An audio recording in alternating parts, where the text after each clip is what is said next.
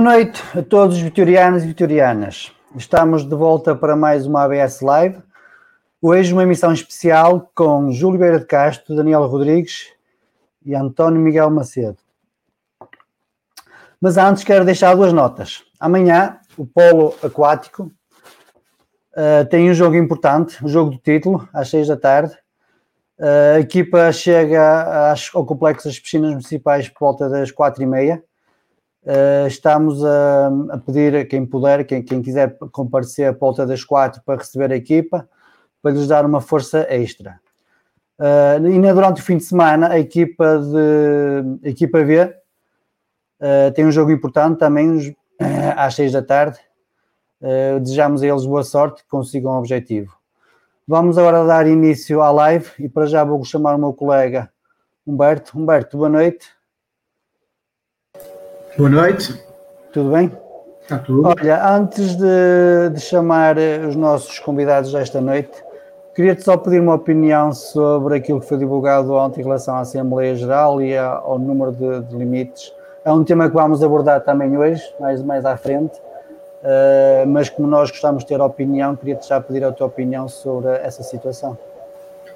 Bem, eu acho que nós estamos aqui quase a abrir um precedente Uh, e eu já falei disso, um, creio que já falei na, na última eh, ABS Live, um, não é de todo correto um sócio, na plenitude do, dos seus direitos, chegar à AG, fazer 20, 30, 40, 50 quilómetros que seja, para poder ouvir, nem é questão de votar, é para poder ouvir as explicações que serão dadas nos diversos temas que vão ser abordados na AGE e ser impedido de entrar.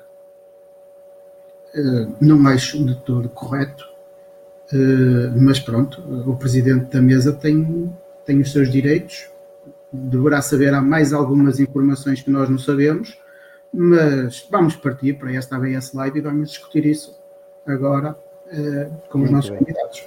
Muito bem, vou então chamar os nossos convidados agora, o Júlio, o Daniel e o António. Boa noite aos três. Uh, antes de mais, quero-vos agradecer uh, a vossa disponibilidade para vir aqui conversar connosco e quero salvar um, um, um, dado curioso. É que quando eu liguei para vocês, depois das cunhas, digamos assim, que fizeram a, parte, a ponte, os três, não exatamente com as mesmas palavras, tiveram os três a mesma reação, que é, é para falar de vitória, marca o dia e a hora. E realmente foi algo que me ficou, e acho que, eh, independentemente, e não quero estar aqui a avaliar o trabalho do atual presidente, e do anterior, acho que qualquer um dos três, se tivesse ganho, acho que o Vitória estava em boas mãos. Uh, é só, é, só pela reação, acho que, que, que já diz muito da, da personalidade de, das três pessoas e atenção, sem fazer juros de valor ao trabalho que o, que o atual presidente Miguel Pinto Lisboa está a fazer e ao trabalho que o Júlio Mendes também fez. Uh, gostava de iniciar exatamente a conversa por aí e chamo para já o Daniel à conversa. Uh, boa noite, Daniel, tudo bem? Boa noite.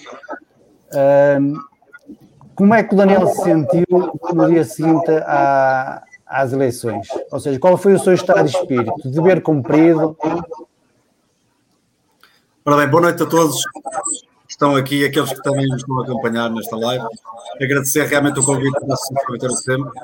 Dizer-lhes aquilo que realmente é para falar de Vitória, falámos em qualquer sítio. Uh, e se pudermos realmente, às vezes nestes fóruns, e a visibilidade destes fóruns ajuda realmente, às vezes, a partilhar algumas opiniões e, acima de tudo, a construir, a fazer algo de bom para o Vitória. Todos nós temos o mesmo interesse, é ajudar o Vitória. Não corremos, não jogamos à bola, não marcamos golos, mas com as nossas ideias, com o nosso vitorianismo, e isso acho que é partilhar por todos. É, o dia a seguir às eleições, o, o Júlio sabe e o Miguel também sabe. O dia a seguir às eleições é um dia de cansaço, foi um dia para descansar e na segunda-feira trabalhar no meu escritório, porque a minha vida é, é como advogado e, portanto, eu apenas um, cumpri o meu dever. É um direito e um dever, enquanto vitoriano, de, um, na, na, na, vida do Vitória, nós chegarmos à frente, por vezes, e ter que apresentar um projeto, porque o Vitória vive disso. Há clubes que ninguém aparece, não há candidatos, não aparecem ideias, não aparecem projetos. Felizmente, o Vitória tem muitas pessoas, muitos sócios com capacidade, com bons projetos, boas ideias, e é nesse conjunto de ideias e de projetos que às vezes uh, o Vitória consegue crescer. E, portanto, foi um.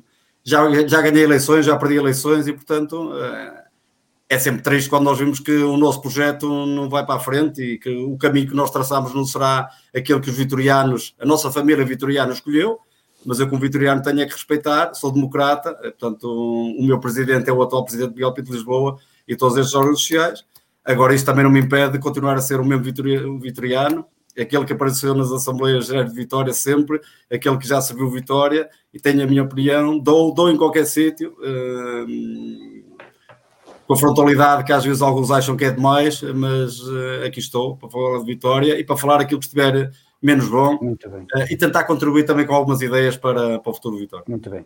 António, chamo-te agora. Boa noite e obrigado Olá. pela presença. Faço também a mesma pergunta e acrescentando uma nova, que é uh, achas que fal, não, é, não é bem faltar, achas que se pudesse alterar alguma coisa na campanha, uh, terias feito ou achas que fizeste realmente tudo que estava ao teu alcance e da tua equipa, como é óbvio, para, para ganhar as eleições?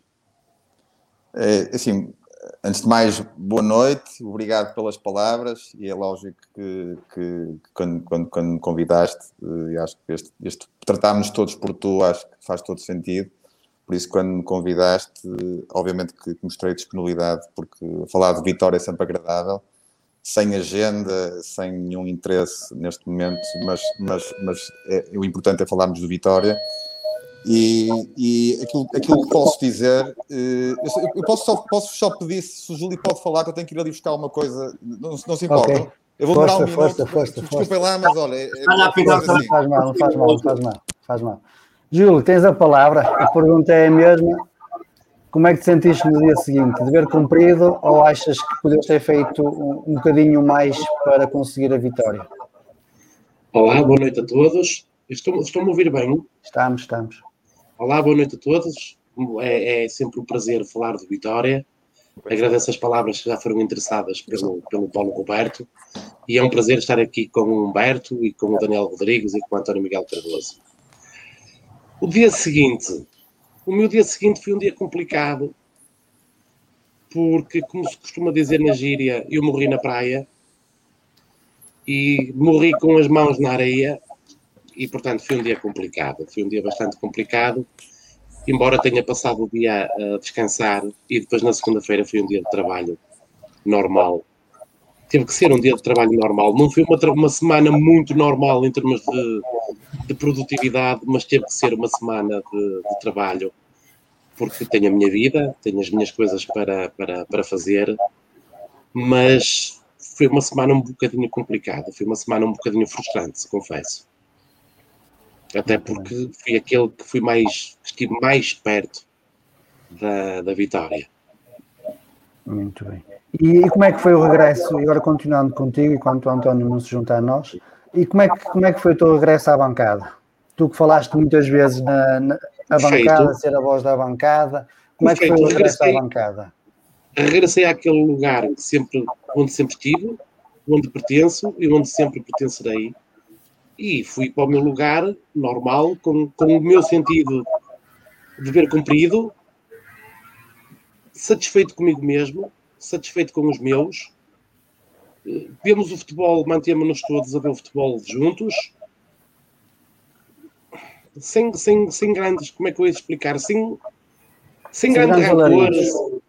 Não, normal, como sempre fomos. A ver o futebol sem mágoa, sem mágoa. Mágoa, mágoa não é mágoa com os vitorianos. Certo. É mágoa pelo, pelo, pelo resultado que foi, pelo, pelo tão perto que estivemos de, de, de, conseguir. Mas a torcer pelo Vitória, sempre a puxar pelo Vitória e, e sempre, ainda hoje, pelo bem do Vitória e sempre querendo o melhor para o Vitória. Muito bem, muito bem. António, estás ok? Já estou. Desculpem que eu estava eu aqui a passar do telemóvel para o computador, mas agora está tudo tranquilo agora, já não há problema. em princípio, vamos lá ver. Já estava bem, a dizer, em, em, relação à pergunta que, me fizeste, obviamente cumprimentar toda a gente eh, é um prazer. Eh, eu acho que o dia a seguir, assim, já, já foi há algum tempo e a vida passa e, e é óbvio que foi um período, eh, acho que nos, que nos marca e marcou-nos aos três seguramente, porque é uma intensidade uh, aquele mês e meio de, de fregues, juntas de freguesia, tratar da campanha, tratar da, da comunicação. Uh, quer dizer, é um projeto que, que, nasce de uma forma muito embrionária e que nós temos que dar resposta. Eu, falando abertamente, eu acho que emagreci na altura para aí 5 ou 6 quilos. Eu não sei se vos aconteceu isso a vocês, mas eu, eu a certa altura está-me a acontecer alguma coisa, porque é, é um desgaste nós dormimos com a adrenalina de sair de Polvoreira ou de Nespereira e acordamos de manhã já com a adrenalina de correu isto bem ou correu isto mal, ou o Daniel está a, está a fazer aquilo e o Miguel Pinto. Daniel, estou, estou a brincar, não é? Não, é. e eu, eu acho. Muita atenção, muita atenção.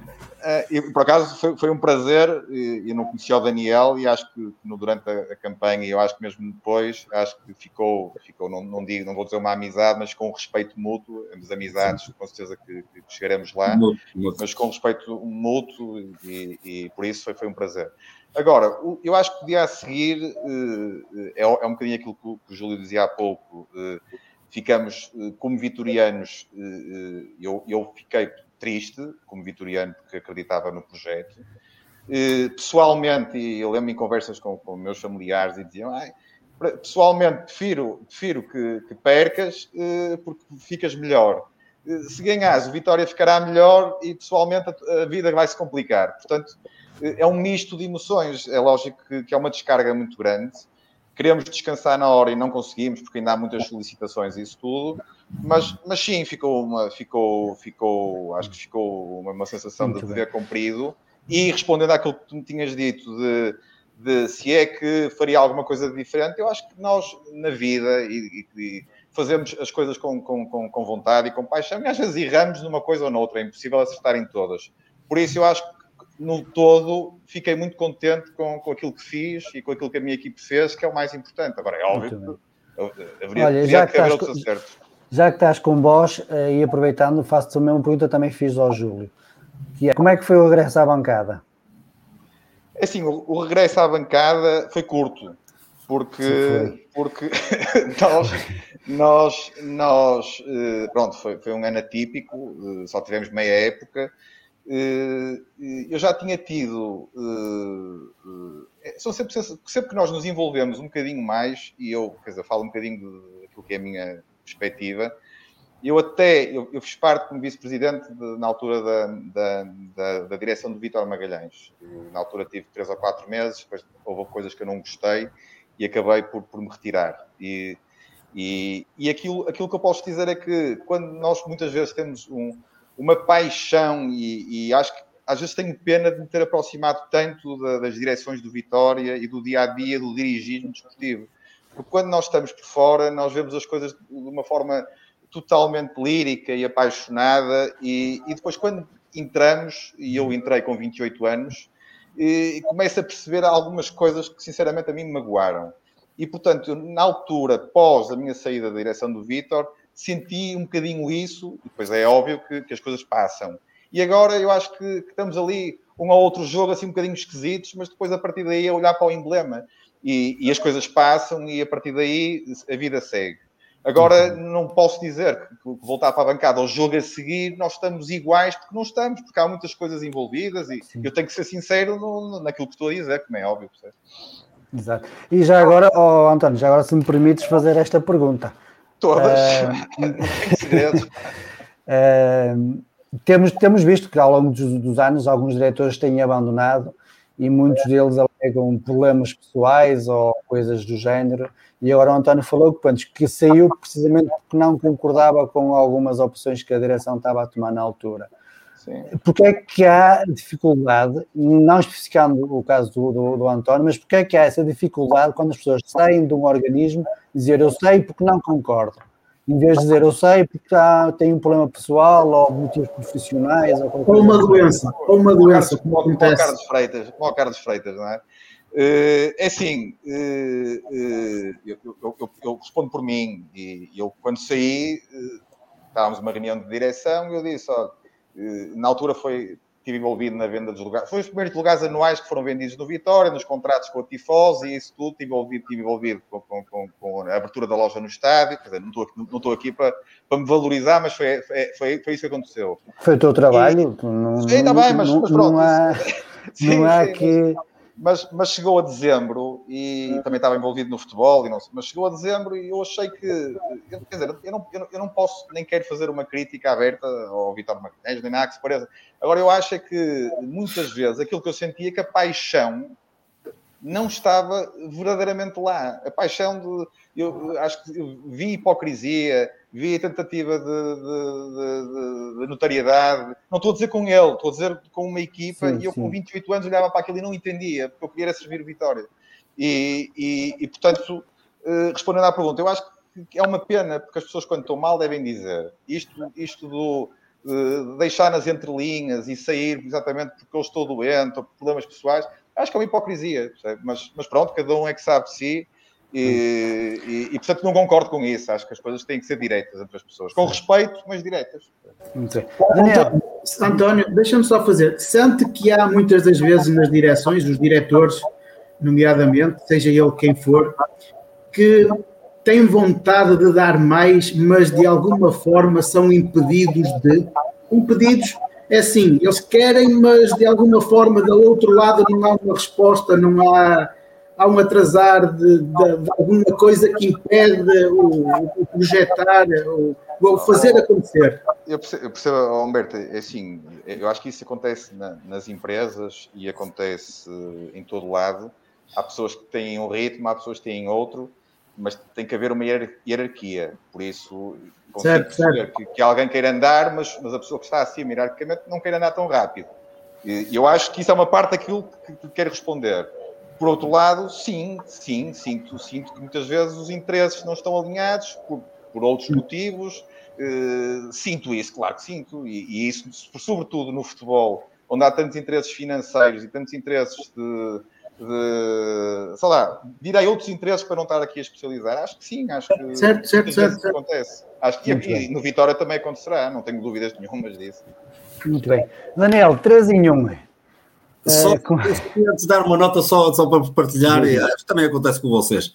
Eu a questão de voltar a ser, hum, voltar ao, ao, à bancada. Era isso que eu te ia perguntar. Deixa-me não, fazer, deixa fazer as três perguntas Ah, e se é- elas não estiverem englobadas, tu depois dás a tua opinião, pode ser? Ok. Pronto. eh, a primeira é exatamente essa: como é que tinha sido o regresso à bancada? A segunda era se achas que falhou alguma coisa na, na- na- tua campanha, se achas que podias ter feito mais alguma coisa. E a terceira é, é em- em, eh, seguindo ali aquilo que o António, o António disse, que era as pessoas, quando estão deste lado, têm uma ideia um bocado romântica de ser diretor de Vitória, mas depois quando as pessoas estão lá dentro, é uma realidade totalmente diferente. E como o Daniel já esteve lá por dentro, também queria, gostava que partilhasse um bocado essa, essa sua opinião. Em relação ao regresso à bancada, pelo menos eu tenho dois filhos, dois rapazes, e o mais novo, que é assim, mais doente, de Vitória. hum, eu, eu tinha sido dirigente durante sete anos, fui dirigente de Vitória, que, ou, ou, ou, na SAD ou, ou no clube, como vice-presidente da mesa. Eh, Portanto, ia às vezes para o camarote, e, e mas o miúdo nunca gostava de ir para o camarote, queria ver a bola, mas era cá embaixo nos nossos lugares, na bancada, estava mais perto do campo e é aquilo que gosta. E, portanto, depois disto, ele ficou tão contente porque já íamos voltar a ver o futebol no meio do meio dos sócios e mais perto do relevado. Portanto, aí, aí até que vou bem. Em relação àquilo que falhou no Vitória, não, projeto era Não é que aquele. falhou no Vitória, falhou na, na tua campanha eleitoral. Não, o projeto, era- o projeto, aliás, não falhou nada. Conheci gente também, eh, alguma que não conhecia tão bem, uma equipa hum, muito boa. eh, conheci melhor realmente o Miguel. hum, o Júlio já Tem que ia começar, tem falar. que começar a chamar-me António. Miguel. Comecem-me a chamar António, que eu, sou, eu gosto de ser chamado por António, sou António. Miguel é o Pinto de Lisboa. pá. Tá É, mas, Tá ah, tá a não é é, é realidade, é realidade. Está combinado. Por acaso, o nosso debate estava sempre a trocar, e depois, quando É. falava em Miguel, atirava para os dois. Então vai ficar o António. É. Hum, mas hum, fazia tudo igual. Isso não, não- há algumas coisas de campanha. e Eu já, também, também já, já estava habituado a estes registros de campanha, de andar nas freguesias, hum, mais por questão política.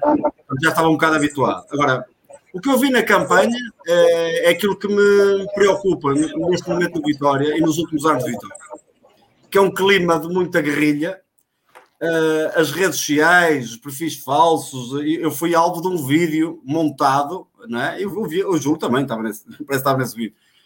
Pá, de uns cobardes, de um, dos ratos de esgoto que nós ainda temos no Vitória, que são ratos de esgoto, não são vitorianos, aquilo nem vitorianos são, são ratos de esgoto, que atrás de um teclado, ou esse foi um vídeo publicado, que foi lançado por uma rede WhatsApp, com uma máquina montada, que eu sei quem é que estava nessa máquina, participei, denunciei à Polícia Judiciária, há um, há um processo a decorrer, mas claro que os ratos de esgoto nunca saem do esgoto. Ficam no esgoto e ficarão lá sempre. Portanto, é isso é que me preocupa mais. É que nós estamos aqui a discutir o Vitória. Podemos ter ideias diferentes, mas vamos discutir. Cara a cara, vamos falar de Vitória e depois as pessoas escolhem. Por isso é que sou democrata. Agora, esta questão de, pá, da cobardia, de, de, usar estes métodos uh, pá, que cada vez são mais usados no, na política, no mundo do futebol, isso é que é lamentável e isso é que veio realmente prejudicar uh, o Vitória. Não é uma, uma, uma, uma, lista ou outra, prejudica o Vitória. E ainda hoje prejudica o Vitória. Ok?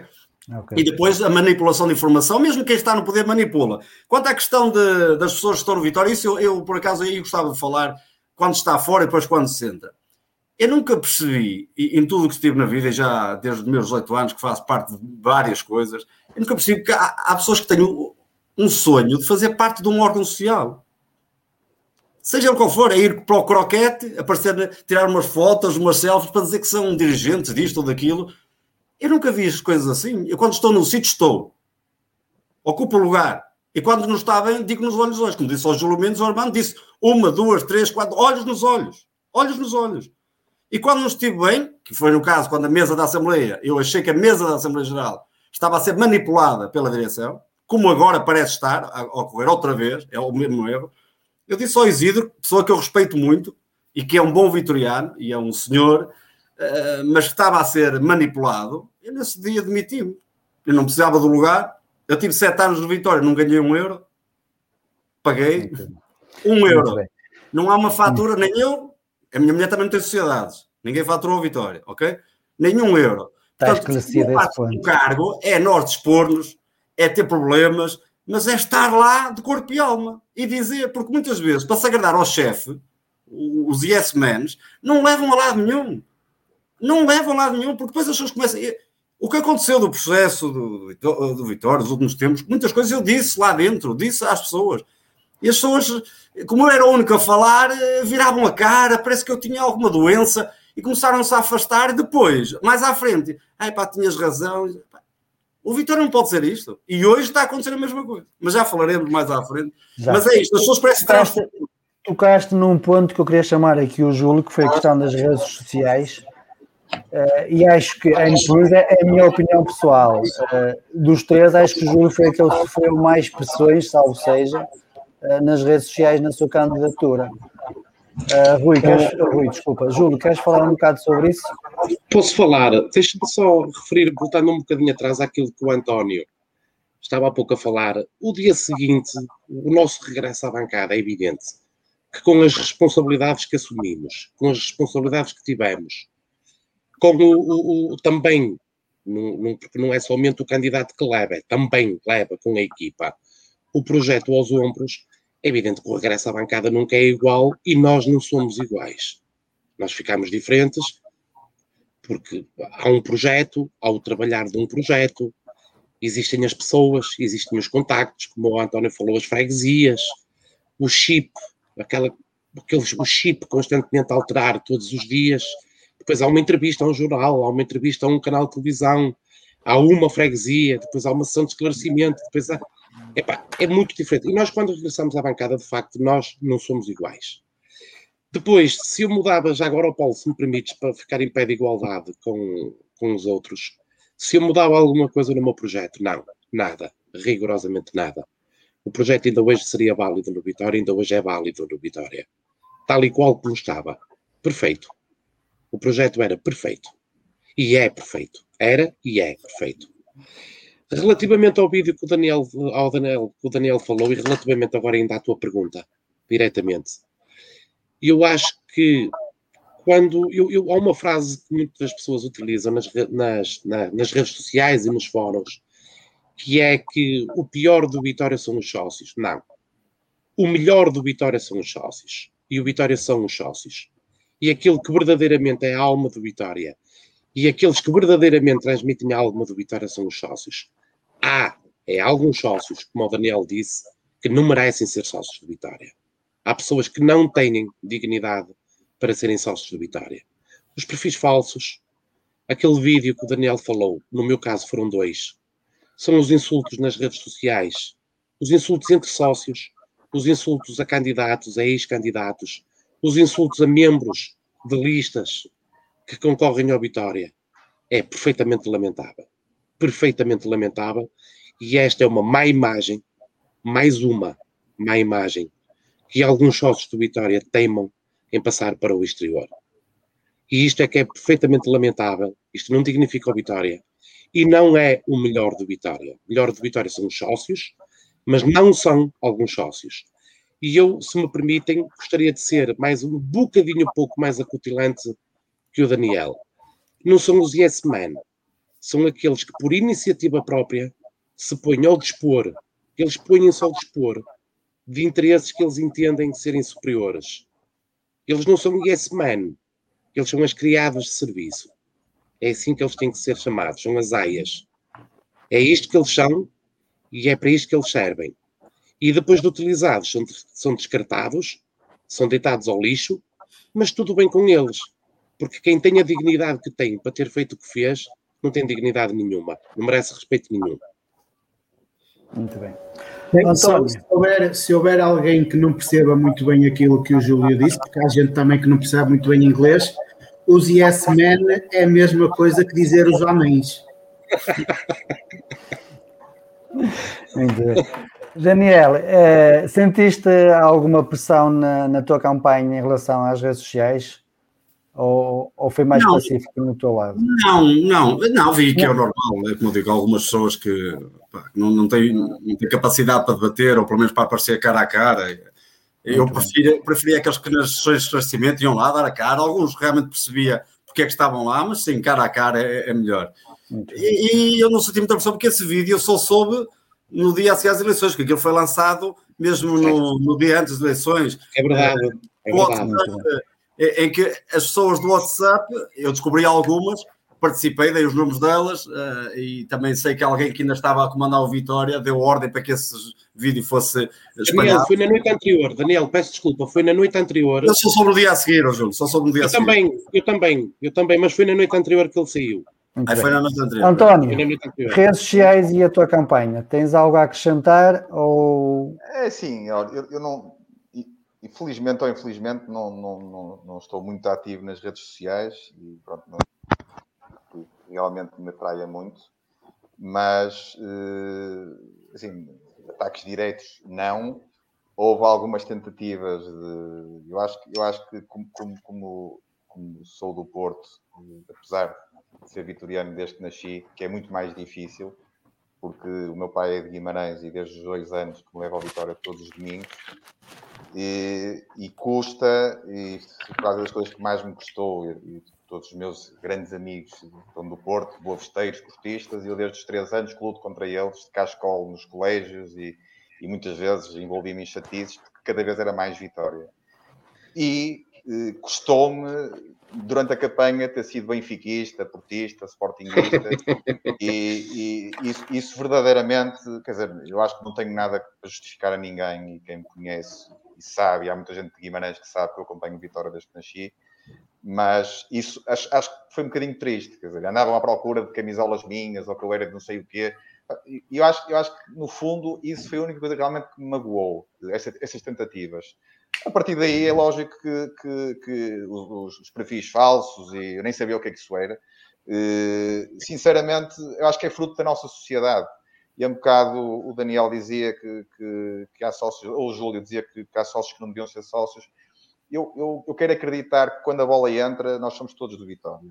Agora, há as pessoas que são mais à esquerda, as pessoas que são mais à direita, eu não estou a falar em termos políticos, mas, mas uh, há pessoas que têm mais uh, caráter, outras têm menos, e, e, nós temos que estar preparados para lidar com elas todas. Agora, uh, se gosto, não, mas também não me merecem sequer comentários, porque acho que é tão triste. Mas no fundo, eu acho que a verdade vem sempre ao de cima, e as pessoas que fazem isso mais tarde ou mais cedo têm, têm as suas respostas. Ainda acredito no poder divino do seu padre, do seu padre, presidente da Assembleia, que, e por isso ainda acredito no poder divino e por isso acho que não, não, é, não dá muita importância vamos, vamos, vamos, já falar no poder divino. Eu sei que é, estão todos ansiosos, mas vamos já falar tu, acha que não devemos dar muita importância a essa gente e acreditar que todos os sócios de Vitória querem que Vitória ganhe Exatamente. e temos que pensar em todos. Exatamente. Um, uh, vou só enterrar aqui o tema das eleições, até porque nem estamos num período eleitoral, era só mais um, curiosidades minhas, e acho que era curiosidades sócios, perceber um bocado como é que tinha corrido a campanha, como é que foi o dia seguinte, se, se continuavam a ter a mesma paixão que tinham pelo Vitória, acho que isso já ficou esclarecido. Uh, só buscar é agradecer como sócio no momento que o clube precisava terem, terem tido a coragem, porque acho que é preciso coragem e passo uh, para concorrer às eleições.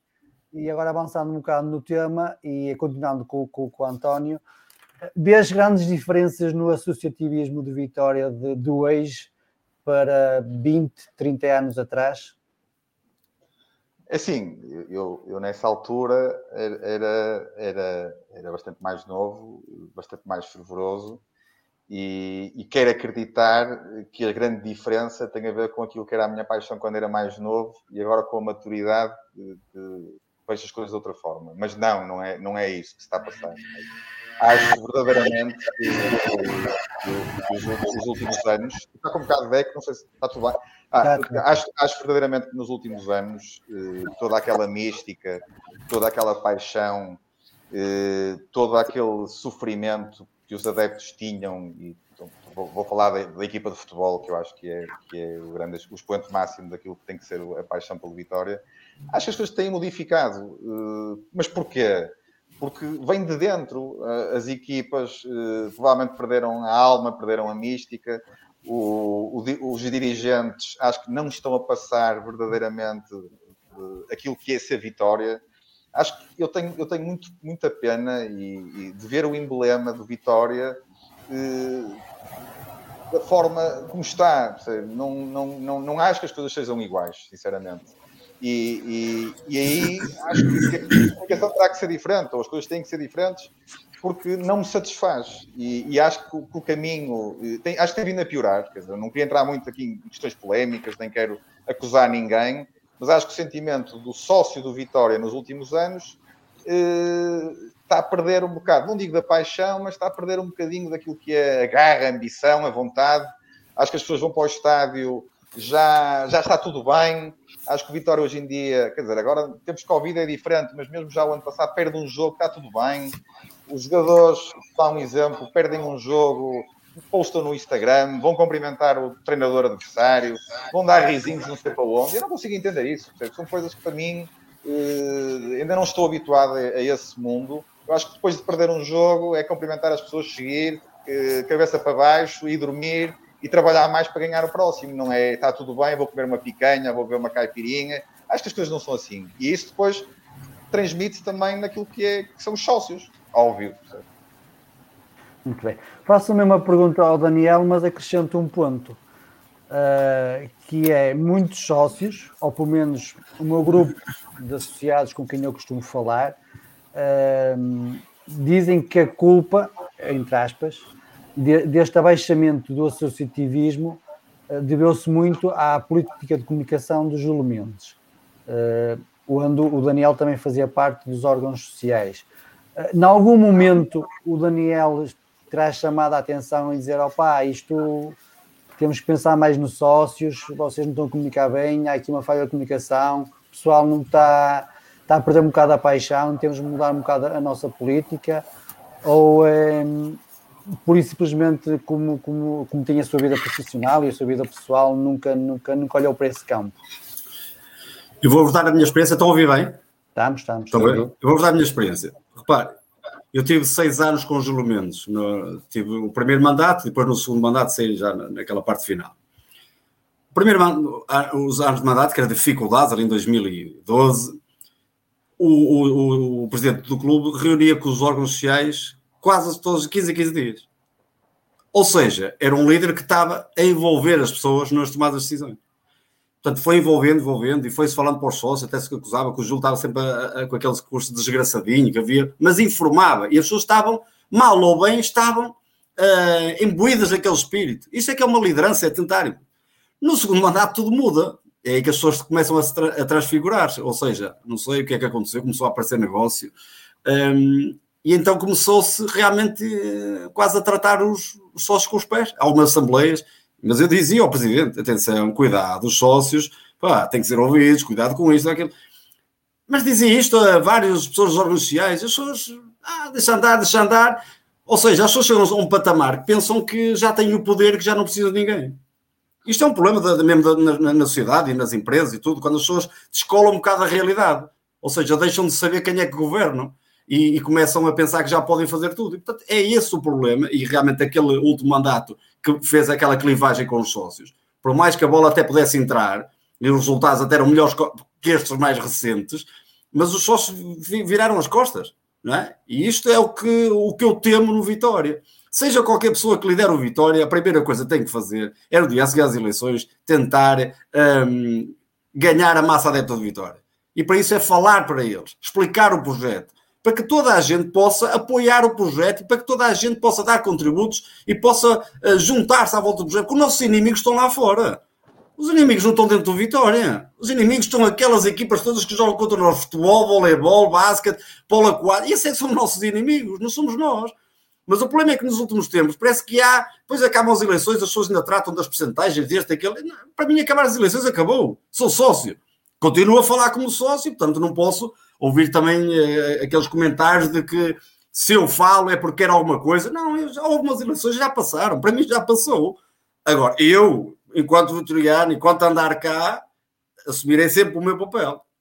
Sempre, sem medo. Portanto, agora, esta clivagem é que Daniel, Deixe-me só aqui reportar uma situação que falou e eu queria-lhe uh, saber a sua opinião. E porque já esteve lá na direção, já fez parte, esteve lá há vários anos.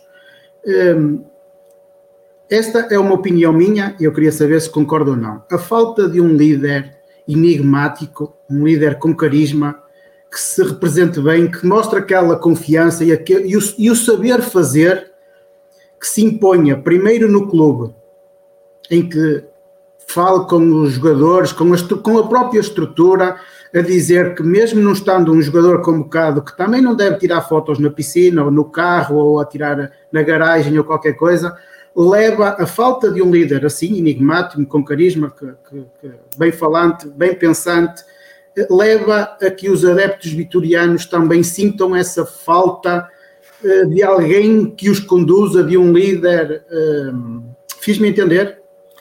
Ouça, nós, nós somos vitorianos, eu, eu nasci em 76, portanto, uh, grande período com o presidente Pimenta Machado, não é?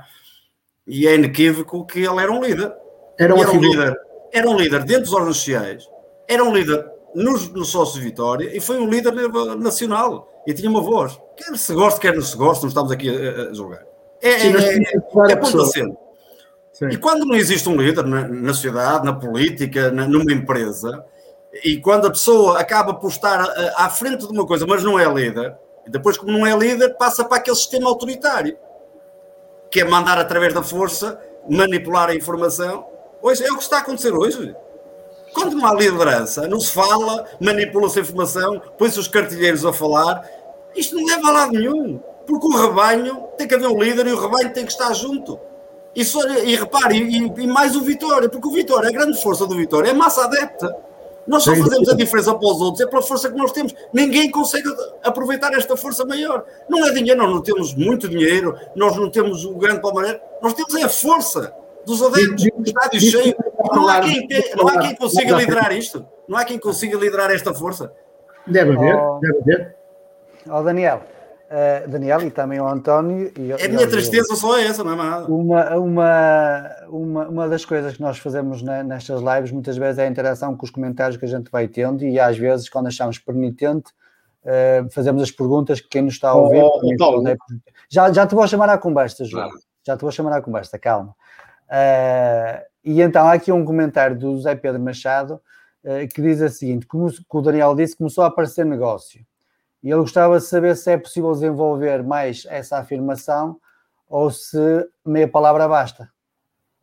Não, eu posso, eu, eu, eu, eu, eu, sou natural de vivo em Guimarães, agora sou natural de Ronf. E havia um clube que era o Juventude de Ronf, vestia de preto. E depois a outra, a outra paixão minha é o Vitória, que vestia de branco. Eu sou preto e branco, não sou cinzento. E portanto, em relação a isso, o negócio é fácil. Quando não havia dinheiro, toda a gente se agrupava, chamava-se todos os membros oficiais para ajudar, eh, havia campanhas, solidariedade, tudo a ajudar. Quando começou a aparecer negócio, o que é que é negócio? Começou-se a vender jogadores, começou a entrar dinheiro e começou as pessoas a ter poder e a pensar que não precisavam de mais ninguém. Portanto, tinha as fichas na mão. Quando se tem as fichas na mão, pensas que não é preciso mais nada. Pronto. E a partir daí pensa-se que sozinho que se governa, que se controlam as ações, neste caso da SAD, que se tem as ações na mão, que controlava o acionista, e depois aconteceu o que aconteceu. Portanto, é isto. Júlio, substitutivismo, qual é a tua opinião? E já agora também te faço uma pergunta em particular, uh, até porque a diferença de, de, de, nas tuas eleições foi, foi mínima. Achas que houve ali realmente uma, uma decisão ainda maior do que aquela que já havia entre os adeptos? Não, eu acho que nós fomos. Não, eu por acaso não estou de acordo com isso. Acho que é até é, o, é o oposto. Nós fomos o reflexo da divisão, que é diferente. Nós não fomos os causadores da divisão. Nós fomos o reflexo da divisão que já havia. E, e como aparecemos, como aparecemos naquela altura, como demos a cara naquela altura, houve muita gente que viu em nós o espelho, o rosto da divisão. Mas nós não dividimos. O nosso objetivo nunca foi dividir e nós não dividimos. Nós fomos o rosto apenas e só o rosto dessa divisão que já existia no Vitória. Havia aquele discurso dos elementos dos coitadinhos, dos desgraçados, e depois em janeiro de 2018, em que nós tivemos a grande oportunidade, ou tivemos ali uma boa oportunidade, até fomos ganhar a Braga, eh, tivemos ali uma oportunidade de estar, de, de, de, solidificar o terceiro lugar, ou até de lutar pelo terceiro lugar. Não, a nossa preocupação foi andar a vender jogadores e depois andámos a vender jogadores com mais balias e menos balias de outros, e de outros que haviam de vir e não vieram, e outros que vieram e não deram nada, enfim. As coisas do costume. Agora, relativamente ao associativismo, eu acho que nós sofremos mais porque ano após ano estamos pior. E ano após ano temos vindo a empobrecer e temos vindo a ficar cada vez pior. Em qualidade, em tudo. E, e, é por isso que, e é por isso que nós sofremos muito mais agora do que o que sofremos antes. Eu pertenço a outra geração, a uma, sou uma geração mais velha do que a vossa, quando não havia redes sociais, mas havia o Café Toral, havia o Milenário, havia o Toral, havia a Alameda de São Damas, havia muitos sítios onde se discutia o Vitória, onde se falava do Vitória, e onde se era muito mais crítico e, e até muito mais duro do que aquilo que se é hoje, quando se falava do Vitória. E havia equipas melhores. É evidente que aqui e ali havia um ano que era pior, mas ali, por exemplo, na década de 90 tivemos ali 4, 5 anos com excelentes equipas. E, e, as críticas não eram tantas, e não era porque a bola entrava, ou porque a bola não deixava de entrar, era porque o Vitória jogava bem, e porque dava prazer ir ao estádio ver o Vitória, e era um prazer, e o estádio era, ainda era o antigo, antigo, e depois que foi-se modernizando, onde o apoio não se sentia como se sente hoje, mas era uma coisa, era, era uma coisa fantástica, nós sabíamos que íamos ao futebol e que tínhamos prazer em ir ao futebol, e eu, na altura, também estive integrado na CLAC, também era uma coisa que era diferente. Portanto, também via o futebol com outros olhos, também via o futebol de outra forma. Era uma coisa diferente. Depois, a paixão, a garra, a ambição, é por eu entender que nós estamos a perdê-la, que também me candidatei, e presumo que os outros dois ex-candidatos que aqui estão, o Daniel e o António, também o fizeram pelo mesmo, por sentirmos que a garra, que a paixão e que a ambição se está a, a, a perder. Epá, e sabe que pessoa que não gosta de perder sou eu. E eu há uma coisa que não gosto, é perder. E quando o Vitória perde, epá, é, é, é hora de sair do campo, é ficar doente até casa. De preferência, prefiro não ouvir os comentários dos treinadores, nem os comentários das rádios. Prefiro ir em silêncio até casa. E prefiro chegar a casa e já não ver resumo nenhum. Prefiro não ver nada. Já sei que se perdermos contra um grande durante a semana toda vou ter repetições do jogo. Prefiro não ver. Prefiro, se o Vitória ganhar, beijo. Se o Vitória ganhar, vejo o resumo e sou capaz de gravar o jogo. E puxo para trás. E puxo para trás, o golo. Agora, se o Vitória perder, não. Parecia os domingos à noite com o domingo desportivo. Também esperava à noite. Outros ali para ver o domingo desportivo, para ver os gols para o Lincas Gabela. Aí é que era. Não dava para puxar para trás. Ouvias ou não vias, não é? Não, já havia, já havia, já havia a videocassete. Nós gravávamos. Tinha aqui dormir. Via a hora do almoço segunda-feira. Minha mãe mandava. Punhamos a gravar. Punhamos a gravar e depois voltávamos para trás no dia seguinte para ver a cassete vezes e vezes e vezes e vezes. Enquanto.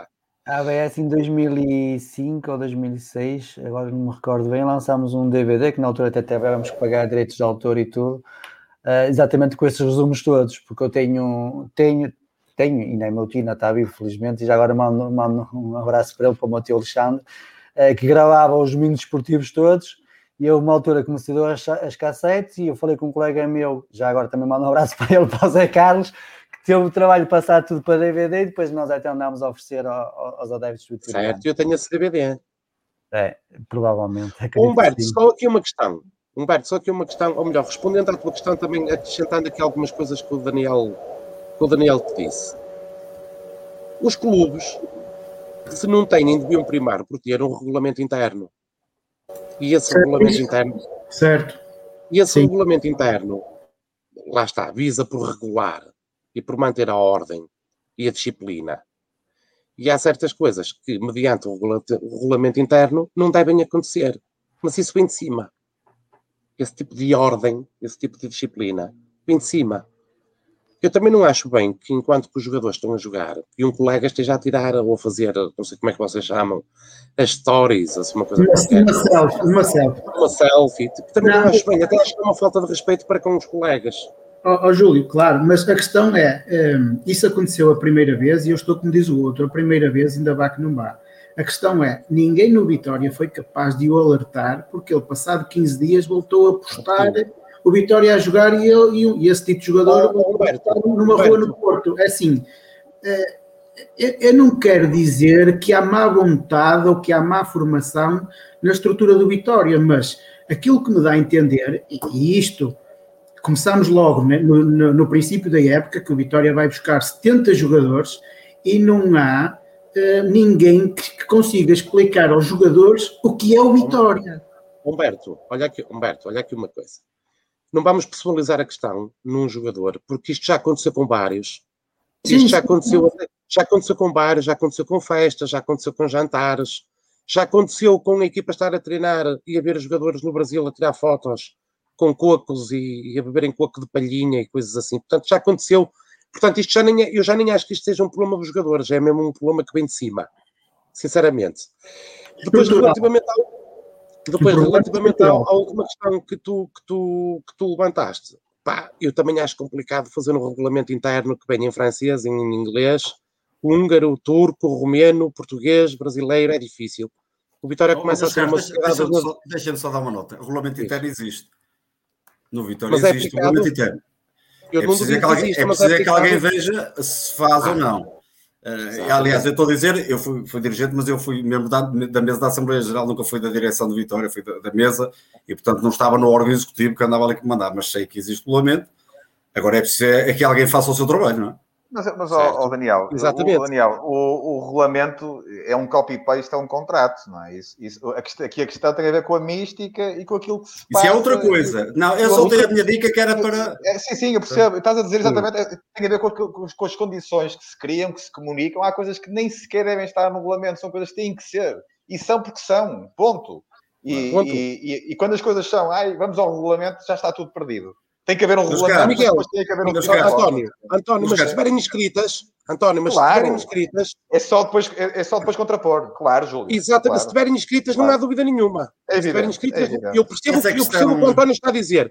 Eu percebo o que o António está a dizer, mas aquilo que o António está a dizer também passa por muitas outras, por ter muitas outras coisas que o Claro. Vitória neste momento não tem. Claro. Passa claro. por ter outras coisas que o Vitória não tem. Estamos todos a dizer o mesmo, não tenho dúvida. Estamos todos a dizer o mesmo. E, eh, e agora pegando numa coisa que o, que o António disse, eh, que tem a ver com, com a mística, digamos assim, eh, e para terminar também um, bocado esta fase de- do, do passado e comparação em termos de associativismo, a mística, não vos parece estranho que os últimos presidentes e dirigentes do Vitória que passaram por cá, quando saem, deixam de frequentar o estádio não vou dizer que são todos, porque aliás temos três bancadas e é impossível estar nas três, mas pelo menos nos jogos fora, ah, na maior parte, e eu vou a quase todos os jogos fora, consigo ver as caras, consigo reconhecer que o Júlio está lá, que o Daniel está lá, que o António está lá, que o Humberto está lá e outros que estáis, mas ah, tem sido já desde o tempo do, do, do Pimenta Machado recorrente que quem sai deixa de, de- de aparecer na vitória. Aliás, até indo também já introduzindo um bocado o tema da, da, da, da- da atualidade, alguns até deixam de pagar cotas e depois é preciso criar os sócios B. A- António, como é que tu vês essa, essa relação? eh, e também, já, até porque já falámos há um bocado, que é a questão de quando estamos fora é uma coisa, quando estamos dentro é outra, mas depois quando saímos parece que há um desligar completo da, da vida do clube. Ó Paulo, é verdade, isso é indiscutível, e eu se calhar punha as coisas de outra forma. É, será que eles estavam lá antes de serem eleitos? E, e- e provavelmente, se não estavam antes, também não, não estão depois. E, e eu acho que, muito Esse é que é o problema. depois Pois. do, depois do Pimenta, eu não, sinceramente, não me parece que fossem que acompanhassem o Vitória antes. percebe? Ou já estavam a ver que a coisa ia acontecer e começaram a aparecer pontualmente, porque já estavam a, a alinhar para, para, para ir para o Vitória, já, já tinham uma agenda. E eu acho que se não estando antes, também não vou aparecer depois. E, e- e eu, sinceramente, e, e, quer dizer, acho que não, não pode ser de outra forma, eh, eu sinceramente não, não, não vejo, nunca vi isso.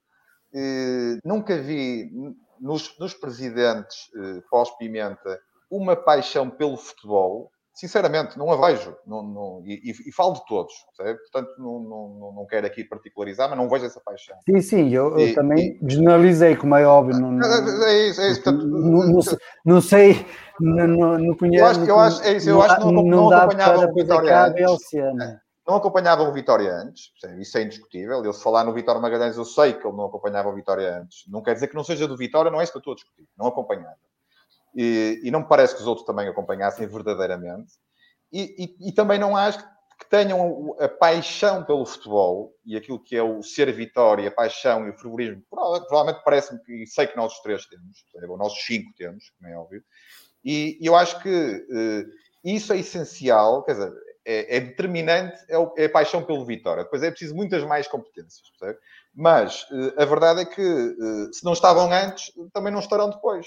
E se não, e se não gostavam de futebol ou se não eram eh, espectadores de estádio todos os domingos, eh, depois de passar pelo Vitória e depois de saírem, e provavelmente com a tal azia que toda a gente fala quando as pessoas saem, que é uma coisa que o Daniel um bocado falou e que me faz a mim alguma confusão. Estamos aqui a mostrar temas, mas, mas, mas é, é sempre que alguém diz alguma coisa, e sempre que eu, por exemplo, eu acho que digo muito pouco e falo muito pouco. Acompanho o Vitória bastante, mas falo muito pouco, porque acho que, que o Vitória teve uma, uma oportunidade agora, na altura do Júlio foi complicado, realmente o Vitória estava numa grande divisão, mas acho que a campanha que nós fizemos, eu, o Daniel e o Miguel, quando acabou, havia verdadeiramente uma oportunidade de haver união no Vitória.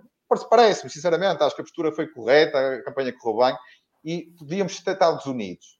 E, e, isso podia ter acontecido, mas não aconteceu. Sabe? E as coisas acabaram por correr mal. Mas aquilo que eu dizia é que sempre que nós, e, e, e, por opção, não, temos, não tentamos criar grande ruído, não temos criado, mas sempre que é dito a mínima coisa, já é azia e queriam era estar lá. E não tem nada a ver com isso. Acho que nós todos estamos bem na vida, estamos tranquilos, temos a nossa vida a correr e não estamos obcecados por nada. E acho que as pessoas às vezes têm que perceber que nós estamos aqui a tentar que o Vitória possa crescer, que se é o nosso projeto ou se é outro, acaba por ser um bocado indiferente desde que o Vitória cresça. E, portanto, respondendo à sua questão, eh, mudei aqui um bocadinho, mas respondendo à sua questão, lá está, não estavam antes, também não estarão depois, percebe? Eu, eu, tenho, eu tenho muitas dúvidas, e pô, não, não, quero fazer futurologia, mas quando, quando este presidente sair, também acredito que não vai estar, percebe? E, e, e provavelmente até tô, vou ser acusado, não sei do quê, e não sei mais do quê, mas, mas sinceramente, mas posso estar enganado e Deus queira que esteja enganado. Muito bem. Daniel, tens a palavra.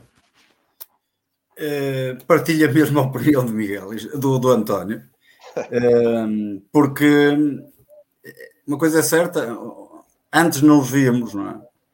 Antes nos víamos, depois já eh, falaste um bocado também da questão dos sócios, bebês, sócios. Eu, eu tenho um número de sócio até alto porque hum, houve um período em que, quando vim de Lisboa, uh, não paguei a cota certa um ano ou dois, quando fui ver, perdi o número de sócio e tenho outro número de sócio.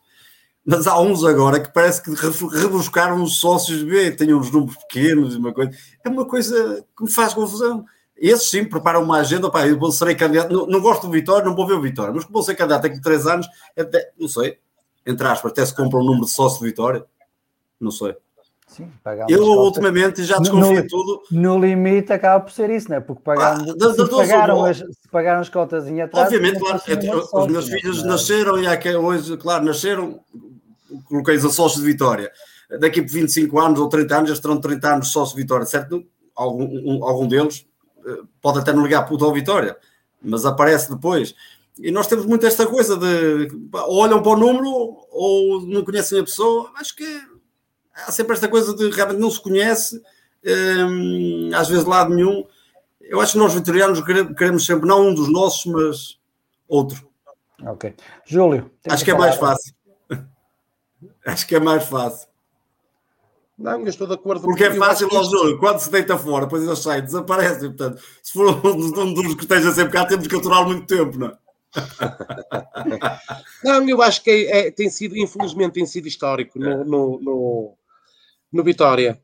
E eu não, não, uso, não, não, consigo utilizar outra expressão senão os paraquedistas. E nos últimos anos o Vitória tem sido fértil em paraquedistas.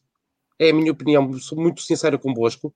E esta questão dos sócios Bs é, é uma coisa que nem sequer está estatutariamente prevista, nem existe era, nos estatutos. Era isso isto que eu nem também, existe nos estatutos. Que isto é um daqueles. Isto é uma daquelas estratégias uh, ardilosas que as direções utilizam para captar votos ou qualquer coisa assim. Eh, eu e, gostava, portanto, fazer, gostava em relação aos sócios B, desculpa lá, deixa-me só fazer esta pergunta. Em relação aos sócios B, gostava de fazer uma pergunta aos três, eh, já que os três, provavelmente, tiveram acesso aos cadernos eleitorais.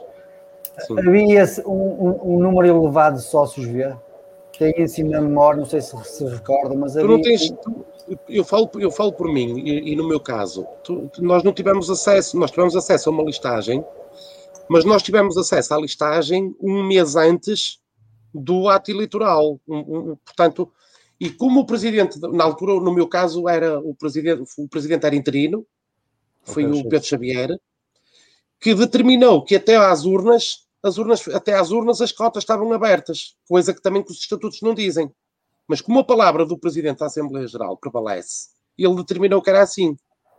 Mesmo contra a nossa vontade, ele determinou que era assim. e, portanto, as urnas, as, peço desculpa, as cotas ficaram disponíveis aos sócios até ao momento das urnas, Logo, pode cada um fazer o que quiser. E o dono da máquina é o dono que põe a máquina a andar. Não há outra forma de o dizer. É assim que se fazem as coisas. Muito e as bem. pessoas têm que perceber que nem sempre a dinâmica é aquela que elas pensam que é. Há outras dinâmicas, há outras dinâmicas às vezes que ocorrem por trás. Ô Júlio, Diz, como sabes, foi no seguimento disso que eu me demiti. Certo? O que eu disse, as listas têm que estar fechadas, eu era vice-presidente da mesa, e o Isídio, como era candidato, eu é que ia liderar o, o processo eleitoral. E. E Recorda eu disse, isto tem que ser assim. E alguém disse, Certo. não, tem que ser assado. Eu disse, não, eu não Certo. concordo que isto é uma injustiça, não há igualdade entre todos. E demiti-me. Ó Daniel, mas tu demitiste e, o, e o- no fundo a pasta continuou no, no Isidro Lobo. O Isidro depois passou a, como era, como era, vamos chamar assim, como era parte, ele, ele não podia ser juiz em causa própria, e ele era parte da lista de julgamentos, passou essa pasta Ao ao Pedro Pedro Xavier. E o Pedro Xavier, no fundo, fez aquilo que o Isidro teria feito. Que o, que o Isidro Lobo, que o engenheiro Isidro Lobo teria feito. E que eu não quis fazer. E que tu não quiseste fazer e que nós não queremos que acontecesse. Eh, uma das perguntas, uma das perguntas que eu queria lançar era hum, com base neste seguimento, que é, eu numa das lives anteriores eu defendia que o próximo presidente do Vitória tinha que ser um presidente de bancada. E o António falou e falou muito bem nisso, que foi nos paraquedistas. Eu que Hum, falei nos não. paraquedistas. Foi, foi o Júlio que falou nos para aqui. foi, foi o Júlio, pronto, peço desculpa, António. António- Humberto, o tu António- consegues-me dizer. Humberto, consegues-me dizer qual era o lugar dos julgamentos na bancada? Eh, era isso que eu queria falar. Eu, por, por isso é que eu dizia que gostaria de ver um, um presidente, eh, o próximo presidente do Vitória, gostaria de o ver como um presidente de bancada, ou seja, um presidente que, mesmo depois de, de deixar de ser presidente, eh, que acompanhasse e que retomasse o seu lugar de bancada. Eu também gostava. E a pergunta, e a pergunta que eu queria deixar agora era a seguinte: era a dos paraquedistas. Eh, concordam ou não que deveria haver um número mínimo de anos de associado para concorrer aos órgãos sociais? Já agora, completando a pergunta do Humberto, qual seria esse número, na vossa opinião? Eu, posso. Tem a palavra. Sou eu que tenho a palavra? Siga, siga, António. Sim, sim, sim. Pode ser após três, após três, Ah, eu respondo, é assim, é, é que eu- é que acho que sim, acho que, acho que às vezes por várias situações eh, as pessoas deixam de ser sócias eh, por problemas financeiros. Eh, acho que a nossa sociedade, e portanto não, podemos, eh, obviamente, também descartar esses vitorianos, porque muitas vezes é impossível ou não dá. E, e agora, acho que sim, acho que terá que haver um- um, anos mínimos, sim, parece-me, sei lá, 5, 10 anos, acho que parece-me razoável. Não acho que faça sentido alguém ser sócio de Vitória daqui a um ano poder se candidatar a presidente. Sinceramente, acho que o meu bom senso diz-me isso. O meu bom senso, ou não, mas é aquilo que eu penso, diz-me isso. Eh, Mas acho que aquilo que é importante é que as pessoas que vão, e, e- e aí eh, provavelmente aquilo que tiro das últimas eleições e das anteriores, é que realmente as pessoas às vezes, e durante as campanhas, eh, falam, falam, falam, mas verdadeiramente não se vai ao fundo àquilo que é a essência da pessoa, àquilo que é o caráter da pessoa. É muito fácil dar murros na mesa e dizer e acontecer e enganar as pessoas. E, e depois, verdadeiramente, percebemos que, que isso não, não, não significa absolutamente nada. Portanto, cria-se uma personagem para ganhar umas elei- eleições e, e depois não corresponde com aquilo que é o dia a dia da gestão de Vitória. Portanto, a mim é óbvio, se me fizer a pergunta, sim, um, um período mínimo de anos, sim, mas mais importante é as pessoas e os sócios de Vitória perceberem qual é o caráter, o que é que está por trás, o que é que as pessoas fizeram antes. Eu acho que, quer dizer, eu, eu, eu, eu, tive candidatei-me a presidente de Vitória. E nunca me perguntaram, mas quem é, mas o que é que fez, mas, mas as, as- as suas empresas correm bem, eh, pessoalmente tem dívidas pessoais, não tem dívidas pessoais, o que é que faz, Eh, fala línguas, não fala línguas, tem contactos, não tem contactos. Eu acho que cria-se assim uns clichês e as pessoas, muitas vezes por ignorância ou porque não se querem chatear nem preocupar com isso, vão na onda. E, e, e aquilo que estava a dizer há um bocado o, o Júlio em relação ao sistema, que tenho a certeza que terá acontecido na altura da- da- das eleições do- que teve contra o Júlio Mendes, mas acho que eu e o Daniel nós por dentro percebemos claramente o sistema era o mesmo e nós lutamos contra as mesmas coisas e, e portanto mudou a cara, mas, mas, o sistema era o mesmo. O que aconteceu depois deste presidente ganhar é outra coisa. Mas até lá era um sistema a funcionar e quer dizer, eu, eu não quero estar aqui, mas é, é, foi tão evidente e é tão claro que acho que é preciso as pessoas também terem a noção e aqui estamos a falar com muita gente e temos uma oportunidade de nos abrir e de falar e comunicar e dizer as coisas sem medo, porque acho que nenhum de nós tem medo. E, já, e já agora, oh, António, só antes de terminar, já agora deixo, deixo já a dica e a informação que vamos falar do presente e do futuro. Ok, não, não, mas eu só estou. Não, não, é só para os comentários, é que o pessoal já está ah, aqui. Ah, ok, ok, ok. Eu só estava a dizer era isso. Era, era, já vamos abordar isso. Mas às vezes, para se, perceber acho... o, para se perceber o presente, é preciso, é preciso conhecer o passado. É evidente, é evidente. E as pessoas têm que ser, além de, e respondendo muito curtamente, muito, de uma forma muito curta, é claro que sim, deve haver um período mínimo para, para, para nos candidatarmos a alguma coisa dentro do Vitória, mas é preciso esmiuçar e perceber quem é que está por trás das candidaturas. Exatamente. Ver o Agora, caráter antes, das pessoas. Antes de dar a palavra ao Daniel ou ao Júlio, António, só vou meter aqui uma piada, uma colherzinha. Se souberes falar inglês, manda o currículo para o João Henrique, que pelos vezes ele não sabe e dava jeito para, para comunicar com o Edwards. Daniel, qual é a tua opinião sobre, sobre esta questão de, dos órgãos sociais terem um. Os estatutos, os estatutos já dizem ter também um limite, claro que não, é alguém que se faça, achas que se façam sócios. Agora, claro, o mínimo 10 anos, 5, 10 anos, acho que sim, mas acima de tudo, o mínimo que há é que quem se candidata ou quem esteja a escolher alguém que o conheça. É? E que veja se essa pessoa se identifica ou não com, com o clube. Isto a mim basta-me. Ah, não, nós não podemos andar agora a escolher presidentes que tenham 75 anos só de sócio. Há poucos, não é? Também não podemos ir ao cúmulo. Não, é olhar e ver se as pessoas se identificam e tentar perceber se as pessoas andam aqui na cidade. Porque eu, eu disse muitas vezes. Eu, eu não ando muito na cidade, portanto. Não, oh, oh, oh, António, não. António, António, quando eu digo andas na cidade ou conheces. Não, quando, brincar, Daniel.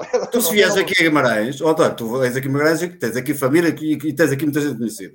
Tu se fizesses, se fosses para a frente do Vitória, enganar alguém, vender banha da cobra, tu tinhas coragem de andar por aqui depois?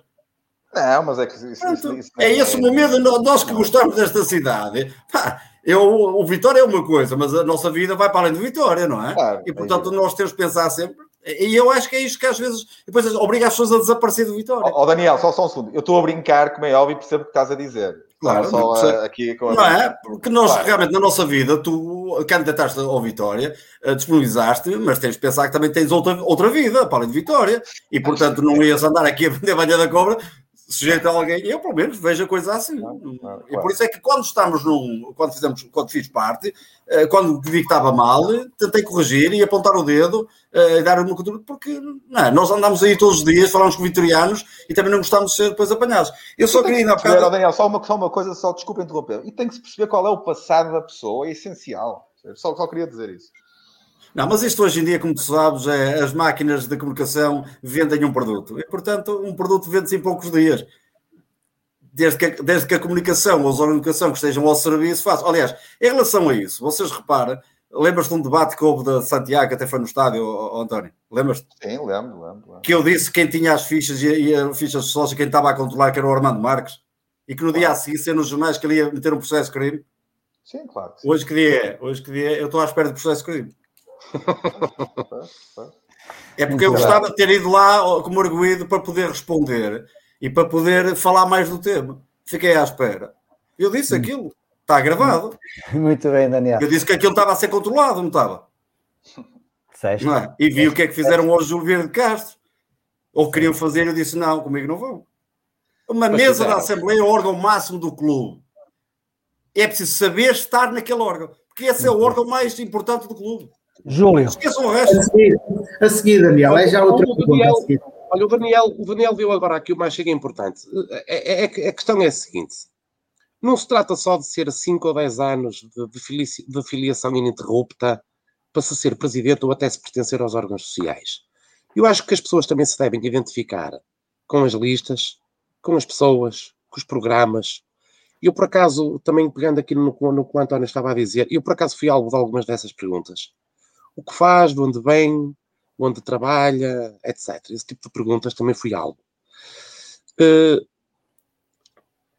Eu acho que, acima de tudo, o que era importante e o que é importante, e é importante para o futuro e é importante no presente, porque existiu no passado, é a competência. Eu não vou tanto pela idade, nem vou tanto pelo. Pá, cinco anos de filiação parece-me suficiente, desde que seja uma pessoa competente, desde que eu me reveja nela, desde que me reveja na competência da pessoa e na competência da lista. Mas também há uma coisa como o Daniel referiu, que eu digo isso todos os dias. Eu vejo estas pessoas todos os dias no estádio. Eu vejo estas pessoas a acompanharem o Vitória. Eu vou fora e estas pessoas estão lá. Eu vejo em casa e estas pessoas vão ver o Vitória. Eu sei que estas pessoas são do Vitória. Agora, não me peçam para acreditar em alguém que eu nunca vi. Nem me peçam para acreditar em alguém que eu nunca vi, nem fora, nem em casa, nem pelo caminho. Não me peçam para acreditar, porque eu aí não acredito, sinceramente. Penso que respondi à tua pergunta, Paulo. Ora, Humberto tem uma questão para colocar aos três. Humberto. Sim, não, antes de mais, eu queria só, eu queria só introduzir aqui um tema um, que foi algo de, das nossas lives e eu gostaria de saber a vossa opinião. A, mesa, a mesa é, uh, digamos, o órgão máximo da representação do Vitória e dos sócios. Um, concordam ou não que deveria ser uh, feita uma lista para ir a votos como independente? Não como um todo, mas como independente. Eu tenho umas certas-? Bastava que, bastava Posso- que para a agora mesa, respondeu o Daniel. É isso, primeiro. Ok. bastava para, para a mesa, e nesta revisão de estatutos, como é no Conselho Vitoriano, que funcionasse o método onde. E então teríamos uma mesa repartida com os vários hum, eh, Fações. de- fações, linhas programáticas aí representadas e era mais fácil.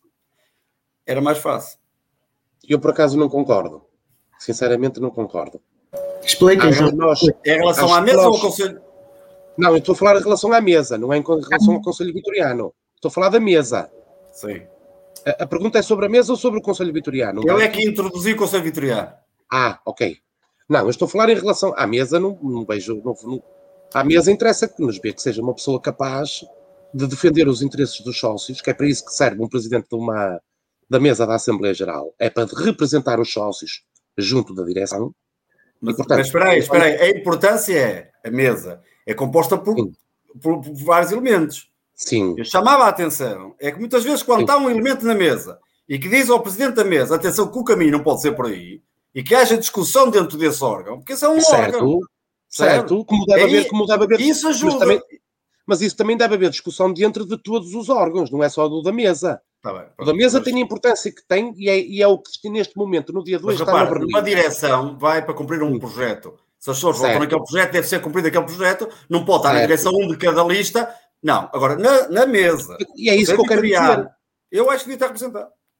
António, qual é a tua opinião? A Não, questão, mas espera aí, é. Paulo Roberto, Paulo Roberto, espera aí. Desculpa eu interrompi. A pergunta, peço, peço desculpa. A questão é, Mesa. tu estás Mesa. a falar que na mesa, Mesa. A mesa-. A, a lista, se a lista se, se se deveria de ser eh, levada a eleições, a mesa da Assembleia como uma lista independente. Não, Isto, não isto, por, isto porquê? Porque temos vindo a verificar que Sim. a mesa da Assembleia está muitas das vezes subordinada à direção. Posso, A pergunta posso, é essa. Posso Mas a responder? mesa- Ah, eu vou- Está a responder o Júlio ainda, desculpem. Mas a mesa, mas a mesa faz parte, a mesa faz parte de uma lista conforme determinam os estatutos. Eu só Certo. gostaria de o meu Certo. receio, eu só vou relembrar aqui uma questão, eu só vou relembrar uma questão, que- eu só vou relembrar aqui uma questão que para mim é uma questão importante. Eu relembro-vos que eu penso que o presidente do Sporting era Godinho Lopes. E o Sporting decidiu fazer umas eleições com a mesa da Assembleia Geral à parte.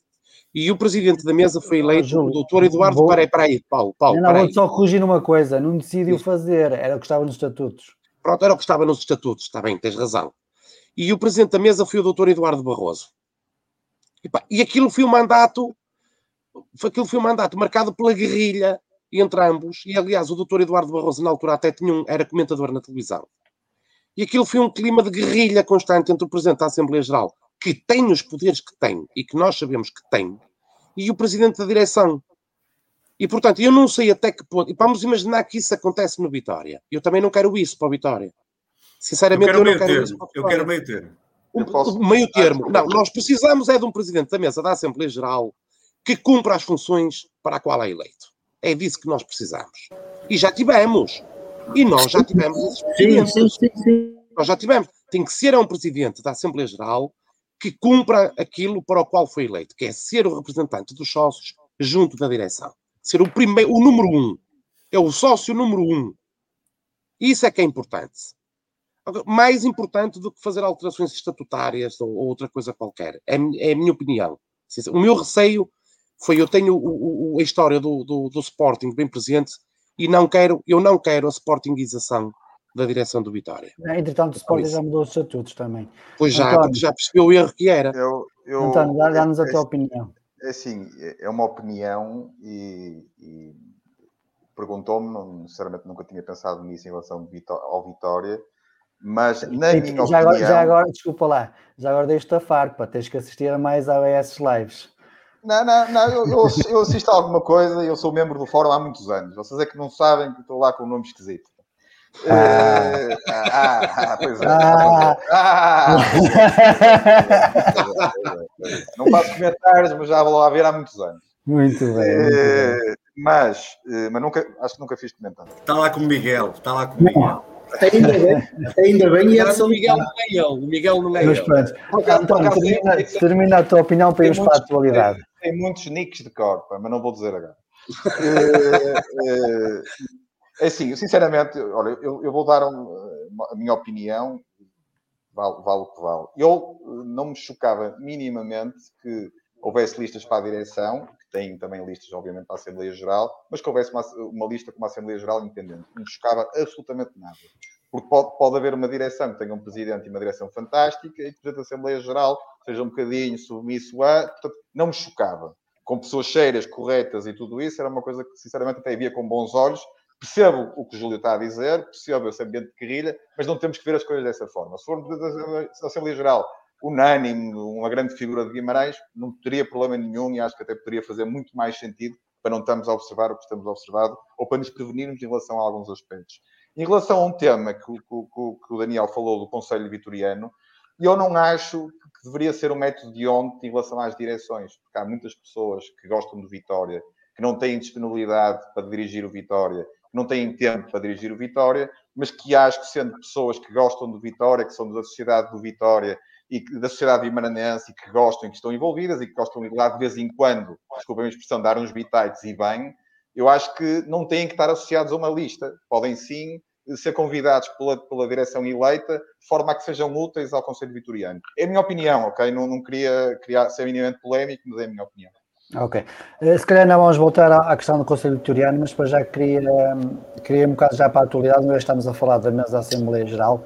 Pronto. Eu tive o cuidado, calma aí Humberto, Eh, eu tive o cuidado de ontem à tarde assistir eh, ao, ao debate que houve no estádio entre o António Daniel e o Miguel Pinto de Lisboa, e houve uma coisa que o António disse, que me saltou à vista, eu até apontei aqui no- nos meus apontamentos, que é um dos projetos ou umas ideias que o António tinha, era promover o debate uh, pelo menos uma vez por ano, entre os sócios, uh, numa reunião informal, onde os sócios pudessem dar as suas opiniões, pudessem, porventura, criticar o que tivessem a criticar, onde a direção também, de uma forma mais informal, pudesse comunicar de outra forma.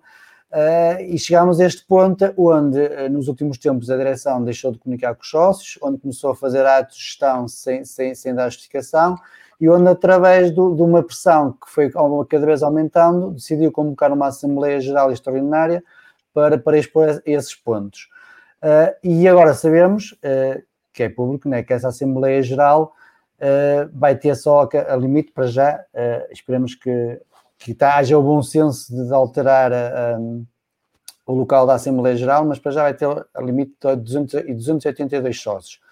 Uh, a pergunta que eu te faço, António, sendo muito, muito, muito objetivo, muito concreto, é se essa tua ideia fosse aproveitada, porque é uma coisa que também não acontece muito no Vitória, é quem ganha raramente aproveita as ideias de quem perde. mas acho que se houvesse, se houvesse essa luz de, de, de Miguel Pinto de Lisboa, de aproveitar essa ideia que disseste no, no debate, esta situação que vivemos atualmente, quase guerrilha, porque é, é, a atual situação, é quase de guerrilha, teria sido evitada? Oh, oh Paulo, é assim, acho, acho duas coisas. Uma, aproveitar a ideia dos outros, se forem válidas, óbvio, mas, mas também as próprias ideias em campanha, se depois fossem feitas, eu acho que mais importante seria ainda. Percebe? Portanto, estamos aqui com, com, duas coisas que, em princípio, são importantes. Uma, aproveitar as dos outros e outra, fazer aquilo que as pessoas se propõem a fazer. E, e, e, tem muito a ver com o que nós, lá está, vamos, vamos para umas campanhas eleitorais, dizemos coisas muito bonitas, dizemos todos as mesmas, quase as mesmas coisas, mas depois é preciso cumprir. E, e, quando nós falávamos, e, na altura se falava em comunicação, porque na altura o último mandato de Júlio Mendes tinha sido zero em relação a isso, todos nós pensamos que aquilo que era apregoado pelo, pelo, pelo atual presidente era que iria fazer, iria comunicar, iria explicar, iria ser transparente. E isso não acontecendo, é óbvio que, que, que, as coisas se tornam cada vez mais ambíguas, mais estranhas, mais cinzentas, e, e, e portanto estamos tão longe do ponto em que poderia haver o dia do associado e as pessoas falariam umas com as outras de uma forma aberta. Estamos tão longe desse, desse ponto em que falei na altura, eh, porque há tanta coisa que não está a ser cumprida e era tão fácil explicar as coisas com verdade. Há um problema, fala-se, explica-se. Isto correu mal, diz. Isto aconteceu mal, diz. Eu, eu acho que eu, eu aí não entendo a forma como nós estamos a comunicar. Nós parece que estamos a gerir o Vitória, parece que o Vitória está a ser gerido no dia a dia, consoante aquilo que vem de fora, eh, eh, e não, não deveria ser assim. Eu espero que, que as coisas se alterem, porque é importante comunicar. E por isso, eh, esta da Assembleia Geral, quando nós todos pensávamos que ia, ia ser o momento em que realmente íamos estar esclarecidos em relação a tudo o que se tem passado, e há coisas que são realmente, eu não vou dizer graves, mas são realmente importantes no Vitória, que têm que ser explicadas, nós levarmos com esta surpresa de dos 282 sócios. Quer dizer, sinceramente, fico triste e preocupado, respondendo à sua pergunta. Muito bem. Daniel. Em relação a, esta Assembleia, a forma como ela foi marcada, quer dizer, nós tivemos um, um dia de sofrimento que foi ficar em sétimo lugar, ainda não estávamos refeitos dessa dor enquanto vitorianos, não é? Eh, a ver o, o, meu filho a chorar, quer dizer, nós já somos mais velhos, já aguentamos, mas ver o miúdo a chorar ali a soluçar, porque não ia às contas europeias, mas no dia a seguir ainda sofre uma, uma, uma dor maior, que é ver uh, este triste espetáculo que nós vamos dar ao país. Quem marca, quem quis esta Assembleia foi quem? Foi o presidente do, do clube. O presidente do clube achou que havia necessidade de, num, num, num só momento, tentar explicar tudo, o que é mau, porque guardou muitos temas, para, um, para, uma, para uma Assembleia para poder explicar aos sócios. Ora, o que se tem para oferecer é uma reunião de condomínio de 282 pessoas, não, mas parece, é que só entram aqueles. Eu, eu, eu, eu nem, nem, sei como é que é, como advogado, isto, faz uma confusão eh, em termos jurídicos, isto, porque o que é que se vai dizer àquelas pessoas que vão ficar cá fora? Eu percebo a questão da DGS, eh, um, mas existem outros palcos. Existem outros palcos e mais. Vamos ter aquela imagem de, de que vamos acampar lá seis ou sete horas para guardar um lugar e as televisões vão filmar aquilo. É esta a imagem que nós vamos dar de Vitória mais uma vez. E depois vão lá aparecer 700, 800 ou 1000 pessoas e vai andar para lá uma confusão. É esta a imagem que vamos voltar a, mostrar ao país de Vitória. Então não era a altura, eu disse já não é a altura de unir os vitorianos, vai-se dividir ainda mais com estas, com, estas, com estas decisões. É isto que nós vamos mostrar ao país. Então estão preocupados com as normas da DGS, que as pessoas uh, não puderem estar juntas num espaço fechado e que querem juntar mil cá fora. Só quem não conhece o Vitória é que não percebe que nesta Assembleia há expectativa de estarem lá umas centenas largas de pessoas. Só quem não conhece o Vitória. Quem não anda aqui no Vitória, há muita... uma Assembleia normal, parece lá 100, 150, 200 pessoas, pronto, aquelas normais. Eu estive lá há sete anos nas assembleias e já acompanhava assembleias de trás. Estas assembleias quentes, então, estão à espera de estar lá quantas pessoas? Eu preferia que o presidente estivesse num meio como este que estamos agora. Numa live que, que falasse quatro horas para os sócios. Então era melhor que ele falasse para os sócios. Já que ele não quer ouvir os sócios, Eu percebo que isto está tudo condicionado. Eu não quero entrar noutro jogo, mas, mas como vejo muitos aprendizes feiticeiros, eu não estou a ver que isto esteja montado para que se escolham as pessoas que estão lá dentro. E, e que ele afinal fale para eles pós dele. Pós dele, quando digo dele, não, porque vitorianos somos todos pós dele, quer dizer, se meter lá os membros da direção e uns apoiantes, um núcleo mais duro, ele, só, ele falar para aqueles. E esses vão tirar a e vão estar lá desde as 8 da manhã. Quer dizer, não quero acreditar nisto, mas isso. E o Presidente da Assembleia, sabendo ou conhecendo o Vitória, e devia conhecer o Vitória, sabendo o ambiente que está criado, criar mais confusão. Então adisse essa Assembleia. Ou então que o Presidente fale só para os vitorianos. Que fale duas, três horas, explique tudo. Explique a história da antecipação de receitas, desde o contrato da compra das ações. Explique tudo, faça o ato de contrição, explique. Porque se eu, se alguém me explicar uma coisa, eu consigo perceber, mais fácil é de eu estar, de eu estar imbuído nesse projeto e de poder apoiar um projeto. Será que um líder não percebe isso?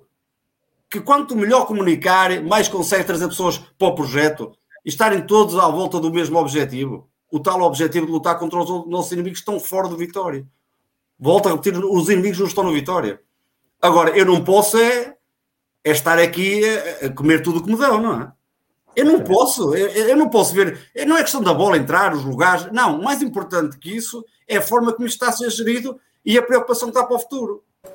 Porque eu vi o presidente, repare, eu vejo o presidente a, a começar o mandato o meu presidente a começar o mandato, é o meu presidente de Vitória, a começar o mandato dizendo que as coisas estavam todas bem. Certo? Vimos isto nas assembleias. As primeiras assembleias. Ou seja, aí nessa altura o, o, a, a, criatura ainda não se tinha virado contra o criador. Criador Armando Marques, criatura atual presidente. Não se tinham virado. Depois zangar-se as comadres, descobrimos as verdades, não é? E depois, de repente, aparece uma antecipação de receita de 20 milhões. Isto, eu não fujo da questão da Assembleia. Ora, isto é uma coisa que põe em choque toda a gente e o futuro próximo de Vitória, não é? E só isto era motivo. Não quer marcar uma assembleia, estávamos em pandemia. Falasse, explicasse.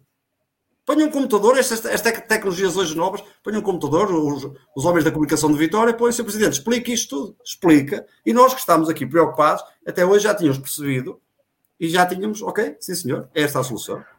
se me explicar uma coisa, se eu me explicar uma coisa, uma ideia, um projeto, eu até posso não concordar, mas percebeu e respeitar.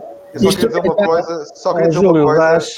Dás só, um, minuto ao Miguel, ao António. É só um segundo, é eu tenho a certeza que vocês têm a mesma opinião que eu, mas só queria, porque às vezes pode passar, eu tenho a certeza que o Daniel está a dizer isso e bem, mas em relação à antecipação de receitas, não, ele não tem que, que, que, que, explicar o que é que fez. Ele tem aqui, antes de o fazer, isso é um tema tão grave, tão grave, tu já, tão grave. Tu já vais mais atrás, tu estás a já, eu já, já ia introduzir esse ponto, porque é de dar aqui algumas explicações sobre esta AG. Tenho a certeza que o Daniel tem, tem a mesma, uh, tem a mesma opinião, mas era só eu vou-te dizer melhor. Se quiser terminar isto, só termino. Oh, Júlio, termino já isto eu podia pegar numa, numa, na, naquela intervenção que fiz naquela Assembleia sobre aquela desblindagem de estatutos e, e, fazer agora. Será que os próprios órgãos sociais atuais do clube foram informados dessa operação? E se eles estiverem a ouvir, como foi na altura daquela desblindagem, eles têm que ser sérios e dizer, ou então, basta o silêncio deles, já sei, eles nem foram ouvidos. Portanto, se eles não foram ouvidos, eu não sei. Eu não, Daniel, uma, uma, uma, questão aqui e pode já ficar. Pode já ficar. Oh, Júlio, já, oh, Júlio, já tens 10 minutos de antena. Já assim. falar. Já uma questão aqui. Oh, Júlio, agora, agora és tu. Não, uma questão aqui que pode ficar, ser importante, até porque, uh, como dizem muito bem, a imagem que o Vitória irá passar com os 282 associados lá dentro vai ser chocante, isso não tenho a menor dúvida e até porque as pessoas que vão ficar cá fora uh, vão perguntar o porquê, uh, se têm o mesmo direito a estar lá dentro, porque têm cotas pagas, têm os mesmos direitos. A questão aqui é, alterar a data da AG, hum, parece-me demasiado preocupante alterar a data da AG, até por toda a envolvência que está, quanto mais atrasarmos, pior será. A questão é, eh, será que o próprio Vitória, a imagem do que se passou hoje com a apresentação do PEPA, que foi em pleno relevado, em pleno estádio do Adão Afonso Henriques, não se poderia fazer lá a Assembleia Geral? No estádio? Sim. Se, se o objetivo for, se, se, era este o objetivo, falar para os sócios e querer explicar aos sócios, sim. Se o objetivo não é falar nada para os sócios, seguir em frente, então está cumprido. Muito bem. Olha, uma coisa que eu quero dizer. Diz-me. Eh, o Pepa, que foi apresentado hoje, não merecia isto. Não merecia chegar a Guimarães para liderar um projeto com um ambiente deste. Por isso, esta Assembleia ou estas explicações já deviam ter sido dadas, devia estar casa arrumada e seguirmos em frente para uma nova época. Ele é que não merecia isto. Júlio, como diziam os antigos ah, relatadores ah, para o Pedro Barbosa e para o Dan, espalha a tua magia. Não, eu, eu deixa-me só começar. Eu vou, eu vou baralhar aqui um bocadinho os assuntos, porque nós também fomos aqui misturando assim um bocadinho os assuntos. Eu não quero que a AG seja adiada. Eu quero que a AG seja no dia em que foi marcada. Aliás, eu até acho que a AG já devia ter acontecido há muito. A partir do momento que começou uma série de, de- um- uma sucessão de acontecimentos ao longo deste tempo mais recente, a AG, a AG devia ter sido marcada e era do interesse do presidente da direção ter marcado essa AG para prestar os esclarecimentos. De facto, eu, eu temo e não quero, depois do que aconteceu com o caso Marega, e nós já estamos rotulados, não vale a pena disfarçarmos, nós já estamos rotulados com aquilo, com racismo, não vale a pena. Eu ando pelo país e sei muito bem a forma como as pessoas falam comigo e como me abordam relativamente a esse problema. Eu temo que a imagem da AG, como o Daniel referiu, eh, que não seja a melhor. E esta AG, não só pela importância da própria AG, a própria AG tem uma importância pela imagem que nós temos que transmitir. É uma Assembleia Geral extraordinária, prevê-se quentinha, mas que decorra dentro de toda a normalidade. É uma coisa que nós devemos ao Vitória, nós todos associados devemos ao Vitória. É passar uma boa imagem, que no final a comunicação social diga correu tudo bem, houve este esclarecimento, houve aquela dúvida, houve, houve- o presidente falou, o presidente falou isto, houve um sócio que questionou sobre aquilo. É isto, é esta que é a imagem final que eu quero que passe. Mantenho a, mi- mantenho a minha opinião de que a já devia ter sido feita há muito e, e pegando um bocadinho naquilo que disse o, o António, o António Miguel Cardoso, eh, o que é que terá acontecido de tão grave para se fazer um adiantamento de 20 milhões e não se ter tido tempo de consultar os sócios, ou pelo menos de avisar os sócios de forma atempada de que era necessário os 20 milhões. Porque é que eram necessários os 20 milhões? O que aconteceu para serem necessários 20 milhões? Um ano depois de se ter vendido o Tapsoba por, por 20 milhões, por 18 milhões. Portanto, o que é que aconteceu? Algo de tão grave deve ter acontecido que a coisa deve ter sido, houve necessidade de fazer isto da noite para o dia, ou do dia para a noite, e que não houve tempo de avisar ninguém. Relativamente à Assembleia Geral, ou relativamente ao Presidente, ou relativamente a qualquer coisa que seja relacionada com o Vitória, um vitoriano não precisa de um recado como aquele que o Paulo Roberto disse. Um vitoriano, uma pessoa que é verdadeiramente vitoriana e que sente Vitória, e que conhece os sócios do Vitória, e que sente os sócios do Vitória, no fundo sabe como comunicar, e sabe o momento em que deve comunicar, e, se- e conhece, e percebe a necessidade de comunicar no momento certo. É a minha opinião. Muito bem. Quem é da casa, aqueles que são da casa, ou aqueles que cresceram na casa, e aqueles que conhecem o estádio Dom Afonso Henriques, e que conhecem o pavilhão da Unidade Bimaranense, e que conhecem o complexo de Vitória, e sabem o momento em que devem falar, e sabem o momento, e sabem o que devem dizer naquele momento. É, uma, é a minha opinião. Já voltamos a falar da, da Assembleia Geral, até porque eu tenho aqui. E, duas Paulo, Paulo, desculpa, só questões. uma à parte. Paulo, só uma parte. Só, só, mesmo, só uma coisinha final. Esta Assembleia é um erro, é um erro, é um erro pensar que nesta Assembleia Geral só se vai falar de futebol ou que só se quer falar de futebol. Não, não, Há coisas, mais, há coisas Já- tão ou mais Já, que o mais já, já, amplitude. já vamos falar disso, já vamos falar disso. Gostava só de, de chamar o Daniel à conversa para uma pergunta que aqui o João Silva colocou, que eu acho um bocado penitente até para, para tentar perceber os 20 milhões, ou não, pode não ter nada a ver. Que ele diz assim, o, Daniel, o João Silva pergunta diretamente ao Daniel Arrudiz que se, se o Daniel sabe quanto é que era o passivo que o Vitória tinha quando saiu os elementos. Quando saiu o Júlio Mendes, atenção, eh, eh, parece-me que há, há um passivo eh, e depois, eh, quando entra esta, esta direção, eu- por isso é que eu digo que as pessoas se chatearam, porque eu acho que eh, o atual presidente descobriu outras coisas. Ou contratos paralelos ou algum passivo escondido. Só pode ter sido isso para se chatear. Porque a primeira fase a primeira fase um, do mandato, as coisas estavam todas bem, não havia problemas e havia soluções financeiras para tudo. Depois, quando há realmente uma venda uh, do TAPSOBA e depois há este adiantamento, algo estava mal. Temos salários em atraso, tivemos processos no tribunal. Não estamos a falar, de, aliás, no tempo do Emílio Macedo, chegou-se naquela parte final em que já havia litígio no tribunal. Uma coisa é, é nós temos um passivo, ou seja, devemos dinheiro, mas estamos a cumprir, estamos a pagar. Outra coisa é quando chega já ao tribunal, com execuções, até com pedido de insolvência, embora de onde ele vem, enfim, já sabemos o que é. Mas o Vitória, que até demorou algum tempo, e honra seja feita, isso temos de falar, honra seja feita, naquele primeiro mandato do, do Mendes, que, que conseguiu-se construir alguma credibilidade, ou pelo menos na questão dos números, um, e, e, que demorou a conseguir. Eu acho que neste momento estamos numa situação preocupante. E isto é que o Júlio disse bem. A questão não é ninguém ia para uma Assembleia discutir a bola, e eu pelo menos acho não, porque nenhum presidente não está lá a marcar golos nem nada, mas está a gerir um clube. E acima de tudo, hoje em dia, é maior acionista do, do, do da SAD Vitória. E, portanto, eu só posso perguntar, o sócio pode perguntar ao presidente do clube, que é o nosso representante da nossa sociedade, que gera o futebol. O que é que ele anda a fazer? Quais são os problemas em termos de dinheiro é? para estarmos com esse resgate? Isto é um resgate quase, não é?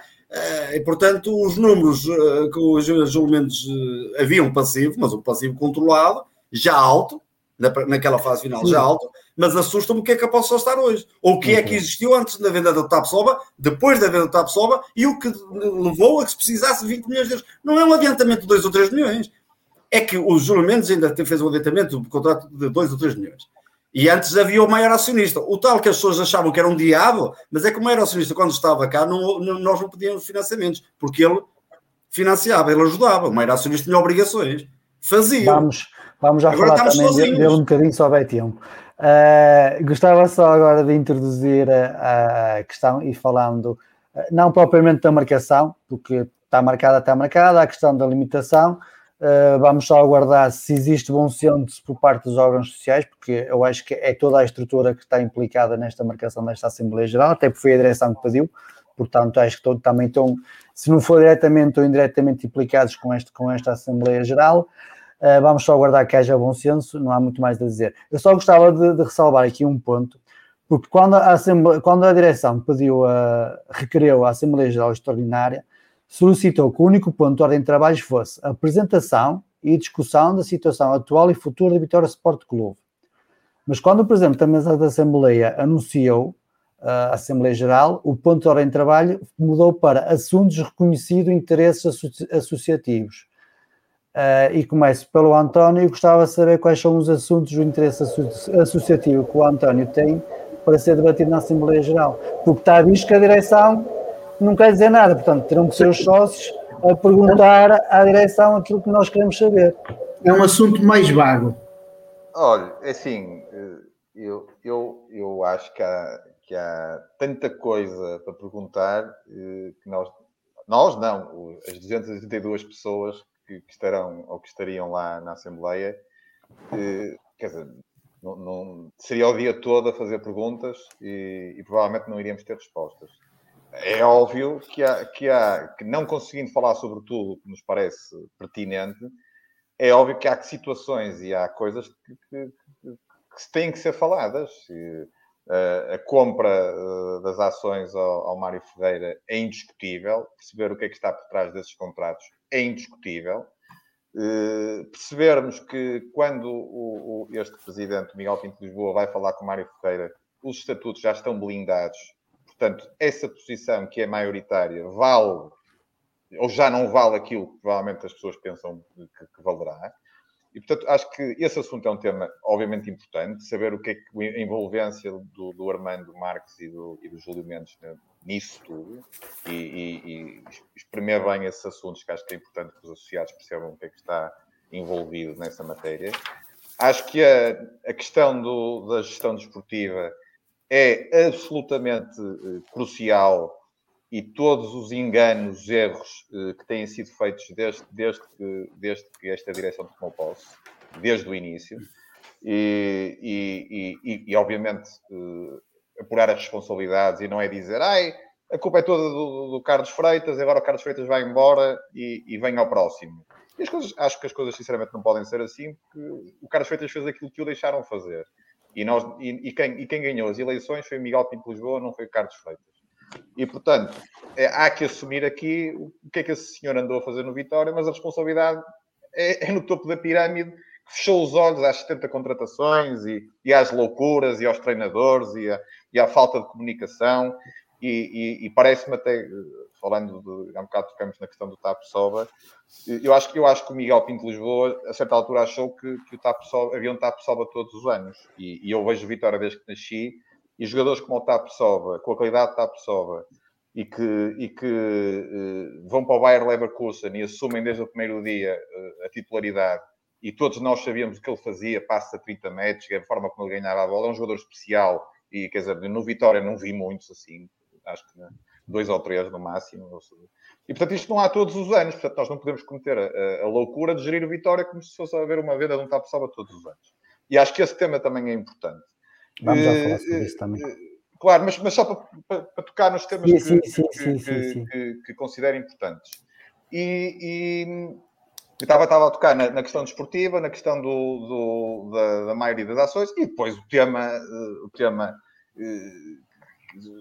que será mais óbvio que toda a gente fala e que acho que é importante que se fale, é o tema do, deste adiantamento, que, que acho que esses três temas é impossível, é impossível não fugir a eles. Apimentando um bocadinho, acho que também é importante, eh, dentro de vários outros assuntos que seriam importantes, o Presidente explicar-se em relação àquilo que têm sido os ataques do, do ataques do, do Rui Santos. Acho que é importante esclarecer as pessoas o que é que está a passar. Portanto, esses quatro temas acho que são obrigatórios, muito sinceramente. Muito bem. Antes de passar a bola para o Júlio, quero só responder aqui, aqui a um comentário do Cláudio Silva, que diz, eh, e soluções positivas que possam ajudar a vitória. Não pode ser só bota abaixo, o clube já tem estabilidade que chega. Para já não estamos aqui no bota abaixo, estamos a, a falar sobre a vitória eh, e ponto. Segundo, para a gente apresentar soluções positivas, tem que haver comunicação por parte de Vitória. Nós não podemos apresentar nada sem saber como é que o clube está. Que soluções é que a gente vai dizer? Não podemos. Se, se o Vitória não comunica com os sócios, não diz qual é o ponto de situação dos sócios ou do clube, aliás, pediu numa primeira instância à Assembleia Geral para discutir isso e depois a Assembleia Geral, não sei porque, alterou o ponto. Portanto, se, se, se, se a direção não nos dá ferramentas para a gente uh, ter aqui soluções, nós não, não, podemos, é difícil para nós apresentar soluções, porque não oh, Paulo, eu, só, é eu, só, eu como estava a falar agora, só, só gostava também de ir respondendo, nós estamos a resumir a factos, nós não estamos aqui nem a especular, nem a, a, a, a entrar em, em, em, conversas de que havia isto e havia aquele outro e diz isto. Não, nós estamos a falar aqui os cinco é de factos. E as pessoas têm, têm que perceber que, que, ninguém quer deitar ninguém abaixo. Estamos a falar do futuro do Vitória, daquilo que é o presente do Vitória, e estamos a aprender ex exclusivamente a factos, mais nada. Júlio, e acima, de, e acima, de tudo, acima de tudo, ninguém está aqui a colocar ideias ou a debater mentiras, nem ninguém está aqui com pré-campanhas. Exatamente. Estamos exatamente. a Vitória. Exatamente. E as três, e as três pessoas que aqui estão, e as três pessoas que aqui estão, os ex-candidatos, assim como os dois moderadores que aqui estão, nenhum deles é responsável pela instabilidade que o Vitória está a viver. Nem nenhum deles contribuiu de alguma forma para a instabilidade que o Vitória está a viver.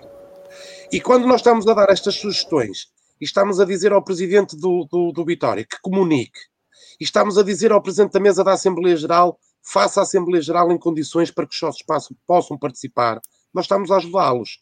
Isto não é volta abaixo. Podem, não olhem para isto como uma crítica destrutiva, isto é uma crítica construtiva. Comuniquem mais, falem mais connosco, insiram-nos no projeto, metam-nos no projeto, contem connosco, contem connosco. Não olhem para nós como inimigo interno. Os inimigos não estão cá dentro, os inimigos estão lá fora. Os adversários estão lá fora. As pessoas têm uma tendência de que pessoas têm uma, não sei porquê, instalou-se esta tendência, isto já vem desde 2012 ou desde 2015, instalou-se a tendência de que nada pode ser dito porque incomoda Deus. Não! Isto não se trata de Deus, trata-se de um clube de futebol que move paixões, é provavelmente o maior clube, de, provavelmente não, é o maior clube de Portugal em termos de paixão, em termos de associativismo. Caramba, este clube bate recordes em, em, atos eleitorais. Este clube bate recordes em deslocações. Vocês estão à espera que um clube que consegue estes recordes todos, que consegue isto tudo, vocês estão à espera de silêncio e de passividade. Caramba, nós vivemos o Vitória a 100, vivemos o Vitória a 1000. Estão agora a pedir-nos que vi- que vivamos o Vitória a 20. Ó, Júlio, eu tenho- é isto, eu- é eu- ó, Júlio, só uma coisa, Júlio, desculpa. Eu até acho que temos estado, como sócios de Vitória, muito passivos em relação ao Muito passivos. Nós temos estado é muito passivos. Porque é assim, vamos E foi por coisa. e foi por que eu comecei a live, a sua, o associativismo. Mas, Mas- quando vamos, nós quando vamos para um estádio, ou quando nas deslocações, vamos, vamos lá pôr isto um bocadinho mais terra a terra. Quando nós cantamos que o Vitória é nosso, ou o Vitória somos nós, ou somos Vitória até morrer, caramba, isto não é só dito da boca para fora, nós também sentimos isto. E, portanto, as pessoas que nos acompanham e as pessoas que nos lideram também têm que perceber isto. Têm que perceber isto e têm que perceber que nós, quando estamos a falar nisto, nós nisto não é o voto abaixo, eu odeio essa expressão do voto abaixo. Isto não é o voto abaixo, nem é pré-campanha, nem é campanha eleitoral, nem é coisa nenhuma. As pessoas têm que perceber. Ó Júlio, e agora, desculpa lá só, só interromper. Aliás, tenho mais uma coisa para dizer, mas esta tem que ser dita. No telefonema que eu fiz aos três, estão aqui os três e podem, podem negar, se, se for mentira, aquilo que eu frisei foi que isto não era para ser uma conversa para dizer mal da direção, era para ser Exatamente. uma conversa entre vitorianos, íamos Certo. falar do Vitória E para vitorianos. Se, Ó, ó, Paulo, mas se ó, não Paulo, foi mas- isto, podem, desmentir aqui em direto. Ah, Júlio, não, podes, podes, podes, podes Paulo, mas vamos ver, vamos ver se nos entendemos. O nosso presidente atual chama-se Miguel Pinto Lisboa. O nosso presidente da mesa da Assembleia Geral, eu vou dizer o nome por mais que ele é conhecido, que é o Padre Antunes, José Antunes. O nosso treinador neste momento é o Pepa. Não digo quem é o meu jogador ou quem são os meus jogadores, porque já estamos na fase de transição em que alguns irão entrar e outros irão sair. Mas nós somos todos pelo Vitória, só queremos o bem do Vitória e queremos o melhor do Vitória. E quem pensar o contrário está enganado. Quem pensar o contrário está redondamente enganado. Nós não somos assim, nenhum dos cinco que aqui está é assim. E eu, por os cinco que aqui estão, ponho a mão no fogo. Ninguém é assim. Júlio, antes de terminar a tua intervenção, a tua intervenção, porque não disseste aquilo que tu, como associado, queres ver discutido na, na Assembleia Geral, porque é isso que se trata, né? vão ser os sócios a fazer as perguntas. Ah, eu gostava só de refrisar mais um ponto. Ah, em relação a- a- ao que o Cláudio disse, peço só desculpa para ver se encontro aqui outra vez o comentário, só para não, não estar aqui a dizer as neiras. Enquanto, enquanto, vês, enquanto vês, eu aproveito para afirmar que no dia e na hora em que o nosso presidente nos chamar a nós, enquanto ABS, para dizer ou para apontar o que é que está mal no Vitória e que ideias temos para melhorar o Vitória, uma semana depois tenho um caderno lá elaborado agora, que não meta na gaveta. Cláudio, Não limita- não limita a participação dos sócios, porque isso é que é o verdadeiro contributo nas Assembleias Gerais, limitar a presença dos sócios, porque até a apresentação de Quaresma teve mais sócios. Por isso, Cláudio, só para encerrar este tema, soluções positivas. Nós convidámos três, eh, não, minto, convidámos dois vice-presidentes do Vitória para vir aqui conversar connosco, não sobre futebol, não sobre o estado atual do Vitória, mas para falar sobre o que eles fazem no Vitória. Até hoje ainda não tivemos uma resposta, nem sim nem não. Não sei se não vão vir, mas até hoje isto são soluções positivas. Se eles não querem vir conversar connosco, se não querem ou- ouvir as nossas ideias, é complicado. Se não querem comunicar, não podemos fazer nada. Júlio, tu como associado que és, quais são as explicações que queres ouvir por parte da direção? Quais são os temas que gostavas que fossem esclarecidos? E pá, quanto tempo demora a AGE? Quanto tempo vamos ter na AGE? A tarde toda? Até às Não duas da manhã, até, à- até às dez e meia, não é? Pelo menos até às dez e meia. Epá, elas são tantas. Mas pá, os 20 milhões, o adiantamento de 20 milhões. Tenta enumerar algumas das mais importantes que Ah, por exemplo, o adiantamento de 20 milhões, gostava que ele me esclarecesse sobre aquelas afirmações, vou-lhe chamar afirmações, não sei se são afirmações, não sei até que ponto, do Rui Santos, do programa de televisão, do João Carlos Teixeira. Eh, gostava que ele me explicasse, e pá, elas são tantas, gostava que ele me explicasse aquele contrato de 2 milhões de euros que foi feito com Armando Marques e Júlio Mendes, caso perca o processo, caso o Mário Ferreira perca o processo em tribunal, sobre a tal venda da SAD podia ter sido feita pelos 8 milhões e 100 mil e não foi feita. Epá, o Sr. Carlos Freitas, por exemplo, uma questão de questões sobre o Sr. Carlos Freitas. Há tantas questões, elas são tantas, que eu sinceramente nem sei. Eu, eu, eu acho que é melhor levar uma lista de 50. Depois, por exemplo, vai falar o António Miguel, vai, vai perguntar a 10, nós riscamos. Pá, eu não falo Depois nada, vai lá- não sou aziado. Eu não falo Diz? nada. Eu se falar sou aziado, eu fico calado. Fico, vou só Oh, isso, isso a mim, olha, oh, oh, António, é para o lado que eu durmo melhor. É para o Será lado que que eu entramos? melhor. Mas será que entramos, Júlio? Entramos, entramos. Eu estou Vamos. convencido que entramos. Não, eu acampar num acampo. Eu acampar num acampo. Provavelmente não, Isso, porque isso, isso podem ter a certeza de que eu isso não vou fazer e não o farei por uma questão de dignidade própria e não o farei por uma dignidade, pela questão da dignidade do Vitória e de dar dignidade ao Vitória. Irei para a Assembleia Geral à hora normal a que vou a qualquer Assembleia Geral. Não contem comigo para espetáculos circenses de ir para lá de noite ou ir para lá às seis da manhã. Não, não contem comigo para isso, porque eu gosto demais do Vitória para me meter nisso. Gosto demais do Vitória. E o meu respeito pelo Vitória diz-me que se eu chegar à porta e não puder entrar, volto para trás. Ponto final. Se tiver a oportunidade de colocar as perguntas, coloco. Se não tiver a oportunidade, volto para trás. Mas também, pegando ali um bocadinho no Humberto, mas também, numa- nu- mas também não me esquecerei no momento apropriado de quem teve a oportunidade de dar voz aos sócios e não a deu. Também não me vou esquecer no momento adequado. Muito bem. Daniel, o que é que o associado Daniel tem para perguntar à direção? Ou o que é que gostava de perguntar, se tivesse essa, essa possibilidade? Eu gostava, enquanto sócio do Vitória, interessado por Vitória e que gosto muito do Vitória, gostava de ouvir o presidente de Vitória, porque foi isso que ele nos disse que queria falar connosco. Sim, mas. eh, ou- ou- É verdade ou- que ele comunica mal, esta- é verdade que ele comunica mal, mas foi copy- Ó Daniel, mas o copy paste não funcionou muito bem e houve ali um errozito Mas e eu não sei se gostava vai de ouvir, ou mais que perguntar, gostava de ouvir. Se me explica, é o que eu volto a dizer. Se conseguir explicar aos sócios e que os sócios eh, eh, aceitem ou não, mas que compreendem que percebem, é mais fácil de integrar os sócios e que os sócios abracem esta direção e abracem este projeto. Agora, eh, já se falou aqui a questão, a questão do contrato, de, a compra das ações. É muito bonito chegar a uma assembleia e dizer nós agora somos donos do nosso futuro, já somos sócios maioritários eu volto a dizer, não é que eu seja amigo, eu sou amigo do, do, do Mário Ferreira, mas eu pergunto, ele era maior acionista do Vitória. Qual é que foi o, o entrave, o obstáculo, enquanto aquele aqui esteve? Ele Nenhum. deixou, deixou sempre que o Vitória escolhesse a administração. Deixou sempre o Vitória mandar. Este presidente entrou e disse: Não conto consigo, vá daqui para fora. E ele montou uma administração só com os, os administradores do Vitória. O homem, quando disser: Olha, você não faz falta aqui, eh, venda as ações, ele faz favor, estão aqui as ações. Ele nunca foi problema para o Vitória. Eu preocupo mais 30% ou 40% que venham mandar o Vitória. Isso é que me preocupa, ok? Daniel, honra seja feita, honra seja feita. E mais, Desculpa. quero saber, porque se comprou as ações, comprou-se as ações, com que dinheiro? Quer perceber com que dinheiro do Vitória, foi o Vitória Sport Clube que comprou as ações, não foi essa. O Vitória, como é que Exatamente. eles vai pagar? Depois, no caso, porque o Mário Ferreira não falou comigo, não conheço o contrato, ele não partilhou comigo.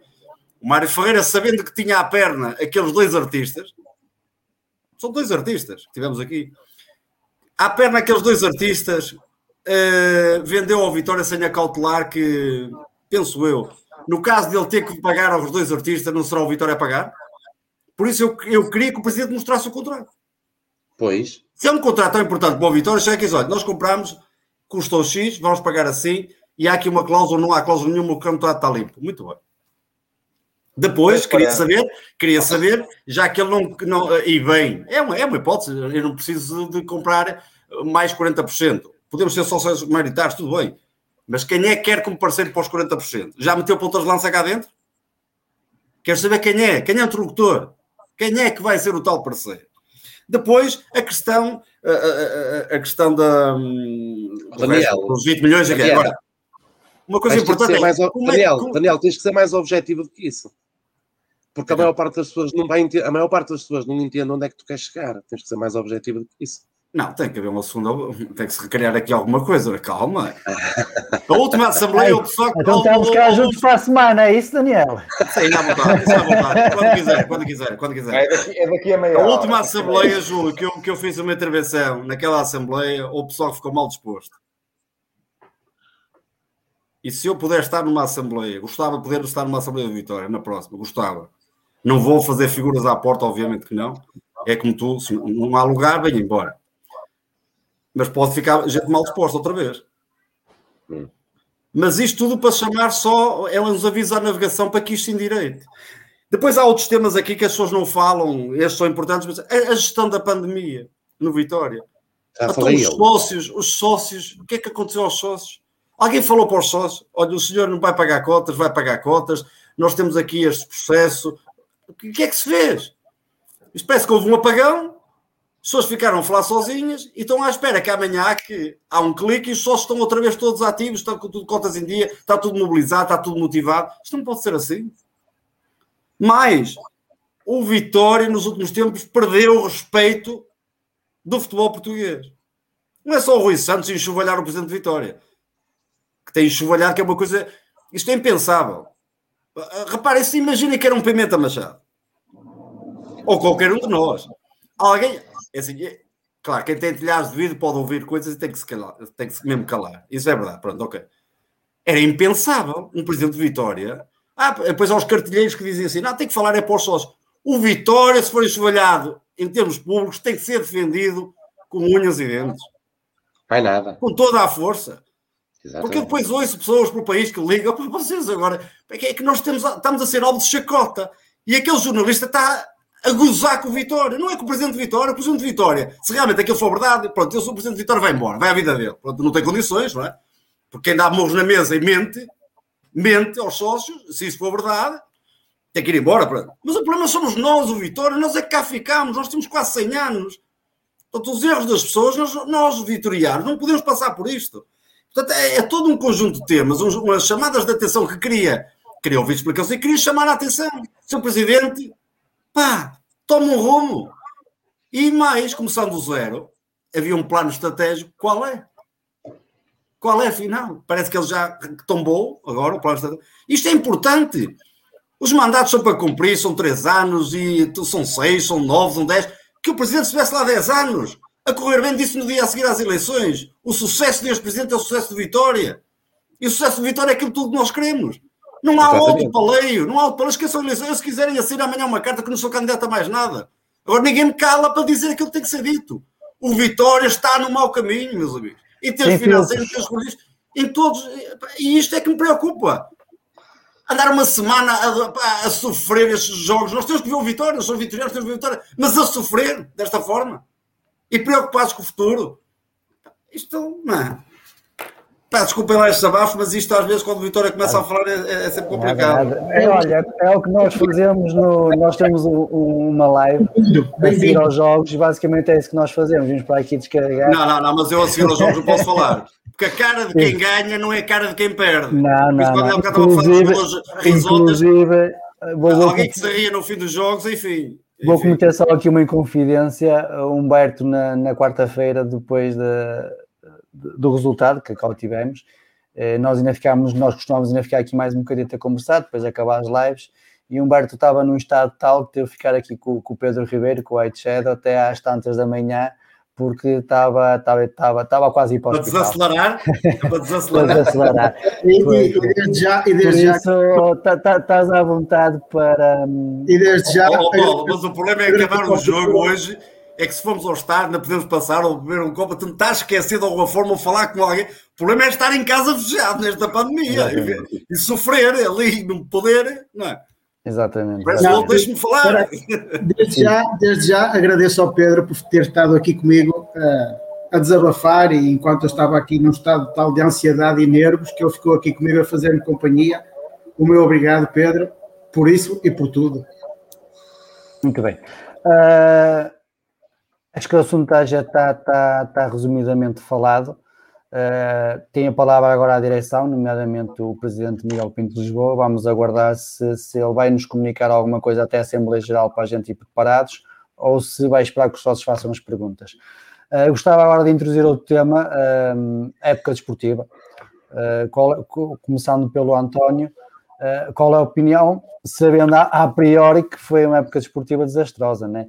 Ah, mas gostava de, de ouvir a tua opinião sobre a, a época desportiva. Até podemos alargar um bocadito à, à primeira época de, de- de presidência, digamos. É assim, olha, Fazer um resumo da- das duas épocas. eu tentando, tentando resumir, tenho a certeza que até ao dia da Assembleia Geral, eh, e só para terminar esse ponto, haverá notícias eh, sobre o Vitória positivas por parte da direção todos os dias, não tenho dúvidas nenhumas. E, portanto, isso é uma coisa que tenho a certeza que irá acontecer. Essa campanha de, de notícias positivas para, para, nos enganar a todos um bocadinho. Em relação à, àquilo que, que foi a época desportiva, eu ano passado, no final da época, fiz um resumo numa entrevista na, na Rádio Fundação sobre aquilo que achava e, e, e que já que, que se previa que, que, fosse acontecer. Já o ano passado, acho que, que a época correu mal eh, porque o ano passado, se nós nos lembrarmos, quando, quando, quando eh, Miguel Pinto Lisboa entra, contrata o Carlos Freitas, nós um bocadinho, e na altura já havia a questão do passivo, e já havia a questão de alguma preocupação financeira, nós, em cima do, do fecho do mercado, fomos buscar jogadores caros, e por empréstimo, Lucas Evangelista, e, e contratamos o Bruno Duarte, e, e mais alguns, e, e, já acho que, que, que, houve ali uma perspectiva um bocadinho inconsciente de, por parte da direção, mas, mas com jogadores com alguma qualidade. Mas no último dia do mercado preocupou uma quantidade de jogadores que entraram para a equipa B e para o Sub-23 já eh, em agosto ou em setembro. Achei que aquilo foi um, um excesso. Entraram para aí 10 jogadores num dia. E, e, depois a questão e a gestão em janeiro, eh, na altura, acho que toda a gente percebeu o Vitória ficou muito mais fraco, apesar do Ivo ser um bom treinador, com intensidade, as coisas foram correndo, mas em janeiro a gestão já foi, já deixou a equipe muito, muito pior e, portanto, já me deixava preocupado porque cada vez mais via o, o, a, a, direção eh, e o Carlos Freitas a tomar conta de todas as situações, cada, mais, cada vez mais via a coordenação do futebol a não funcionar e víamos jogadores a entrar todos os dias e já se começava a sentir um bocadinho a, a perda da mística. E, portanto, a, época termina, e a questão de se o Ivo devia ficar ou não, sinceramente, uh, falar depois é fácil, mas toda a gente tem a noção que não fez um péssimo trabalho e, portanto, era discutível se deveria ou não continuar. E por aí não entro. Mas toda as, até aí já achava que havia ali coisas que poderiam ser acertadas e estava convencido realmente que esta época iria ser muito melhor. E foi, na minha opinião, quer dizer, eu falo, falo como adepto de Vitória, fervoroso, eu acho que a, gestão deste ano foi muito fraca, muito fraca e foi preocupante, porque quem, quem contrata a quantidade de jogadores que Vitória contratou, quem manda os jogadores, as referências do Vitória na altura embora por tuta e meia, até muitos deles foram encostados, e quem vai buscar um treinador, e acontece o que acontece com o Tiago, e eu não ponho em causa, não ponho em causa se, se, ele vai ser ou não um bom treinador, até acredito que possa ser, apesar de achar que ele gestualmente em campo e a nível de decisões não gostei muito do que ele fez, mas até como um atleta e uma pessoa séria, mas acho que a decisão foi muito arriscada. E mais o plantel que me foram dando, depois com os acertos finais, com maturidade do Quaresma e do Silvio, mas mais e todos aqueles jogadores que entraram, já se previa que isto ia acontecer. Acho que era, era um bocadinho óbvio que isto fosse acontecer. Sinceramente, acho que os primeiros jogos, eh, depois quando entra o João Henriques, e eu vejo Vitória desde que nasci, e eu sinceramente, se calhar vão, vão, vão achar que estou, que estou a dizer uma estupidez, mas acho que nós fomos realmente afortunados em muitos jogos, nos primeiros 10 jogos, eu acho que eu nunca vi o Vitória a ter tanta sorte e as coisas a correrem tão bem como aconteceram nesses 10 jogos, porque nós víamos uma falta de capacidade da equipa, mas a Vitória ia ganhando e as coisas iam acontecendo, eu acho que nós ficamos todos um bocadinho iludidos e convencidos que até a época poderia correr bem mas o Vitória não jogava e, e, nós sentíamos que não tinha, não tinha fio de jogo, não tinha equilíbrio, que era uma equipa com, com, alguns, eh, com alguma falta de estruturação. E, portanto, eh, não me surpreende, depois com a saída do João Henriques e, com, entretanto, com a saída do, do Carlos Freitas, porque é evidente que quando se contratam 70 jogadores e, e, nós às vezes falamos de futebol e gostamos muito, dizer, e, e, vemos um exemplo ao nosso lado, em que o Braga, eh, para uma equipa B, ou uma equipa de sub-23, contrata um jogador que é para acertar uma posição. E quando nós vamos buscar um supermercado de jogadores com qualidade indiscutível, e quando quem toma essas decisões é um Carlos Freitas, a mim acho, acho, acho que a direção tem alguma obrigação de estar por cima disso tudo.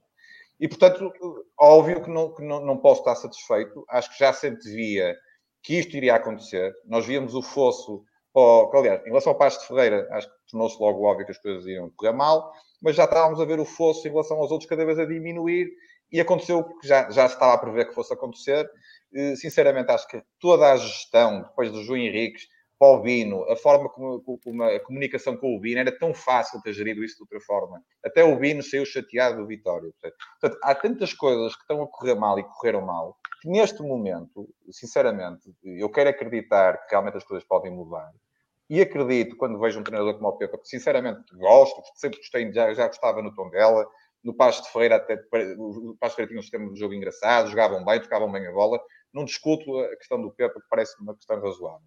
Agora, aquilo que me parece é que nós tínhamos alguém que tomava conta de futebol, que era o Carlos Freitas, e neste momento é, muito bonito dizermos ah, a vitória é nossa, a vitória, a vitória é espetacular e nós os sócios é que dominamos. Mas, mas quem vai tomar conta do Vitória está a ser outro grupo. E já é outro grupo. E, e enquanto nós pensarmos que, dizer, que, é o, que é o presidente que toma conta do futebol, que toma conta das decisões, nós estamos todos enganados. E basta estar atento quem é que está a entrar na estrutura, o que é que estão a fazer, por onde é que as pessoas vão. Deixe de ser o Carlos Feitas, passam a ser outros.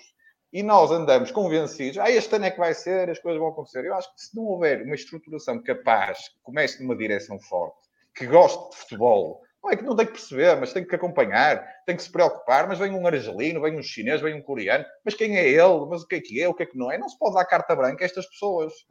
E aí é que está o problema neste momento do Vitória e me preocupa. A nível desportivo, preocupa-me.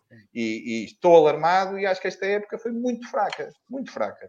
Muito bem antes de passar a bola. Eu não quero, eu, só, antes de passar, eu não, eu não quero é que vejam isto como um volta abaixo. Eu vejo isto, isto não, para mim é uma preocupação. Isso, isso, isso, é, isso é da cabeça de cada um, isso é da cabeça de cada um e não podemos, não podemos não, mudar. António, não, António, não pode ser visto como uma. Como uma e, e quem está a ver isto como volta abaixo só pode estar na base da maldicência e da maldade, porque a verdade é esta. Os três plantéis falharam os objetivos a que se propuseram. Claro, mas já nem vou falar na sub-23 e na equipa B. Já vamos Acho falar há, há tanto, os treinadores da equipa B, há tanta coisa que. Sim, mas, mas, a verdade é essa. É, Objetivo, é. Objetivamente e na realidade, os objetivos principais a que foram propostos aos três plantéis foram falhados. Estamos a falar de futebol apenas. Não é? Claro. Foram falhados, por isso. Podia, podia ter sido pelo manifesto azar ou por uma questão das arbitragens, Sim, mas claro, não, foi, claro, não foi, não foi, a questão não foi essa. Muito bem. Antes de passar ao Daniel, só duas notas. Uh, amanhã, Polo Aquático, jogo do título às 6 horas. Uh, se quiserem aparecer para dar uma força para receber a equipa, é a partir das 4 horas nas piscinas municipais. Uh, agora que partimos o, o, gelo, digamos assim, se alguém quiser intervir, ou seja, se alguém quiser vir aqui conversar ou fazer uma pergunta específica a, a, um dos três, a um dos três nossos convidados, só tem que mandar uma mensagem para o WhatsApp que está passando no rodapé uh, que é o 930, e não decorei, uh, 930-591-297, e eu mando o link e pode fazer a pergunta que, que achar mais permitente. Uh, Passo-te agora então a bola, Daniel. O que é que tens achado da gestão desportiva nestes últimos dois anos? Alargo também um bocado o tema, porque acho que já passaram dois anos. É justificado. Mas o, o clube não é só feito de futebol e, portanto, há aqui algumas coisas a, a falar também de, de, das modalidades.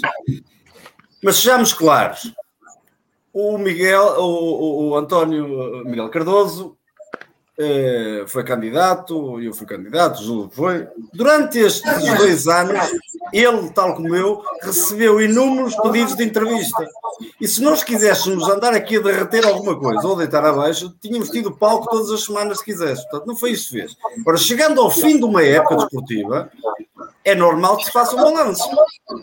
Porque o pior que pode é como na guerra, quando nós não ouvimos tiros a vir lado nenhum, é para ficar preocupado, que o próximo pode vir para a cabeça.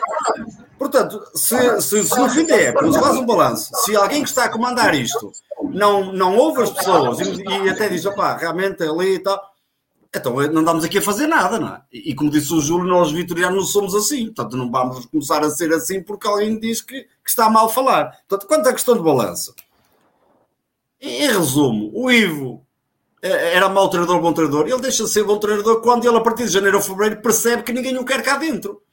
E isto é que é gestão. Um presidente, um presidente do Conselho de Administração, não joga futebol, não, não, não dá remata baliza, ou, ou pelo menos contrata jogadores, mas às vezes tem o azar do jogador não sei com quem. Isso é uma coisa que eu não culpo ninguém. Qualquer um de nós que estiver à frente de um clube, contrata, vai falhar aqui ou lá. O que eu critico é a gestão um, o treinador da equipa principal sabia que a partir de fevereiro não contava para o campeonato, não contava para o Vitória, porque o Carlos Freitas queria outra gente e queria outro projeto. Isto é que é importante. E até faço o salto para esta parte final. Acusam dos bota abaixo, da instabilidade, a maior instabilidade. E nós não vamos à Europa apenas por culpa do Presidente do Conselho de Administração de Vitória. Porque repara numa coisa. Então, quem é que. É a, primeira, é a primeira volta corre mais ou menos. É verdade, alguma sorte nos jogos, mas a sorte é assim. O Sporting também foi campeão. É preciso também alguma sorte. Mas o Vitória estava a fazer nós nunca, nós nunca temos é sorte, verdade. tivemos. Tens razão, tens razão. Mas tivemos sorte nos jogos. Quando vira a volta e é preciso estabilidade, tivemos dois ou três meses de salários em atraso. Vocês acham que isso que ajuda? Mais, vem um treinador para um projeto e que depois descobre que o projeto não é, vai embora. Vem outro, depois vem outro. E no fim, pega no Bino Maçães, um sacrificado, que estávamos a lutar por lugares europeus, por uma condição europeia. Estávamos lá, estávamos no sexto lugar. E o que é que o Presidente da Conselho de Administração faz? Vai e contrata o Pepa e não é capaz de contratar o Pepa dizendo ao Pepa que isto tinha ficar no segredo dos deuses.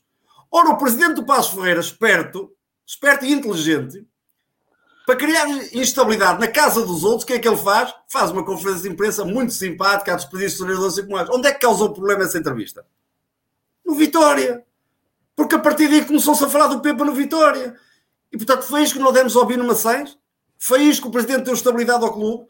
É isto que eu critico. E quem não percebe futebol faz isto. Não sabe gerir grupo, não sabe gerir uma. não sabe ser um líder. E isto é que desmoronou. Portanto, nós não vamos à Europa por culpa de quem estava a gerir o Vitória. Não é o jogador A ou B que falhou mais. Não é isto. Estes dois factos ordenados em atraso, no janeiro, fevereiro, março, e depois é esta questão do Pepa mal gerida nesta parte final. Que também não percebo o que é que foi dito ao Pepa, porque o Pepa hoje era apresentado, sim senhora, mas até hoje tinha que ser segredo. Então nós estamos a, lugar, a lutar com o Passos Ferreira e com o Santa Clara e já temos os jogadores com a cabeça não sei onde, e já está um treinador aqui, e quem estava ao leme, que era o Bino Maçães, fica com isto. Depois vem o Moreno, coitado, outro sacrificado na parte final. Mas isto cabe na cabeça de alguém. É por isso que nós somos algo de chacota, e, e é uma vergonha. É isto, isto é que é o meu problema. Não é mais nenhum. Se contratou pé esquerdo, pé direito, se o Edas joga, se não joga, se vê. Isto é que é o problema. Ó Júlio, deixa-me só fazer uma pergunta ao Daniel, já, já estou a palavra.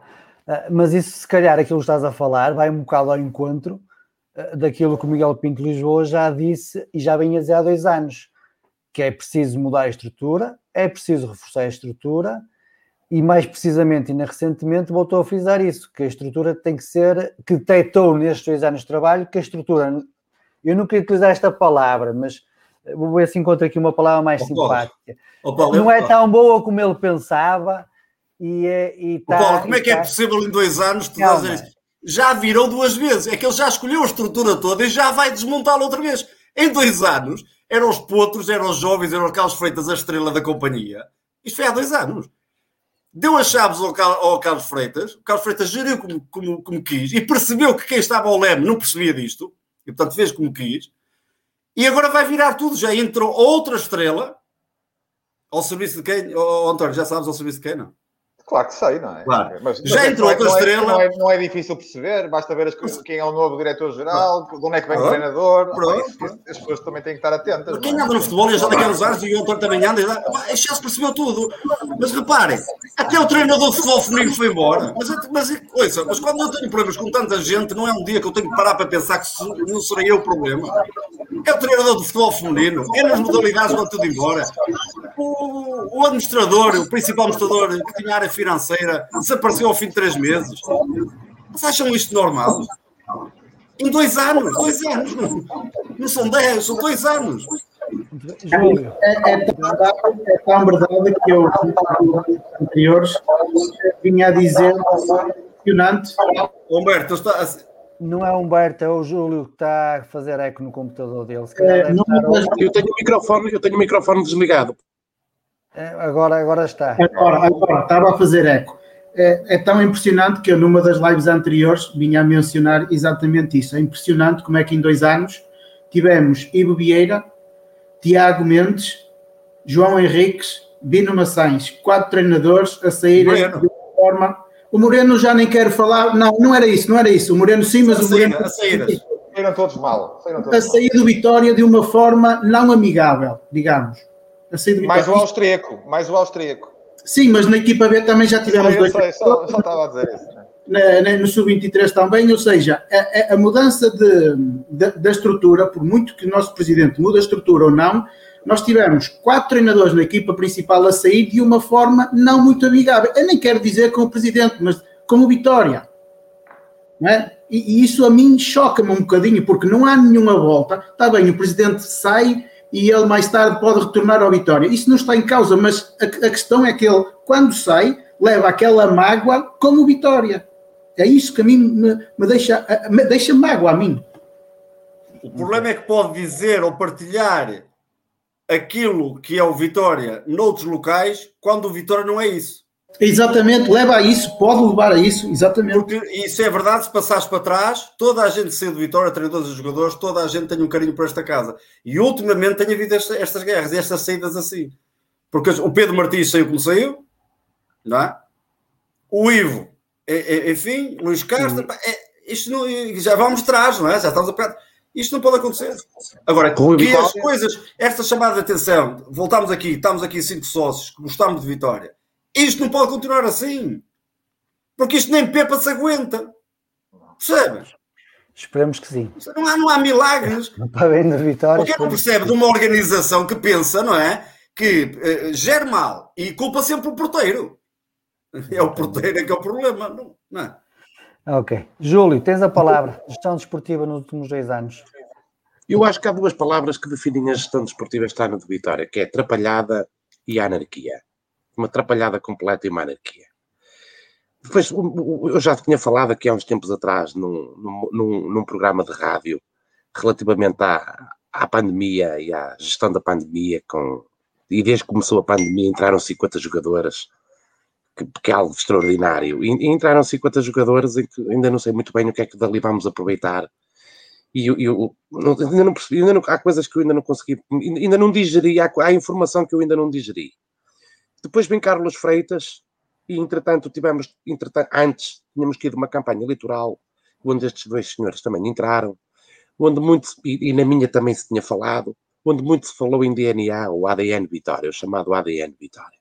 Há o ADN Vitória com uma formação de, cujos treinadores são oriundos quase todos da Dragon Force, temos um ADN Vitória em que temos as modalidades amadoras, com exceção da equipa de basquete feminina, que fez uma grande, e o polo aquático, claro, que fizeram uma grande figura. Não sei onde é que anda o ADN Vitória, não sei onde é que entra, não sei, não, não consigo não consigo introduzir na mesma frase Carlos Freitas e ADN de um clube qualquer. Não consigo. Carlos Freitas nunca foi conhecido por eh, introduzir ADN, a não ser o dele, no- nos clubes por onde passa. Há aqui uma série, o, o- próprio, o, próprio, o próprio Daniel, o próprio Daniel falou aqui numa questão, o, dossiê, o Daniel e o António Miguel também falou nisso. O dossiê Bino, esta parte final do Bino, eu acho que isto ilustra tão bem o que foi a, a, a, época do Vitória. Acho que é um resumo tão bom daquilo que foi a época do Vitória. A forma como o recurso humano, Bino, foi gerido. Aquilo que, aquilo que transpareceu cá para fora do respeito que não houve, ou que parece não ter havido sobre o Bino. Vamos lá ver uma coisa. Uma coisa é o Bino ser competente, ou o Bino não ser competente, ou o Bino ter capacidade para, para a dimensão do barco que é o Vitória, ou o Bino não ter essa capacidade. Isso é uma coisa. Outra Mas coisa era é ele que Bino- estava à frente. mas Claro. era ele que estava à frente. E outra coisa, o treinador, o Bino. Eu, não, eu, eu, eu, eu tenho uma certa, eu tenho uma certa relutância em aceitar que o Bino seja doido. E quando o Bino faz aquelas declarações no pré-match, onde diz que algo, onde ele, eu acho que ele, eu acho que ele disse nitidamente, quer dizer, algo lhe foi prometido do género, se conseguires o apuramento para as competições europeias, és tu que ficas. Foi isto que o Bino me disse. E o Sendo Bino o Bino- depois não sendo que o. Bino estava a ouvir a conferência de imprensa do Pepa. Certo, sendo que o Bino não gostou, que depois lhe caíssem em cima os rumores, vou-lhe chamar rumores, vou-lhe chamar rumores, e vocês andam no futebol, pá, eu vou dizer isto, pronto, vou dizer isto de uma forma aberta. Quem anda no futebol e quem anda no mundo do futebol e conhece os membros do futebol sabe que por trás da cortina nós sabemos tudo. E sabe que nós, os treinadores falam entre si, sabem que os jogadores falam entre si, sabem que os presidentes também comunicam entre si. E, portanto, na- por trás da cortina, já toda a gente tinha percebido que o Pepe ia ser o próximo treinador do Vitória. E o Bino também percebeu que o PP ia ser o próprio treinador do Vitória e alguém lhe falhou à promessa ou à palavra dada. E ele não gostou. Eu não vou discutir a questão que se terá passado no hotel, se o Bino afrontou o presidente ou se o Bino não afrontou o presidente, não sei. Mas ficou-me, ficou porque sinceramente eu não consigo discutir porque, porque não sei, por ignorância. Mas há uma coisa que me ficou nos ouvidos, não, não consigo esquecer este pormenor, que é quando nós, no final do último jogo do Bino, em que é o próprio comentador da Sport TV, ou o próprio repórter de campo da Sport TV, que nos diz a nós, Vino não vai à conferência de imprensa, a direção do Vitória decidiu aqui mesmo que ele não vai. Quer dizer, que ele foi decidido no corredor, à porta da conferência de imprensa. O Vitória não tem um gabinete, o Vitória não Júlio, tem... Mas afinal, quem é que cria a estabilidade do Vitória? Somos nós. Nós estamos aqui a falar. Quem é que cria a estabilidade do Vitória? Eu acho que o Como é que é processo possível o homem estar a treinar concentrado num objetivo europeu onde tu estás Sim, em sexto lugar com ó, isto Daniel, tudo? estás a passar, ó, Como é que é Daniel, estás a passar, Daniel, estás a passar uma mensagem aos jogadores que também são homens de que afinal o tipo que manda não é este. Estás a passar a mensagem aos jogadores que o tipo que manda não é este. Não, a mensagem é que está tudo, a mensagem é que estava tudo a prazo. Está E a cabeça prazo, deles já estava no outro lado. Os empresários começam a ligar e começa tudo a tratar de vidas. Isto não pode ser.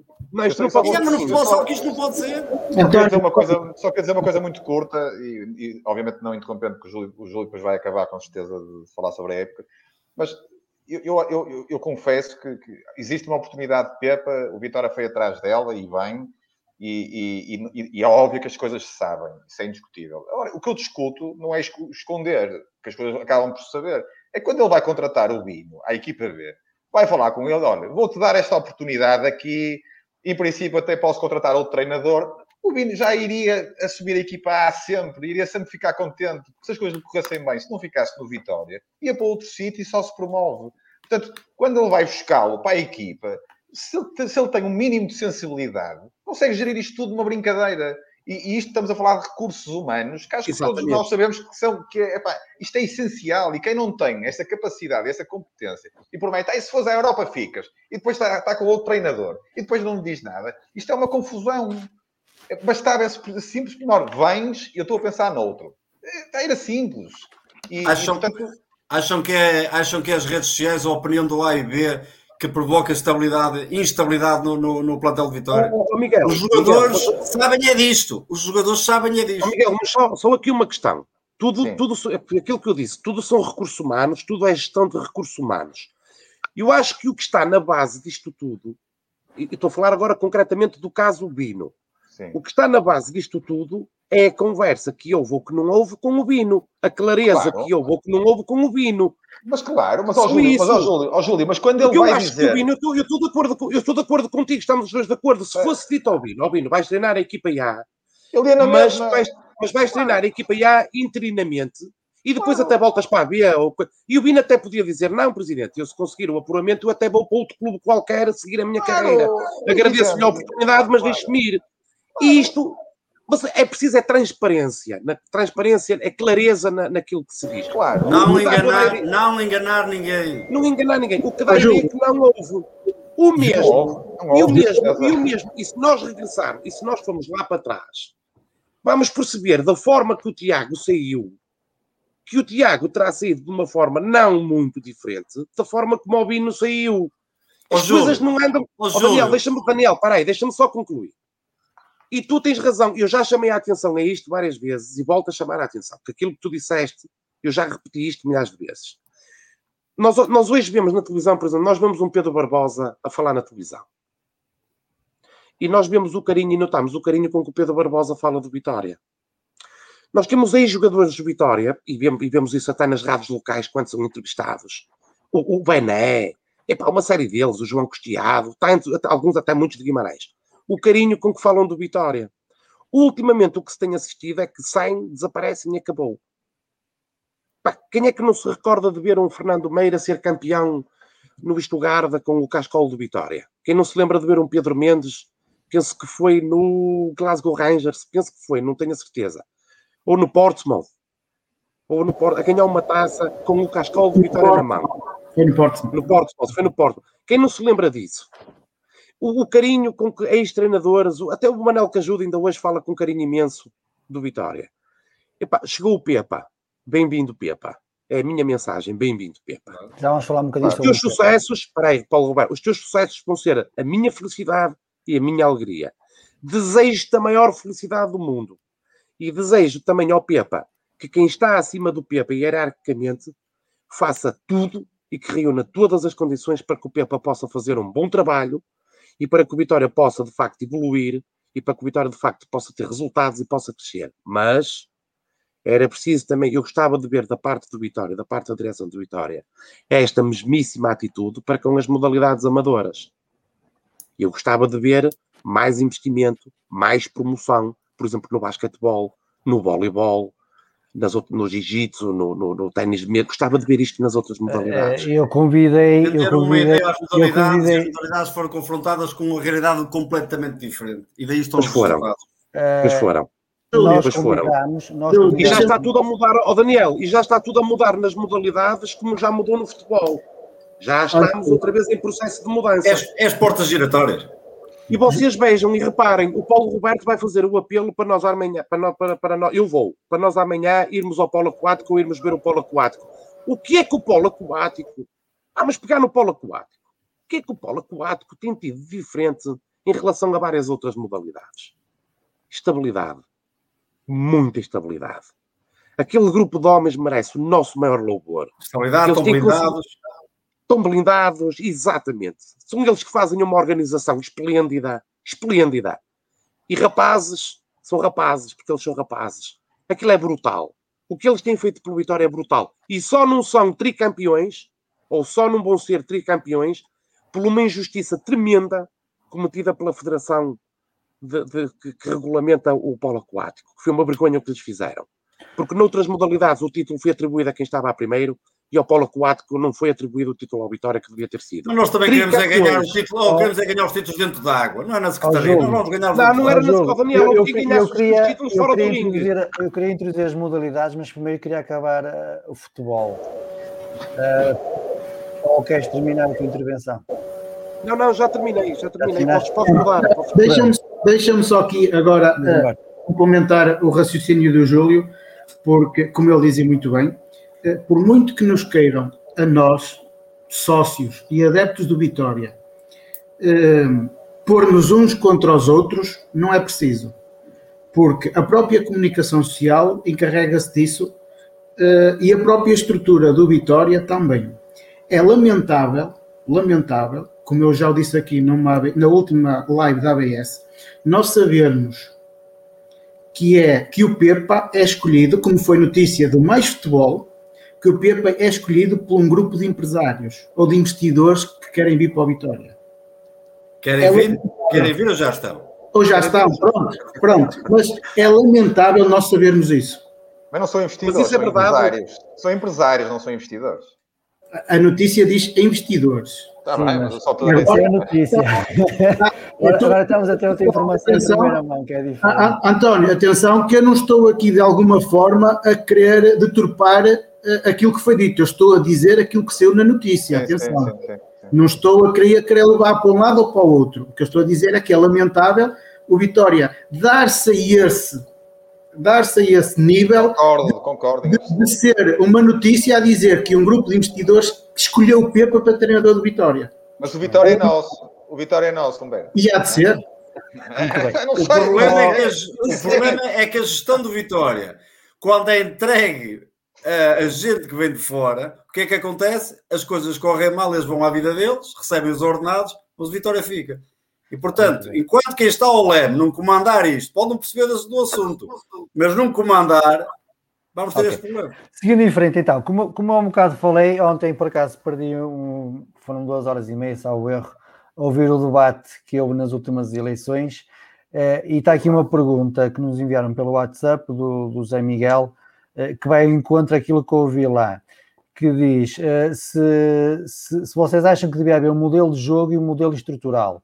Eh, isto é, apostar maioritariamente em jogadores estrangeiros ou jogadores de divisões inferiores ou jogadores da Primeira Liga. Qual é a vossa opinião para isso? E já agora, nesse, nesse debate que eu, opa, é meramente eleições, como é óbvio, cada um diz o que quer e promete aquilo que quer. E eu, eu ressalvo uma coisa que ouvi. Eh, que foi alguém criticar eh, o facto de em três equipas profissionais de Vitória termos uma a jogar com um sistema diferente, eh, que era a equipa V do Alex, que jogava com três defesas centrais, e depois, quando ganhou as eleições, despede o Alex, mas vai buscar o Bino, que joga também com três defesas centrais mas estamos em campanha eleitoral, é, é, é, é, diferente, e depois a realidade, como já falamos, é um bocado diferente. Mas agora aqui falando do modelo estrutural para oh, oh, Paulo, eu já não me recordo, mas o António tem-se a rir naquele dia, perdido, perdeu-se a riso. Explica lá qual é o modelo. Oh, oh, oh, não, não, o modelo não sei, só, só estou aqui. Mas o António percebeu bem a ideia. Sistemas de jogo. É o, é o Daniel que não, não, Aqui a questão é, que, na vossa opinião, na, na, na vossa opinião, e perspectivando também um bocado de, de futuro, eh, qual seria eh, eh, o modelo a adotar pelo Vitória? Ou seja, seria ir buscar os melhores jogadores às segundas divisões, apostar nos melhores jogadores da primeira divisão, tentar ir buscar um ou outro craque, entre aspas, porque aqui os craques normalmente Uh, salvo raras exceções, nunca rendem, rendem nos outros clubes, mas chegam aqui parece que, tremem quando vêm quando vem os adeptos no, no estádio. Uh, gostava de obter a vossa opinião sobre Paulo, isso. Eu, eu pronto, tenho, tenho, respondido e estou a responder agora. Não sei se sou eu que devo falar, mas eu já comecei. Agora... És tu, és tu, Vitor. Vai lá, vai lá. Sim, o Daniel, o Daniel é pé esquerdo ou pé direito? É pé esquerdo ou pé direito? Temos que combinar uma futebolada e depois vocês vão ver. Pá. Sou, sou, jogo os dois. uh, uh, uh, é, é, assim, o Daniel está a puxar por mim, porque eu acho que, acho que e, e, e Paulo, soube isto o, debate de duas horas e tal, e eu por acaso estou agora a recordar. Ouvi na altura e estava a rever ontem. E tentava, houve uma situação na altura, que, achei, que achei alguma piada, e depois o, o presidente Miguel Pinto de Lisboa, no debate da Sport TV, pediu desculpa que se tinha enganado. E, e, e eu não vou, não vou estar aqui a dizer que é aquilo que eu acho para o Vitória, porque não estou em campanha eleitoral, nem, nem acho fará, nem isso fará muito sentido. Uh, tenho as minhas ideias, uh, na altura tinha algumas, acho que muitas delas uh, estariam corretas, mas isso, lá está, foi falado na altura, não queria repetir. Agora, preocupou-me na altura, em campanha eleitoral, o atual presidente ter dito que o modelo ideal para o Vitória era um modelo de, de, de, de transição porque beneficiava a venda dos jogadores. E, eu, eu, se bem me recordo, foi isso que ele disse. Não, não, o modelo de tradição é o ideal, porque depois projeta os jogadores e assim vamos vender os jogadores mais caros. E eu, na altura, e acho que está lá, está, foi há dois anos atrás, eu disse, não, estou muito preocupado com isso, porque acho que o nosso modelo tem que ser ganhar. E ganhar, seja com que modelo for, que o treinador é que o irá escolher, que seja com o futebol de posse, na altura discutia-se aquilo da questão do Luís Castro, que era muito em posse e não, e não jogávamos em transição, e nós queríamos muito seguir esse modelo de transição que, que vinha de, outra, de, outras áreas na altura, já não lembro se era de Conceição, no Porto, ou assim, já não me recordo. Mas, mas diz, ora, o que preocupa a mim é que a Vitória jogue bem, que ganhe, e com as vitórias os jogadores vão se valorizar e nós vamos vender um ou dois jogadores e isso vai fazer com que a Vitória continue a apostar na formação e continue a apostar em jogadores concretos e que as coisas possam crescer dessa forma.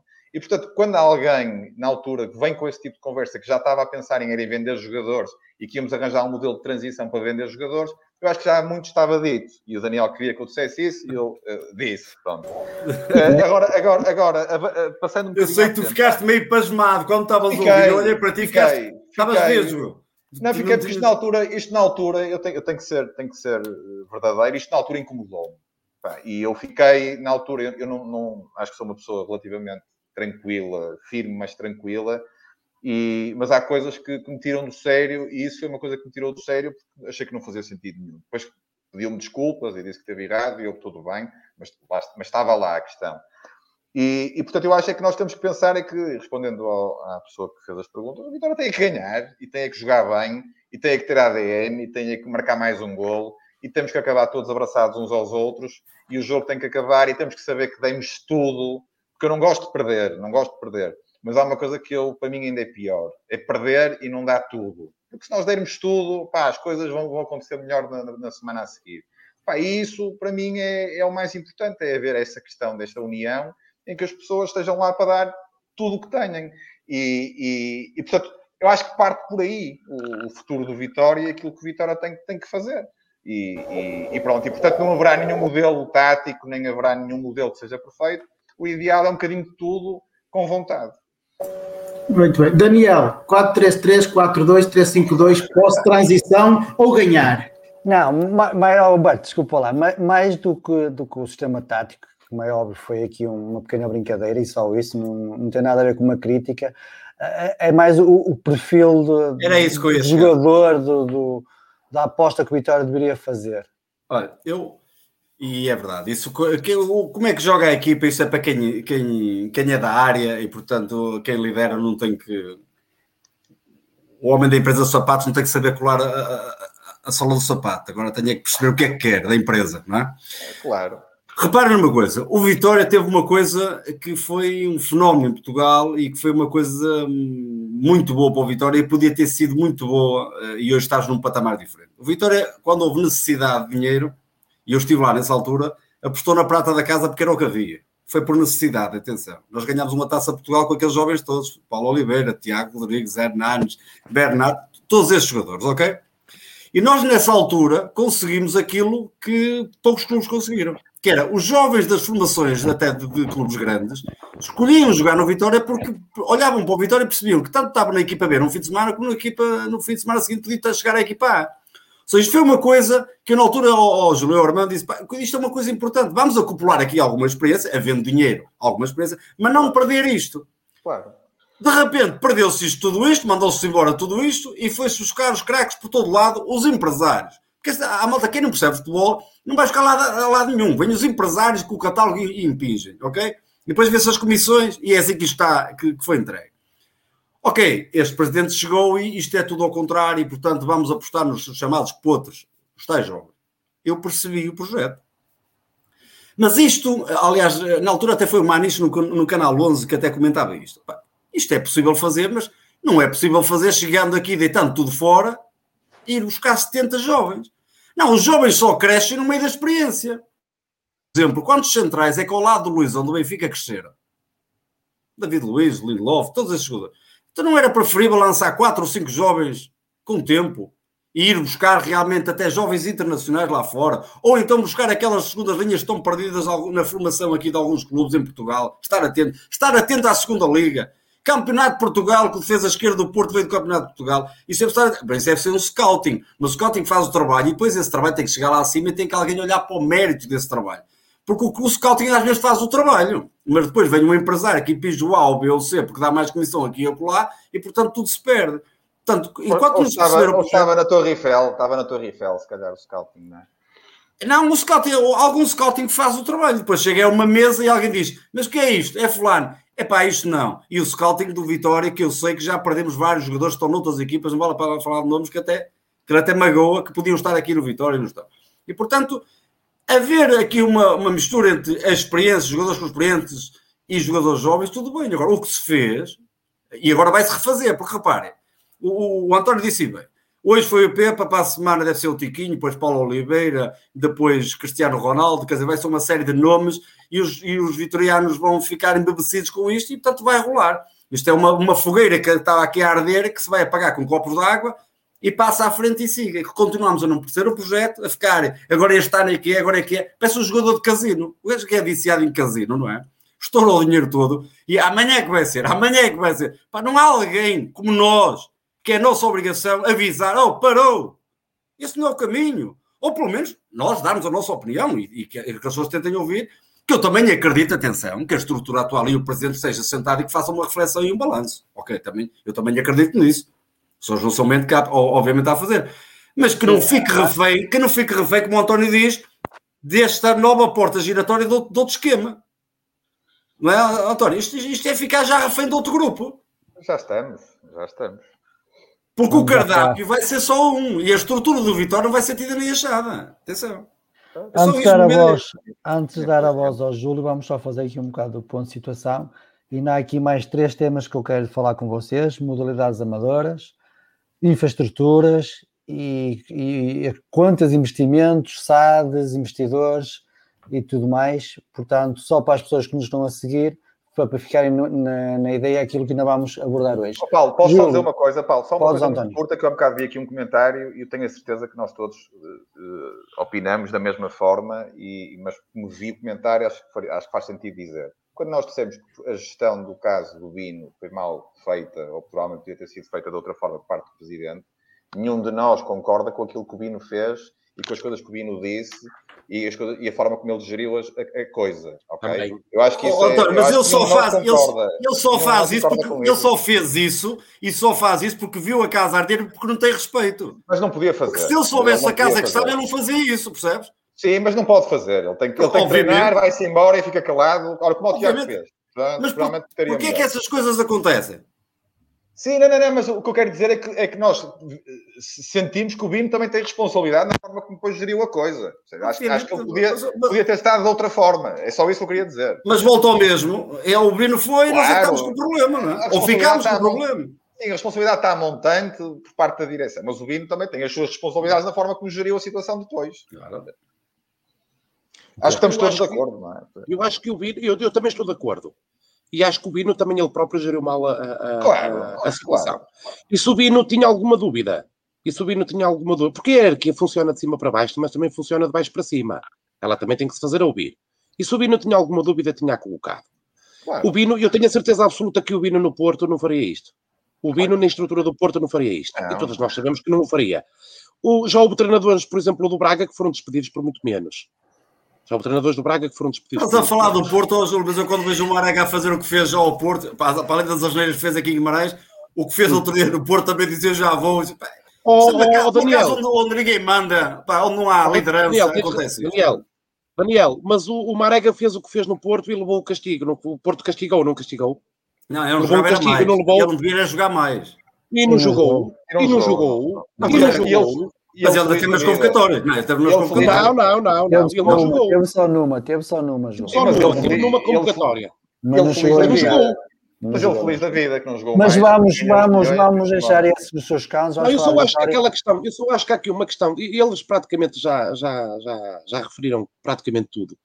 Ah, esta questão do modelo, do sistema tático, isto, isto é uma questão que é do treinador e do Sim, sim, sim. diretor, do diretor desportivo. Era mais da, da Eu, parte- eu só há uma coisa, eu só há uma coisa que a mim me mete uma confusão muito grande, que é, e isto aconteceu em Guimarães e acontece também em algumas equipas, o Vitória também não é o caso único, que é, monta-se um plantel, ou monta-se uma equipa, ou monta-se um, monta, ou monta-se um plantel, tendo em conta o objetivo de montar uma equipa, por exemplo, para um 4-3-3, por exemplo, para um 4-3-3 ou para um 4-4-2. A uma dada altura da época percebe-se que não funciona e a solução passa por despedir o treinador. E depois vamos buscar um treinador que afinal joga em 5-2-3. E nós não temos um plantel montado, nem temos uma equipa montada para jogar naquele sistema. Eu acho que quando nós tomamos a opção de demitir o treinador, ou de trocar o treinador, porque as coisas não estão a funcionar por algum motivo, deve haver por parte da estrutura um cuidado em ir buscar um treinador que se aproxime da equipa que já tem, porque o homem não vai escolher mais nenhum. Ele provavelmente, até com um pouco de azar, até vai, até vai entrar numa, numa altura em que já não tem uma época de transferências pela frente para poder corrigir aqui e ali um erro. Portanto, quando se vai buscar um treinador que vai apanhar o comboio a meio do caminho, convém que esse treinador, quer dizer, convém que esse treinador esteja minimamente dentro do, do esquema da equipa que já está montada. Porque nós, este ano, como adeptos, vimos 4-3-3, depois passámos para, um, para três centrais para um, para um 5-2-3, depois passámos para um 5-4-1, depois voltámos ao 4-3-3. Eu não estou a dar atenção, eu não estou a responsabilizar os treinadores, eu não estou a, a responsabilizar diretamente os treinadores por isto. Eles usaram o que tinham, ou e, e usaram aquilo que eles entenderam que era melhor. Não estou a responsabilizá-los por isso.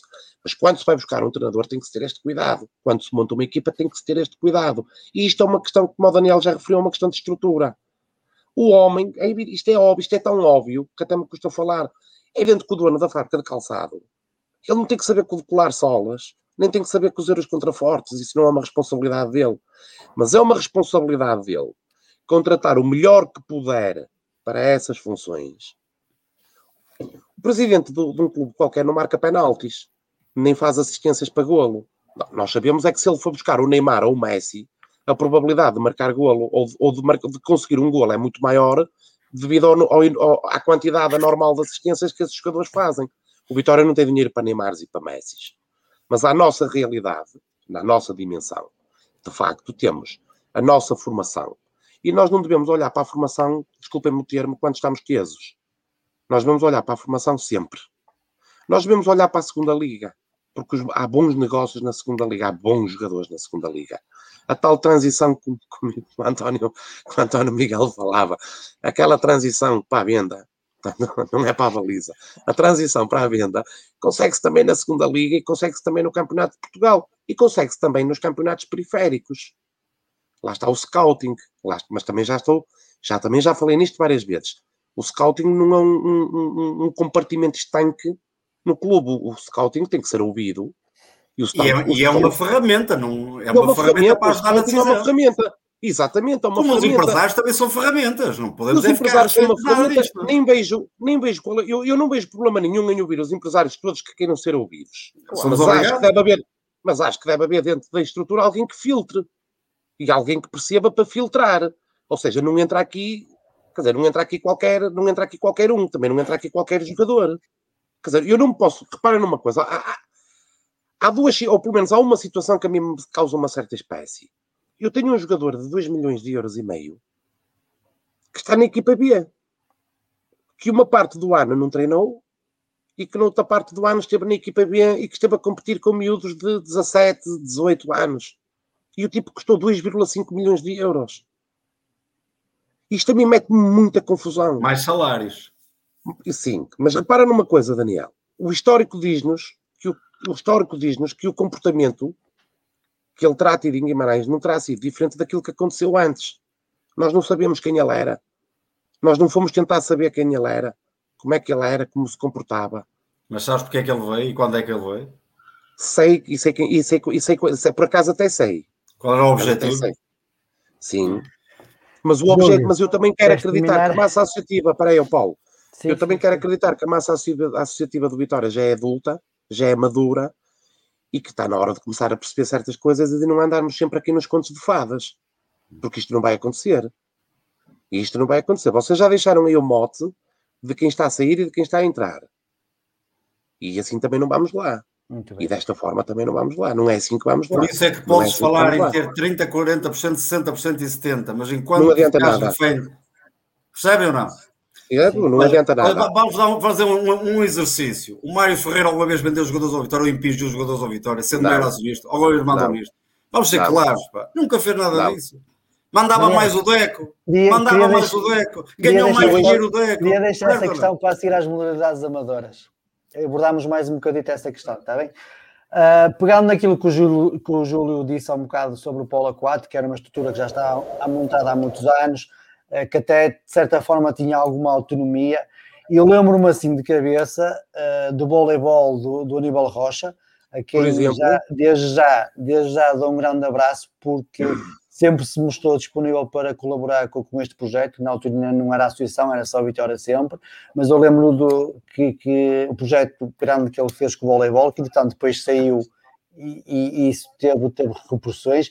Lembro também que o, que o basquete com o António Lourenço e penso, agora falha-me um bocado a memória, não sei se o Pedro Guerreiro também esteve na, na fase de crescimento do basquete, mas, mas isto tudo se resume quando a direção, eh, penso eu que de Júlio Mendes, quer tomar conta das modalidades, quer tomar conta dos orçamentos das modalidades e a partir daí as modalidades começam a cair a pique. Uh, a pergunta que eu vos faço é, acham que as modalidades deveriam ter mais autonomia para gerir os orçamentos delas e as decisões delas ou acham que o modelo de somos todos vitória, vem tudo para aqui e depois a gente divide consoante a importância de cada modalidade? Paulo, mas esse modelo não foi implementado por esta direção? Não, Nem pela anterior? É que eu estou a dizer, estamos a discutir as modalidades, Sim. não estou a dizer que foi mas essa modelo já foi, Mas essa transição de modelo já foi feita há muitos anos, já foi feita até foi com o Emílio Macedo. Mendes, não, foi feita não, com o Emílio Macedo. Foi não, o Júlio Mendes era vice, não, o Júlio Mendes era vice-presidente. O Emílio Macedo é que chamou assim essa responsabilidade. Ah, Talvez, talvez, talvez. Talvez esteja a confundir por estarem os dois juntos. És capaz de ter razão. Mas elas nascem é sempre, elas, elas, elas quase sempre nascem sempre dentro umas das outras, não sei exatamente. A direção, que, vem, a, a direção que vem nasceu do da anterior e depois a seguinte nasce. Mas e andamos sabes, que, sabes, que há sempre, sabes que há sempre um medo de quem sai saber quem fica. Depois, mas, não, é, mas, mas parece para, para tentar, é dinástico. Isto é dinástico. Mas isto a, um. A pergunta que eu vos é, faço é, é, qual seria o é dinástico, isto parece dinástico, mas é verdade. É, em, relação às, em relação às modalidades, se me permitem, Força, e, e, porque realmente eh, o, o Vitória é mais que futebol e são 100 anos e não é 100 anos só de futebol. Certo? Prometes tu também às modalidades quando chega às eleições? Havia É alguém que até tinha um pavilhão já com três paredes levantadas, só faltava a quarta. E o telhado, e o telhado também. E o telhado. E Ou o seja, o problema das modalidades maior é a falta de infraestruturas. Prometeu-se tudo e eu quero perceber o que é que há. Porque já se está a começar a construir um mini estádio e aquela necessidade maior que era o, o tal pavilhão, deu-se mais pandemia. música, deu-se mais Em música. É, deu-se mais pandemia, música às modalidades. Em pandemia. às modalidades deu-se mais um bocado de música. E por isso, eh, antes de mais de, de dar autonomia ou não, é preciso é dar condições de trabalho. E acho que todos Exato. defendemos que é com condições de trabalho, aí sim eles têm a autonomia deles. Porque realmente a autonomia teve, hum, houve casos de sucesso. Atenção, atenção, a autonomia com cautelas, porque depois também há pessoas que gostam de ser campeões numa modalidade e apostam as fichas que têm que não têm. Porque ser campeão nas modalidades é pagar o título, não é? porque nós não podemos comparar. E depois, quando vejo Vitória meter-se em modalidades novas, como o handball, quando ainda temos algumas com, com dificuldade, e quando temos em Guimarães handball já bem representado por outros clubes, Claro. é preciso. Ter, ouça, vamos olhar para o que está em casa, não é? Vamos olhar para a formação que está em casa, criar infraestruturas para depois conseguir ter equipas principais nessas modalidades para disputar. O caso do polo aquático é um, polo- é um caso de sucesso, como disse o Júlio bem, porque realmente criar ali um grupo, uma estrutura e uma autonomia reforçado e aqui e acolá, com alguns meios financeiros. Há porque há alguns jogadores ali estrangeiros, eu lembro da, da, da, da final, quando foram os campeões, Sim. realmente, como é que ele se chama? É O húngaro, não é? O Átila. Quando ele se levanta da água, sai. Bem, se ele apanha a cabeça de um fulano, aquela cabeça dele era como a bola. Eu disse, quando lá está, mas foi fazer a diferença acoplando um jogador a a isso. E é nas modalidades é isso. É o Vitória perceber com a autonomia deles, por exemplo, o que é que é preciso acrescentar. Agora, não entrar também em loucuras, ok? Nós devemos formar, mas antes de tudo é ter condições. Quando não temos condições, quando temos os miúdos a treinar em pavilhões pelo, pelo Conselho todo, em que os pais vão buscar os miúdos às 10 da noite e acolá as meninas nas modalidades, isso é que está mal. E, portanto, prometeram tudo, já estava levantado o pavilhão, três, três paredes, entretanto, com, com o vento caíram três paredes, só ficou um em pé. Não, em toda brincadeira, mas, mas isto não pode ser assim, não é? Porque realmente quem anda ali com dificuldades, e ali os pais pagam, toda a gente paga muito, há um esforço enorme para se andar ali nas modalidades. Com o futebol toda a gente se vira e há subsídios e apoios para o futebol, para tudo, isto é verdade. Mas nas modalidades, pois é sempre complicado. Portanto, não prometer eh, muito ou, ou demais, ou enganar aquelas pessoas que aquelas sim andam com o símbolo ao peito, ok? Ou na touca, e andam lá eh, a troco de pouco. Não andam a ganhar António. 50, 30 mil euros por mês. como os jogadores Daniel, Daniel, antes, antes de passar, antes de passar a palavra ao António, permita-me só fazer esta, esta introdução. Hum, o euro das cotas que é destinado às modalidades chega mesmo às modalidades? Isto, por, isto, isto porque, porquê? Porque soubemos esta semana, não, não, numa notícia que foi aí pública, eh, que o futebol feminino foi proibido de treinar por falta de pagamento. o diretor do basquete vai embora, o treinador de futebol feminino vai embora, o futebol feminino tinha um diretor inicial, que era o Anjo Freitas, desapareceu logo eh, a poucos Não, dias não, não lá. desapareceu. Foi criar, foi criar a SAD do Brito, que entretanto acabou antes de ser formado. Mas é que as pessoas começam a desaparecer, estão lá, que é toda a gente foge, porque há falta de meios. Agora, a, a questão do euro era uma verba que estava sempre hum, acautelada para, para as modalidades e houve, daquilo que me recordo daqueles tempos, nas contas apareciam sempre essas verbas e era isso que veio reforçar as modalidades na altura. Pois. Agora, quanto é que se cobra e quanto é que é desse um euro a- a parte que vai para lá, não sei quem é que anda a fazer essas contas agora. Pois, Não vi, não vi sequer nas, assembleias ninguém a queixar-se disso, não sei.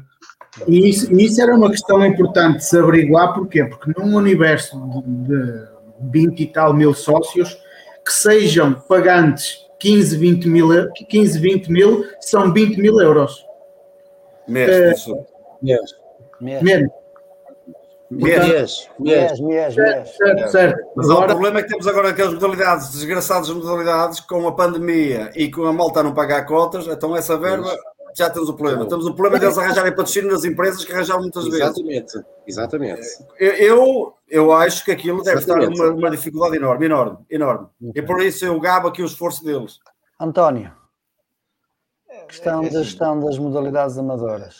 Eu, eu acho, acho Isto que- como, como adepto, como sócio. Ah, sim, eu, eu acho, eu acho que tem que haver um, um denominador comum que é o Vitória. E eu acho que aí, quando, quando, quando, quando o emblema está nas camisolas, tem que haver condições mínimas, seja na formação, seja no, nas equipas séniores, e croissants, gasolinas pagas, pais que possam ajudar a terem essas despesas de alguma forma protegidas. O que eu quero dizer com isto? Eu acho que isto tem, tem, tem que haver uma proteção mínima do Vitória, que, que garanta uma série de condições, e depois, obviamente, e parece-me, eu lembro, quando estive na altura do Vitor Magalhães, trabalhei com o Aníbal há algum tempo e percebi a paixão que ele tinha pelo vôlei, e percebo que isto depois tem que ser sempre articulado com personalidades do desporto ou da modalidade em causa eh, que possam trabalhar essa modalidade forma articulada com, com o Vitória. Não, eu, não, eu não acredito que seja possível de outra forma, porque uma, uma direção eh, eh, e, e, as pessoas têm, têm capacidades limitadas, portanto, o Vitória tem que estar articulado entre toda a gente e que as coisas possam funcionar. E admito e percebo e tenho visto e acompanhado, e é lógico que as coisas não. E hoje em dia começo-me a habituar a ver o Vitória a perder muitas vezes e, e isso chateia-me, incomoda-me. Mas, mas de alguma forma uh, sinto que, que, que, essa articulação e essas pessoas que apareçam são, são o mais importante para que depois esse, esse ADN persista. Portanto, acho que é um bocadinho por aí. É lógico que, que, que, os últimos anos, ou este último ano, a questão da pandemia, a questão de, do, do, dos miúdos não pagarem uh, as modalidades quando são mais novos, que não entram no orçamento e, portanto, há dificuldades. Nós, há coisas que nós não conseguimos saber, e essa questão do euro, nós, nós, quer dizer, nós temos alguma informação do que se vai passando dentro de Vitória, mas também não vivemos obcecados a tentar perceber tudo o que se passa. Portanto, há coisas que, obviamente, nos ultrapassam, que nós não fazemos ideia da forma como está a ser gerida. Mas também admito que seja um período muito difícil de gestão para todas as modalidades e para, e para, e Sim, para, e para a é, administração. Até porque me acabaram agora de me informar que os orçamentos de todas as modalidades baixaram este claro, ano. Claro, Mas também, de, mediante a atual situação, também se compreende. Uma pergunta que eu gostava de fazer aos três, e para terminarmos aqui a parte das modalidades amadoras, uh, compreendem que ainda não tem, o Vitória não tinha futsal um clube como a Vitória, com os adeptos que estão apaixonados por futebol, que ainda não tem a modalidade de futsal? Eu, eu, posso, eu, eu, posso responder, eh, já estou com a palavra. Eh, eh, eu acho, acho que é um bocado, acho que foi o Daniel ou o Júlio, sinceramente, mas tenho a certeza também que os dois têm a mesma opinião, por isso acho que nós devemos ver aquilo que existe na cidade e, e não devemos uh, passar por cima, e a questão do handball é uma delas, uh, não entrando em pormenores, porque também não os conheço e, portanto, não quero estar aqui a dizer uma, uma... Agora, se os clubes que já existem estiverem alinhados dentro dos valores daquilo que é a cidade de Guimarães, daquilo que é o Vitória, eu acho que antes de abrir uma modalidade como o futsal ou como qualquer outra, acho que é preciso e é importante comunicar com os clubes que já existem para perceber se existem formas de, em conjunto, promover a marca Vitória e a marca desse, desse clube para que as coisas possam acontecer. Não vejo outra forma, porque andarmos aos tiros uns aos outros, quando nós temos é que nos defender uns aos, outros. Eu habituei-me em, em, em, pequenino e, e, para mim era tão louco pelo Vitória e tão louco por Guimarães, apesar de não ver em Guimarães, eu, para mim era, era o Chico de Holanda e no ciclismo era, era o PFA Garcia Joalheiro e eu ia ver as etapas, seja onde for, e eu queria que o PFA ganhasse e para mim isso era o Vitória, era a mesma coisa. E, e, portanto era o Manela Abreu, Joaquim Salgado e não sei mais o que e portanto isso, isso é que para mim é, é ser do Vitória. Portanto abrir, abrir uma equipa e, e não ter e não ter uh, e, e, não ter a preocupação de ver o que, é que, o que é que se está a fazer ao lado para mim não ao lado dentro da cidade não faz sentido então neste caso por exemplo a direção teve bem a fazer a parceria com, com, com o Fermentões para o, para, para o voleibol Assim, vai um bocado dentro daquilo que, que, falaste, certo? Sim, sim, ou, com o Chico, ou falar com o Chico Loureiro, falar com, com todos e, e, verem como é que nós podemos fazer, o que é que se pode fazer, qual é a forma de melhorar. Acho, acho que tem que ser esse o caminho, comunicar. Como nós falávamos muitas vezes, e, e, e isto do scouting, agora passando para o futebol, e, e, e, porque é que não temos que ir fazer parcerias com, com o Pevidem, e com certeza que o Pevidem também existem, e com o Ponte, e com todas as, as, equipas da região. É isso, nós temos que nos proteger uns aos outros, nós temos que, que, que, fechar o Conselho e andar aos tiros para fora, não é para dentro. Muito bem. Daniel e Júlio, querem acrescentar alguma coisa a esta questão do futsal? Vamos, Carlos, é, é, o que falámos. Como é que nós queremos mais outra mudada de Vitória se nós não temos pavilhão para os que existem? Não, Isto é enganar quem? Isto é enganar quem? Oh, Daniel, não, não, a questão, atenção, ninguém aqui prometeu. Eu é que coloquei a questão. Não, tudo bem, oh, Paulo, mas eu estou a dizer é que é muito bonito né, de falar que, que as mais modalidades é bonito falar. É bonito. Oh, Paulo, tem, Não, tem- nós temos um clube, nós temos um clube que Mas anda o Candoso e Piratas, mas, não é? Nós, nós temos um clube que anda constantemente de, de- com bagagem, de malas e bagagens na mão, de um lado para o outro, de pavilhão para pavilhão. Temos o- os pavilhões do Conselho, muitos deles ocupados com modalidades do Vitória, andamos aqui de um lado para o outro, como o Daniel referiu e muito bem. É, um, há uma certa dificuldade para os pais, porque os treinos muitas vezes são tarde ou são cedo, depende. Quer dizer, isto é sempre tudo. Nós primeiro temos que estruturar o que temos. Depois de nós estruturarmos muito bem o que temos, vamos pensar, vamos pensar em dar o, o- o- outro passo. E vamos devagar, devagarinho.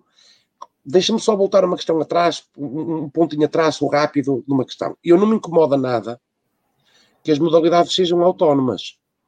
Nem me incomoda que cada modalidade, não, não me choca, que cada modalidade trate de si, em termos de patrocínios, de, de- de- só que acho que no final deve haver um nivelamento por parte do Vitória, um certo nivelamento, sem nunca tirar o mérito às pessoas daquela secção que conseguiram aquele patrocínio. Mas deve haver no final um certo nivelamento por parte do Vitória relativamente a isso. Mas não me choca que as modalidades vão à procura de, de- de- dos seus pontos, vão à procura do do seu dinheiro, vão à procura dos seus patrocínios. Não me choca. Há outras coisas muito mais Há outras coisas que me chocam muito mais, como iniciar-se as épocas com os equipamentos dos anos anteriores, ou o, jogador de basquetebol ter que usar a camisola de voleibol de uma menina porque é um tipo muito alto e ainda não chegou o tamanho dele. É como eu digo, é o estruturar. Estruturar primeiro. E Relativamente acima, ao de tudo, Júlio, e acima de tudo, cada atleta nas modalidades que entre com o símbolo do Vitória em campo tem que entrar com dignidade. Coisa que Certo. me deste agora dois ou três exemplos, isso é que não pode Certo. acontecer. não é? Não, isso não pode acontecer. Não. Relativamente ao handball, é uma modalidade que sempre foi acarinhada em Guimarães. Não, não me choca nada o handball. Eh, eh, a única coisa que eu acho estranha é a parceria com o Fermentões. Eu gostava, por acaso, que o Pedro Guerreiro, que é o vice-presidente da modalidade, me explicasse a, a- a união que foi feita com o Fermentões. Porque estando o Fermentões na terceira divisão, acho que estava na terceira, e tendo o- acabado, o Vitória não precisava do Fermentões para ter feito o handball, porque iria também começar ele próprio na terceira divisão. Isto foi uma coisa que na altura se falou, mas que este- esta questão nunca foi colocada em, em- em- ao Pedro Guerreiro nem em Assembleia Geral. Eu gostava era só que me explicassem isso. Mas ainda bem que o Vitória tenha handball, desde que seja uma modalidade sustentável. Tudo bem, por mim tudo bem. Agora, que não venha mais uma modalidade para criar problemas. Espero que as modalidades todas se mantenham. É meu desejo que até apareçam mais. Ó Paulo, eu não sou contra o futsal, seja o Não, que não, for. nada, nada Até contra Eu o curling, até pareça o curling. Acho, Eu não sou nada acho, acho só um bocado eh, pertinente e agora agradeço ao Pedro Ribeiro pelo facto de me ter corrigido nesta palavra, que tive toda a noite a dizer mal. Ahm, pertinente. Eh, um, um, clube como o nosso é tão apaixonado por futebol, eh, ainda não ter uma modalidade de futsal, só isso, mais nada. Eh, e avançando um bocado na- na- nas temáticas, eh, indo de encontro àquilo que o Daniel e que o Júlio também falaram um bocadinho das, das infraestruturas. Eh, nos últimos dias temos vindo a falar muito da, da nova academia, nova academia para aqui, nova academia para ali, e só se ouve falar em campos, mas as modalidades estão um bocado esquecidas. Ou melhor, não estão esquecidas, vai ser um pavilhãozinho que vai ser feito ali à beira do João do Meira, pelos bichos. Eh, Não acham que também nessa aposta que o Vitória vai fazer, porque vai ter que fazer, é, acho, que, acho que é um ponto assente, seja este ano, seja para o ano, seja daqui a cinco anos, acho que, na minha opinião, a Vitória precisa de um novo espaço para, para- poder continuar a crescer, mas eu acho que, que as modalidades estão a ficar um bocado esquecidas nesse novo espaço, ou pelo menos a informação não está a chegar a nós. Acham que, que essa nova, nessa nova academia deveria haver um espaço para- também para, para as modalidades? Eh, Sou eu? Ou Quem é quiser. igual? Não eu, há eu ordem. posso, posso- eu posso- tenho-me antecipado, não é por, espero que não me levem a mal, mas olha, é, é o que é. Tenho falado, olha, é assim, eu, eu acho que eh, aquilo que se tem falado da nova academia lá para o futebol profissional, eh, eh, acho, acho que não deve ser no mesmo local em que as outras as modalidades vão estar. Sinceramente, acho que devem ser espaços diferentes. É uma pena que, que- que não- isso não esteja a ser considerado, mas é importante que, que o seja em, em locais distintos e de forma a proteger toda, toda essa dinâmica. Agora, sinceramente, e, e no outro dia vi, vi uma entrevista do, do, do presidente eh, a dizer de uma forma convicta, e eu até acreditei que as coisas já tivessem a avançar verdadeiramente, porque assim, quando, é a mesma coisa que, que eu dizer, eh, não, eu quero, eu agora vou casar, tenho dois filhos, quero, quero comprar um T4, quero uma cozinha, quero uma casa de banho, já sei perfeitamente o que é que quero, já sei isto, não sei mais o que e aí onde é que vai ser? Ah, isso eu não sei. E, e, e, achei e surpreendeu-me como é que é, é, evidente que já se sabe tudo o que é preciso para que se tenha uma academia profissional, mas o importante é para que estas coisas avançarem é saber onde é que é e como é que vamos avançar e deixar-nos de teoria. E, e, isso, sinceramente, pareceu-me um bocado de propaganda. E, e infelizmente, uh, uh, sei que é importantíssimo que Vitória tenha uma academia, é importante que, que isso exista, mas uh, não se brinque com esses assuntos porque acho que não é a altura de se brincar com esses assuntos, nem de se brincar com, com os mini estádios, nem, nem de, ter esse tipo de, de, de comunicação. É, é, a altura de transparência, de explicar as coisas e um bocadinho dentro daquilo que o Daniel disse há pouco, que é. O Daniel tem dito os dois. Acho que, acho que estamos todos convencidos e todos queremos acreditar que, que, que esta administração está a perceber aquilo que tem feito menos bem e que estão a pensar e que estão a considerar e que há muitas coisas que, que a partir de agora eh, têm que ser diferentes e nós estamos aqui todos para que, a, a, pedir e a puxar para que isso aconteça, mas não, não nos hum. tapem aos olhos. Muito bem.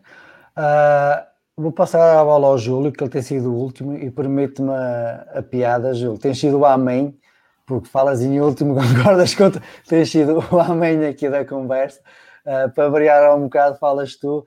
Como é que tens visto, como é que viste o anúncio da, da possível nova academia, os campos, a eu gostava, de saber, eu, gostava, eu gostava de saber que tipo de negócio é esse, o que é que envolve. A academia, nós estamos a falar de uma academia de futebol, certo? certo. É uma academia que é feita pela Câmara Municipal e que depois Não vai entregar bem. aquilo e que depois vai entregar aquilo à Sociedade Anónima Vitória, Vitória... Aquilo, aquilo, aquilo eu tenho que perceber. Público, ainda ninguém explicou, oh, Paulo Roberto, ainda ninguém nos explicou os moldes do negócio, Sim, os moldes daquilo. Só te vou dizer aquilo que veio, que veio a público e certo. a interpretação que eu faço. Aquilo que, que, a Câmara está disponível para fazer é ceder aos terrenos. Tudo sim. o resto é da responsabilidade de Vitória, seja Ai, Vitória sim. Clube ou seja Vitória SAD. Esta é a análise que eu faço, mediante as informações que têm vindo a público. Se é assim pois eu não, não sei, Pois eu, eu, como, eu como ainda não fiquei, e eu ainda não, como ainda não consegui perceber esse negócio, ainda ninguém se deu ao trabalho de explicar o negócio, eu acho que isto só se consegue justificar com duas coisas.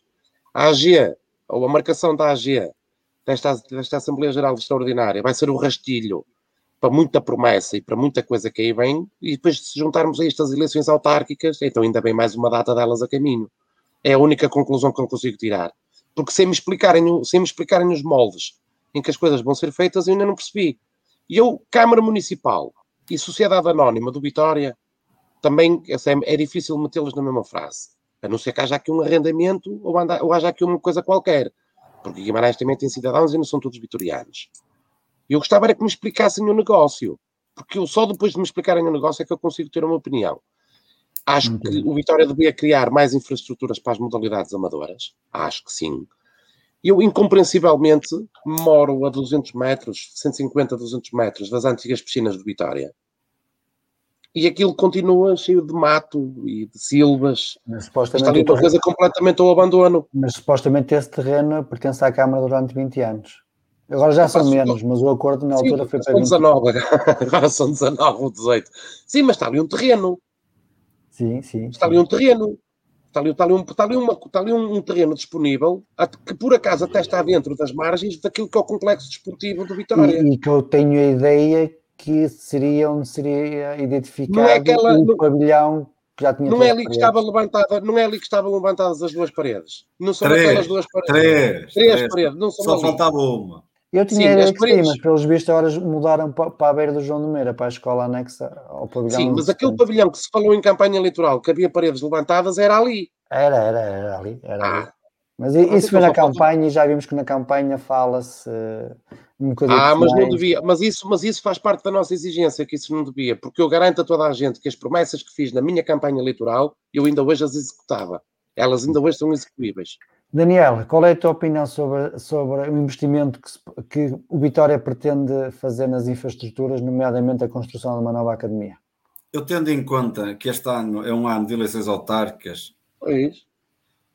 vou, vou pedir-vos a todos para não levar isso em grande linha de conta, porque há um calendário político a decorrer e o calendário de Vitória não pode ser misturado com o calendário político. Quando eu vejo o Vitória a pedir 20 milhões de euros adiantados, com ordenados em atraso, e vocês falarem de uma nova academia, falarem do mini estádio, falarem do pavilhão, tudo ao mesmo tempo, as pessoas às vezes só caem na esparrela quando querem acreditar. As pessoas, as pessoas gostam de, que, que- de ouvir aquilo, ou gostam que lhe digam aquilo que eles querem ouvir. É isso que querem, meus amigos. Assim vamos É, muito mal. é pro- propaganda. É o conto, Não é o de fadas. Isto é sempre o conto de Não, é fadas. que eu digo é quando a coisa está a arder, vem estas coisas. É. Ainda há bocado falámos, até a Assembleia vai ser uma estrela dos jogadores. Foi o Pepa, os jogadores, tal, tal, depois promessa. É. Sim, não é assim que se escuta Vitória. Atenção, mas isto com toda a sinceridade, com toda a sinceridade. Vamos tentar começar a falar com racionalidade. Não podemos estar a acreditar que se vai fazer uma academia com o clube com as dificuldades está, porque o clube está numa situação muito difícil. O clube, já me digo assado, o clube que, que está em situação difícil, ainda está num plano de existência, tem umas ações para comprar e já se fala em comprar um complexo, uma academia. Mas é o clube, é como disse o Júlio, é a SAD. Mas a SAD quem? Mas tu vais buscar um gajo, um fulano agora que vai meter 40% na SAD e quando ele chegares, olha, tens aqui uma academia para pagar 70 milhões. Como? Não, eu só vinha para ganhar uns trocos nos jogadores, meter e tirar uns jogadores. Pois, não misturem tudo. É o que eu disse, comecei no programa, é manipulação de informação. É isto que acontece no Vitória nos últimos anos. Manipular a informação, pôr os sócios uns contra os outros e re- eh, dividir para reinar. E assim, digo-lhes mesmo, nós mais 10 anos e nós ficamos em maus lençóis. Ai, 10 Enquanto anos. houver vendas de Ai, 10 vendas- anos. Ai, 10 anos. Não, eu quando digo Oh, 10 Daniel, anos é para não acontecer como o... Não, não, eu quando digo 10 anos acontecer como o Setúbal. Eu comecei o programa a dizer que Ai, o- 10 o- anos. tinha dois clubes, um preto e um branco, que era o Juventude de Ronfo e Vitória. Ah. Infelizmente eu assisti à morte do Juventude de Ronfo, que também andou em loucuras pela segunda B. E fiquei até ao fim para que ele não morresse. Eu nunca assistirei ao Vitória, é isso. Ah, Mas mas- atenção às brincadeiras. Mas atenção às brincadeiras. Foi. Ah, Era, aquilo, era aquilo que eu estava a dizer há um bocado e, e tem a ver com o que vocês estão a dizer. Quer dizer, nós quando ouvimos um- um- alguém a dizer não, não, nós queremos três estados, que três campos relevados, dois jacuzzis, quer dizer, faz o modelo descritivo de tudo o que é preciso. Que se não é difícil, é só ir buscar modelos descritivos de academias. E depois, ah, sim, então quando é que vai fazer? Ah, eu não sei. E onde? Também não sei. Quer dizer, tu, que- estamos a fazer o quê? Estamos a falar o quê, então? Mas de repente, no meio desta turbulência toda, aparece logo um, um projeto, um terreno. É, de Cuidado. repente, é, de repente. Ah, os vitorianos. Ó Daniel, mas repara, ó ó, Paulo, peraí, ó Daniel, mas repara. Foi a aventura dos 70 jogadores em dois anos, foi a aventura dos 50 jogadores em plena pandemia. Foi que a culpa, afinal, a culpa da gestão tinha sido da pandemia, mas houve 50 jogadores a, a- a- a entrarem em, em plena pandemia. Parece que os custos aumentaram de 11 milhões, qualquer coisa, para 16 milhões. Foi, quer dizer, foi uma irracionalidade completa e tudo ao mesmo tempo, isto tudo em simultâneo. Tu tens razão, isto é tudo em simultâneo, quer dizer, isto é uma máquina que não para. E depois Agora, andam então- aqui uns, uns contra os outros. Depois andamos aqui nós. Mas andamos nós aqui todos A uns contra os outros. O mal foi Exatamente. tap-solva. O mal foi tap-solva. Não, deixa, Não, deixa- Habituou- Habituou-os mal. Habituou-os mal. Deve Deixa- haver pouca Não, gente. ó, ó, ó, ó, Miguel, ó, Miguel, quem percebe de futebol, desculpa, quem percebe de futebol sabe que, quer dizer, isto não há tap-sobas todos os anos, Ah, nem todos os meses. Acharam isso, acharam isso. Já Ah, falamos pois sobre depois isso. acharam isso, mas não há, mas não há. Não, se calhar este ano, se calhar este ano, por necessidade, se calhar Júlio. fiz. Não acontece, é tu chegares, podia acontecer a mim ou ao António, é chegar a um clube e ter a sorte de ter um tap-soba na gaveta. Certo. Porque se não fosse o tap-soba na Certo. gaveta, eu não vi Certo, projeto nenhum, não vi meios financeiros para tirar o Vitória para lado nenhum. Mas já lá se não fosse chegaste. o Já lá, tap-soba? Não, mas já lá chegaste. Mas repara numa deixa- coisa, mas já lá chegaste. Carlos Freitas, os jogadores os quatro treinadores, um diretor desportivo, 20 milhões, os 20 milhões adiantados, 20 milhões. Agora, quatro treinadores, o diretor desportivo, agora entrou outro. Fala-se num investidor, fala-se. Fala-se no tipo que vai comprar os 40%. já, já vamos abordar isso no eu vou, ó, ó, ó, Palei, ó, Paulo Roberto, eu vou insistir nisto só por uma questão. Eu, quando me candidatei, nós tínhamos a BMG ali nas taipas. A BMG estava mesmo ali ao lado. Só estavam nas taipas à espera que alguém ganhasse as eleições e eles passavam a ponte e entravam no Vitória. O que é certo é que quem ganhou as eleições ganhou e a BMG ficou do lado lá da ponte. Agora temos aqui o investidor inglês, também está nas taipas, ou já está do lado de cá. Não é inglês, não é inglês. Eu, oh, oh, Daniel, vais-me É desculpar. disfarçado. eu- Daniel, vais-me desculpar, eu estou a falar o inglês porque é Da- aquilo que as pessoas leem nos jornais. Sim, sim. sim. Está bem? É a comunicação que é feita pelo Vitória, é esta. E foi a comunicação que o Vitória quis fazer aos sócios. É isso mesmo. Pronto. É o investidor inglês, gostava de saber se ele está em São João de Ponte ou se está em Caldelas, que eu também ainda não percebi onde ele está. E agora estamos a misturar, e muito bem, foi aquilo que eu referi há bocado, estamos a misturar o calendário autárquico com o calendário do Vitória, o calendário do Vitória com o calendário autárquico, quando primeiro devemos separar as águas, É, não é bom. Não é bom. continuamos e continuamos a adiar aquilo que é inevitável. E vai acontecer a bem ou a mal, que é a estruturação e a profissionalização de Vitória. Que vai ter que acontecer. A bem ou a mal, ela vai Deixa- Deixa-me só dizer isto, mas também não Sim. é com, três, com um diretor-geral, depois passado um mês, outro diretor-geral. Não, também não, claro que não, cargos, claro que não. cargos. Quer dizer, tanta gente lá dentro, tantos salários. Claro que não. Pá, não se percebe. Oh, oh, oh, oh, Miguel, eu ainda dou mais uma chega. Tens muita gente lá dentro, mas pela primeira vez com esta direção, tu não sabes quem está lá dentro. Porque esta direção ainda não disse quem eram os diretores deste. É isso. Nós estamos há dois anos sem saber quem são os diretores outra deste clube. isso era outra questão. De qualquer das formas, eu não queria deixar aqui passar que, com uma receita de 20 milhões antecipada, com a compra das ações, não a sabemos como é que as vamos pagar, com o modelo de jogo implantado para rentabilizar melhor os jogadores ou não este ano, devido à situação dos quatro treinadores, devido ao modo implantado, não vamos rentabilizar nada, temos passivo. Eu queria só aqui acrescentar que é de uma coragem enorme do nosso presidente lançar esta ideia que é o Ministério e a Academia. Nisso o homem teve coragem. Coragem Então- ou inconsciência? Coragem. Ou Eu- eu- inconsciência? A loucura. Vá, pronto. Isso já é, já é assim uma coisa, mas é de uma coragem enorme. Eu não percebi a expressão do António Miguel, não percebi a expressão. Eu, disse, eu, só disse ser a coragem ou inconsciência. Foi isso Ah, que eu disse. sim. E, e- e Sim. porque eu acho é que quando se vendeu o TAP Sova, quando se vendeu o TAP Sova, ele devia ter pensado nisso nessa altura, com esse dinheiro. Muito bem. Antes de irmos para a última temática, eh, quero só fazer aqui Oh, três a quatro. deixa-me só- Deixa-me só aqui introduzir o tema que o Júlio estava a falar, eh, que é muito bem, que é sobre a questão dos elementos que fazem parte dos órgãos eh, diretivos. Introduz e depois vamos para outra parte. Eh, pronto, a questão é, é esta. Deveria ou não, à semelhança do que está a acontecer com a atual direção e com, e com as outras anteriores, termos eh, no site em comunicado os órgãos todos que fazem parte, os nomes dos órgãos todos que fazem parte do elenco diretivo, porque nós sabemos que há órgãos que são que vão a sufrágio e há outros que são nomeados. E nós, esses nomeados, nós não sabemos quem são Exato. deveria ou não, numa nota, numa nota, num parecer, num, num- nem que seja uma informação no site, ser divulgados os nomes das pessoas. Então, mas já foi. Já foi, já houve, já houve casos em que foi, Humberto. Sim, A- a direção isso, anterior. isso, isso era na direção anterior que divulgava. Certo? Pronto. E, e- Nesta e as direções anteriores, as anteriores, não foi a anterior, foram todas as anteriores, divulgavam. Nesta- Nesta não. Nesta não. Mas porque há algum, algum receio em dizer qual é o cargo de algumas personagens que por ali andam? Há esse receio. Isso, isso eu gostava de saber. Queria, queria a vossa opinião se devia ser obrigatório ou não. Acho que sim. Eu não acho que é uma questão de, eu, eu- obrigatório, eu acho que é uma questão de bom senso, até não é muito mais de ser obrigatório ou não ser, acho que é uma questão de bom senso. Não vejo qual é o problema. É, andamos sempre nesta questão das obrigações e das leis e dos estatutos e dos regulamentos e estas coisas todas, quando muito disto passa pelo bom senso. Ponto. Nós temos um programa, nós estamos aqui a falar um programa inteiro de comunicação. Comunicação. Comunicação com os sócios. Eu acho que E essa é uma forma de bem. comunicação com os sócios. Diz, Paulo. Eu acho que nós estamos a comunicar bem.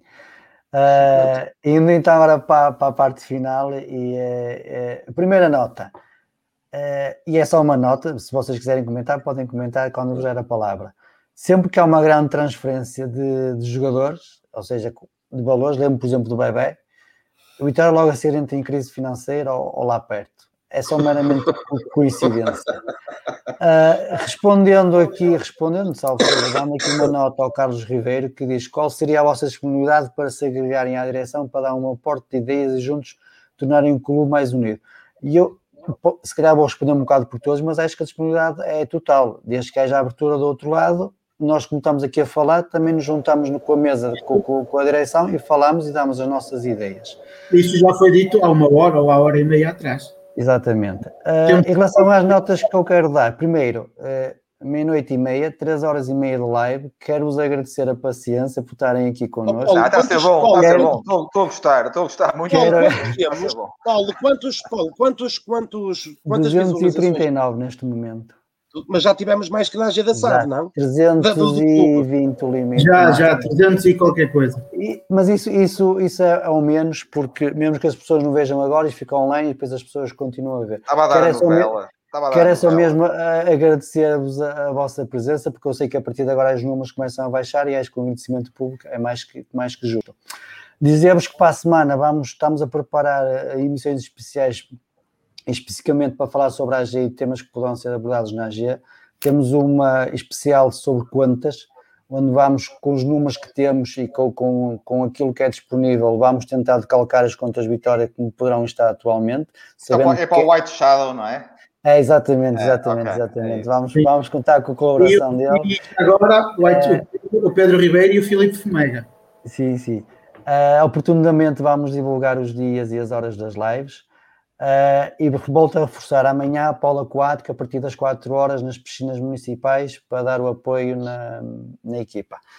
Indo então agora para o último tema, SAD, investimentos ah, e afins. O Ricardo Pimenta Machado há um bocado deixou um comentário aqui no Facebook ah, para a gente comentar o orçamento de 18 milhões. O Vitória tem capacidade para um orçamento de 18 milhões, consegue aumentar esse investimento.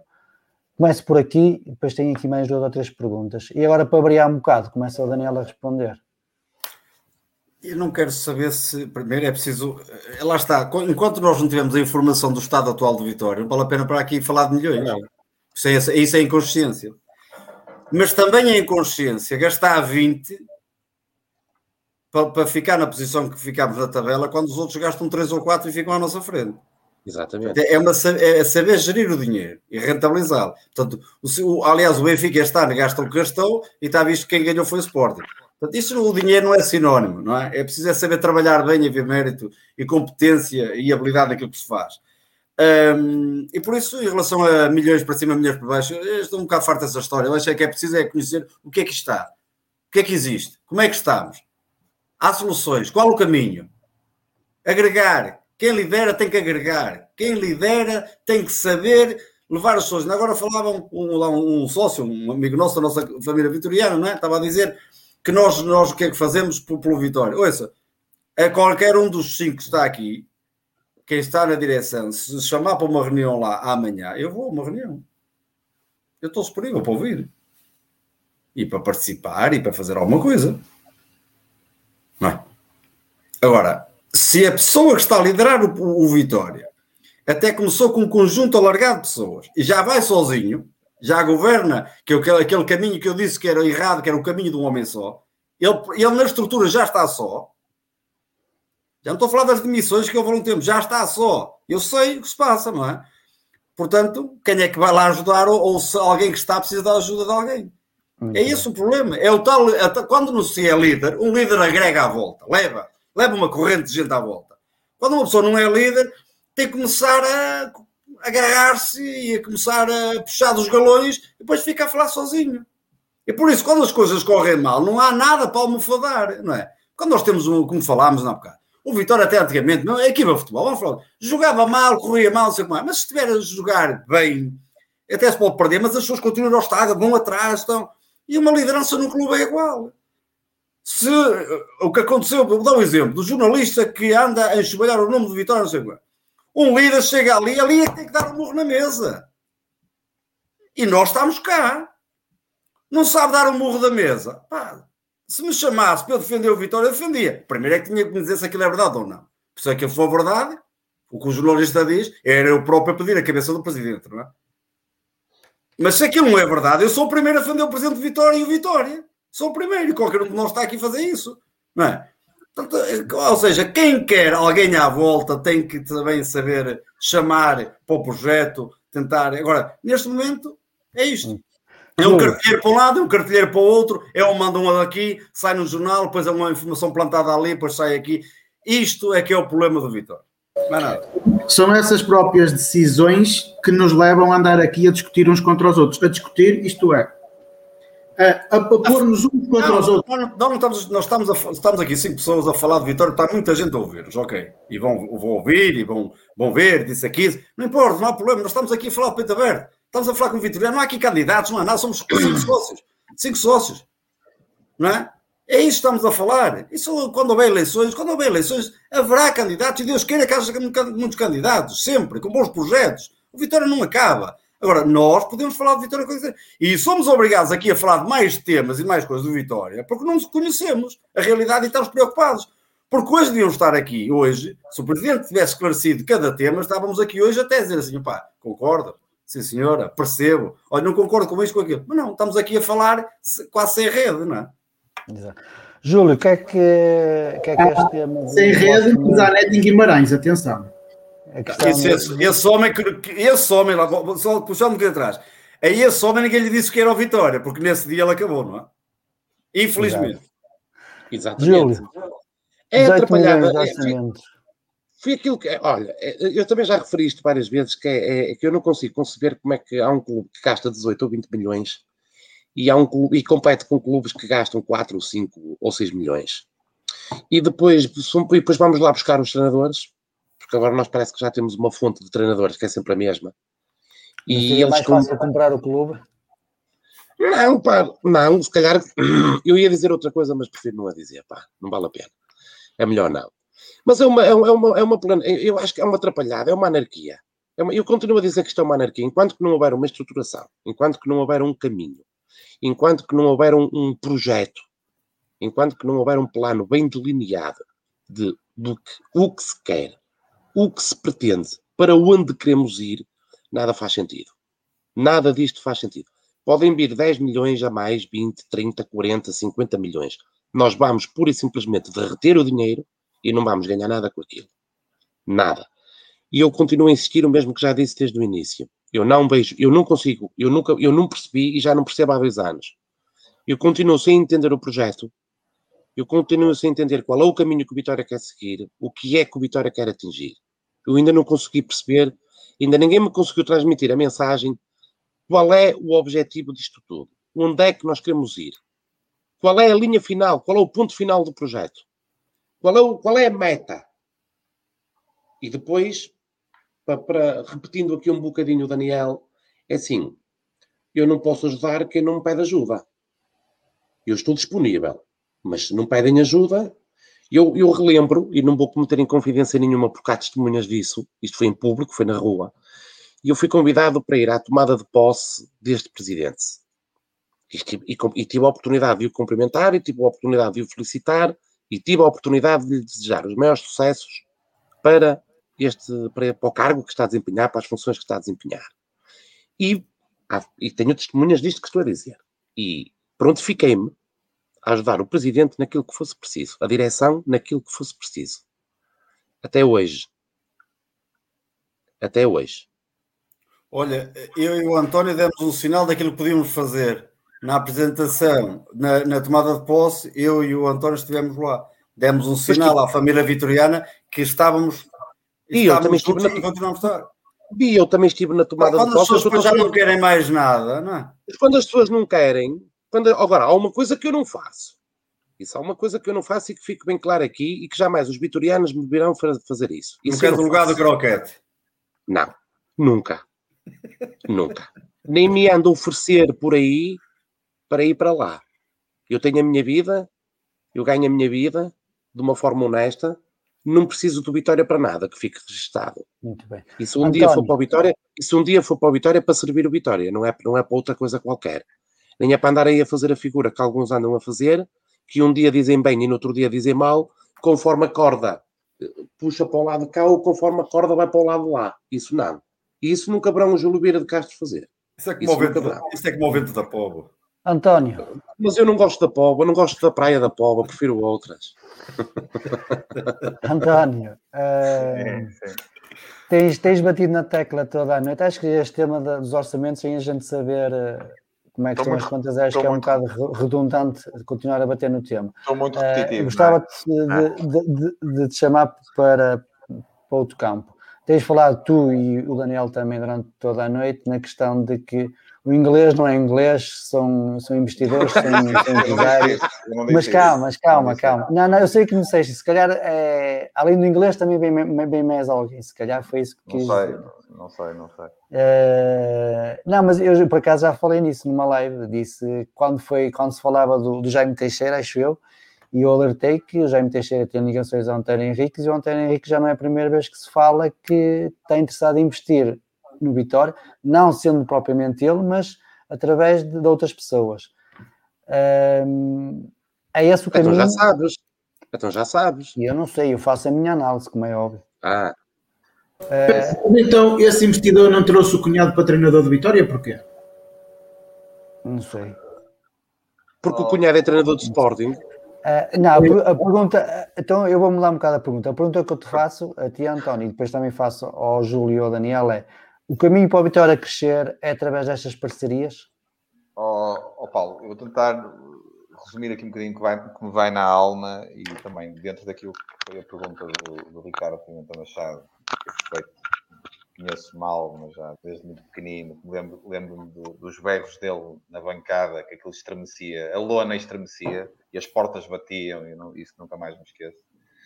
E, durante, os jogos, eu acho, eu acho que os orçamentos estão, estão, estão muito altos e, e, corremos aqui um sério risco. E, e uma coisa, este adiantamento serviu para pagar muita coisa e ainda há muita coisa para pagar não sei se servirá para fazer uma grande equipa. Também uma grande equipa não, não, não é um sinónimo de investimento em milhões. Mas, mas, estou preocupado verdadeiramente e também estou preocupado, provavelmente o Pepa estará à espera de uma coisa que pode vir a não acontecer e isso preocupa-me e a parte financeira é evidente que é um problema e que nós todos temos que estar alerta. Há uma coisa que, que me deixa mais tranquilo, que é o seguinte, nós estamos por de fora e a opinar um bocadinho sem conhecimento, mas o Vitória tem colaboradores dentro do Vitória há muitos anos e que gostam muito de Vitória e que tenho a certeza que se alguma coisa de grave tivesse a acontecer, apareceriam.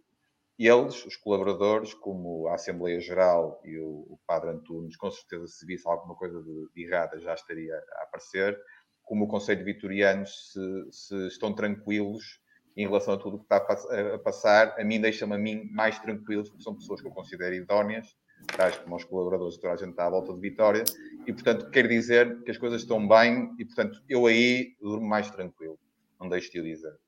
Depois, em relação ao tal, eh, ao tal eh, novo ciclo, aquilo que disse foi, foi simples, o Carlos Freitas, e agora há uma nova eh, rodada, um novo ciclo, que me parece que tem a ver com, com, com, com, com, aquele, com o nome que já falou, e que estará de alguma forma associada também à, à contratação deste novo diretor-geral. E, e, portanto, acho que esse caminho, não sei se terá a ver diretamente com o novo investidor, mas terá a ver já com aquilo que é a gestão desportiva, parece-me que terão alguma influência.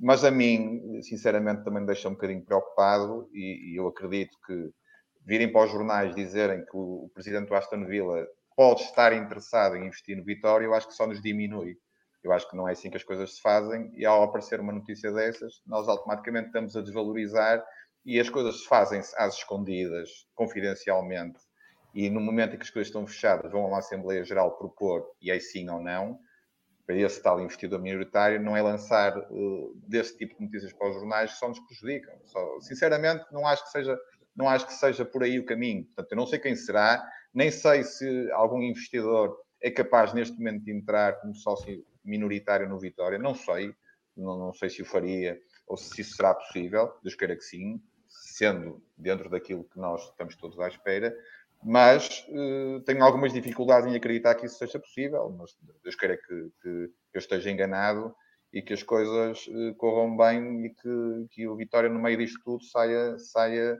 bem, protegido e a crescer. Muito bem. Daniel, é este o caminho para a Vitória crescer? Eu percebo que o presidente, eh, ou pelo menos tento, tento perceber, é claro, como ele fala pouco, nós tentamos eh, subentender aquilo que ele vai fazendo. Uh, adquiriu ações para ficar com a maioria e em relação ao restante capital pretende não pagar ao Mário esse dinheiro, ou pelo menos passar essas ações para outra pessoa e essa pessoa pagar diretamente ao Mário Ferreira. Quem é esse fundo? O meu medo é que que nós possamos estar aqui uh, a cair neste, hum, neste campo que é, até agora dissemos que íamos ser donos do nosso futuro e é como eu digo, eu tenho medo que alguém que vem com 30% ou 40% seja ele sim dono do futuro de Vitória. E o problema de quem tem 30%, 40% e que vai mandar no Vitória, acontece no Aves e noutros sítios, mesmo não tendo maioria, quando se manda, projeta-se, lança-se um projeto de milhões, uh, tira-se para a frente, as coisas correm mal. Eu tenho 30%, vou à minha vida e fiquei sem 30%, mas nós ficamos sem clube.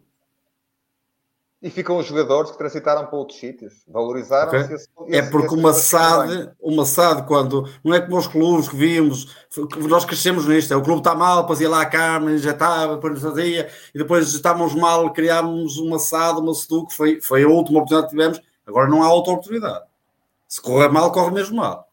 E portanto, eu não estou a ver também quem é que é o grupo investidor que olha para o Vitória para um Vitória que neste momento tem uma antecipação de receitas de 20 milhões de euros. Claro, claro. Não tem Liga Europa. Não vejo realmente como é que se pode fazer dinheiro. Digam, digam quem é que pode vir aqui, quem é que é apaixonado por isto. O maior acionista, o maior acionista que era apaixonado por isto, que vestia a camisola de Vitória, fizemos o que fizemos ao homem. Quem é o homem que vem para aqui? Eu só vejo isto numa perspectiva: é que é um grupo de empresários que vem fazer aqui uma plataforma de giratória dos jogadores. Mas aí nós temos que nos sujeitar a isso. Não vale a pena andarmos aqui com histórias. É uma plataforma e nós somos um clube é que vai rodando e nós temos que estar calados. Agora pode correr mal. Júlio. É só isso. Mas Deus queira, atenção, Deus queira que o Presidente tenha encontrado uma solução certa, que nos venha a ajudar, que a coisa não seja assim tão má e que nós possamos realmente, neste ano de centenário, ter uma equipa competitiva e voltar aos lugares porque agora em tom de piada, também está esta hora já dando uma piada, o Presidente prometeu que não havia épocas e ioiô, não é? Que havia estabilidade. Pois, nós estabilizamos foi no sétimo lugar. Quer dizer que é o meu medo. É que isto não, não, não anda para a frente e começa a andar para trás. É só isso. Júlio. Nós, nós, nós já há muito tempo, nós já há muito tempo que, que temos vindo a avisar, e vocês aqui também na ABS, também têm feito nas vossas lives, não há volta atrás. Quando foi tomada a decisão de constituir uma SAD, acabou, não há volta atrás. A partir de agora, esta passou a ser a nossa realidade e há que a gerir da melhor maneira. Não há volta atrás. Se houver algum problema com a SAD, retomamos ao zero. Vamos lá para baixo e retomamos do fundo das profundezas o nosso caminho. Eu, sinceramente, costumo um bocadinho a comentar esta parte do investidor ou da eventualidade do investidor, primeiro sem saber se há ou se não há investidor ou os, ou o grupo de empresários, seja lá o que for. Primeiro, sem saber se há ou se não há.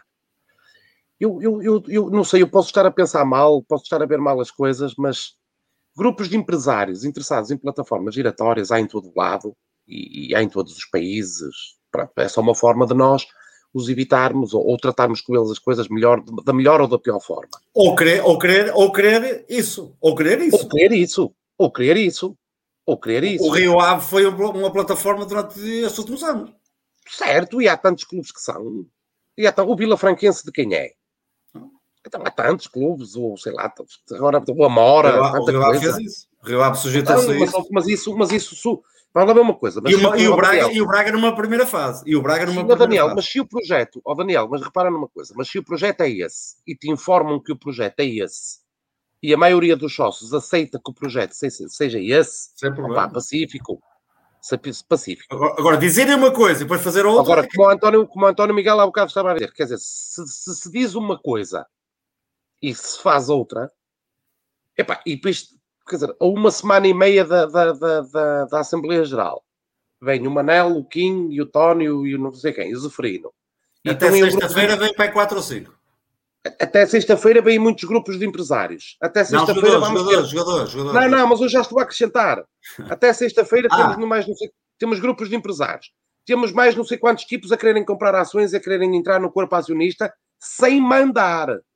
Eles são gente boa, que vai meter aqui uns milhões, mas mandamos nós. Beneméritos. São beneméritos. Nós é que mandamos. Eu vou voltar àquilo que já disse várias vezes esta noite. Eu, eu, eu gosto muito do Pai Natal é uma figura que torna o meu Natal muito mais carinhoso. Mas eu não acredito no Pai Natal e já não tenho idade para acreditar no Pai Natal. E, portanto, sou, começo a ser muito mais pragmático, também já tenho idade para o ser. E só acredito naquilo que vejo. Sou como Santo Mé. E começa esta baralhada toda e esta confusão toda à volta do Vitória começa-me a impressionar e começa-me a meter um, um certo nojo, porque não gosto de ver o Vitória envolvido neste tipo de coisas, sinceramente. Acho que a pureza sempre fez bem ao Vitória. Eu também gosto muito do Vitória é nosso, mas as condições são diferentes. E eu gostava que o Vitória retornasse um pouco essa pureza. E acho que isso, e, e vou ser agora o mais frontal possível, o mais sincero possível, acho que isso só é possível com um presidente e com uma direção verdadeiramente vitorianos. E não, não vou acrescentar mais nada àquilo que disse. A mim, a mim, só para finalizar, a mim o que me custa mais é acreditar, acreditar que há vitorianos que acreditam que há um grupo de investidores chega ao Vitória, compra 30 ou 40% das ações, investe aqui 5 ou 6 milhões de euros e chega cá e fique sem mandar, tipo mecenato. A mim custa-me acreditar que existe. Há vitorianos que acreditem nisso. Mas o negócio não é esse, Humberto. Pois, claro que sim. Pois, claro. Mas, mas alguém acredita que alguém chega aqui e investe 5, 6 milhões por 30 ou 40% das ações enfim, e entre cá sem, sem mandar? Ah, mas há coreanos que acreditam nisso. Ah, não, não o, o, pior foi ao contrário. E vou voltar, não sou advogado de defesa dele.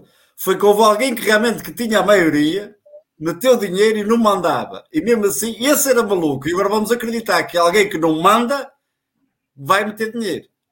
É, é, é, Humberto, agora vou puxar um bocado dos galões e, e vou dizer que, completando aquilo que tu dizes, estas lives foram criadas precisamente para isso, já que não havia espaço para, para esclarecer os sócios, para, para os sócios exprimirem.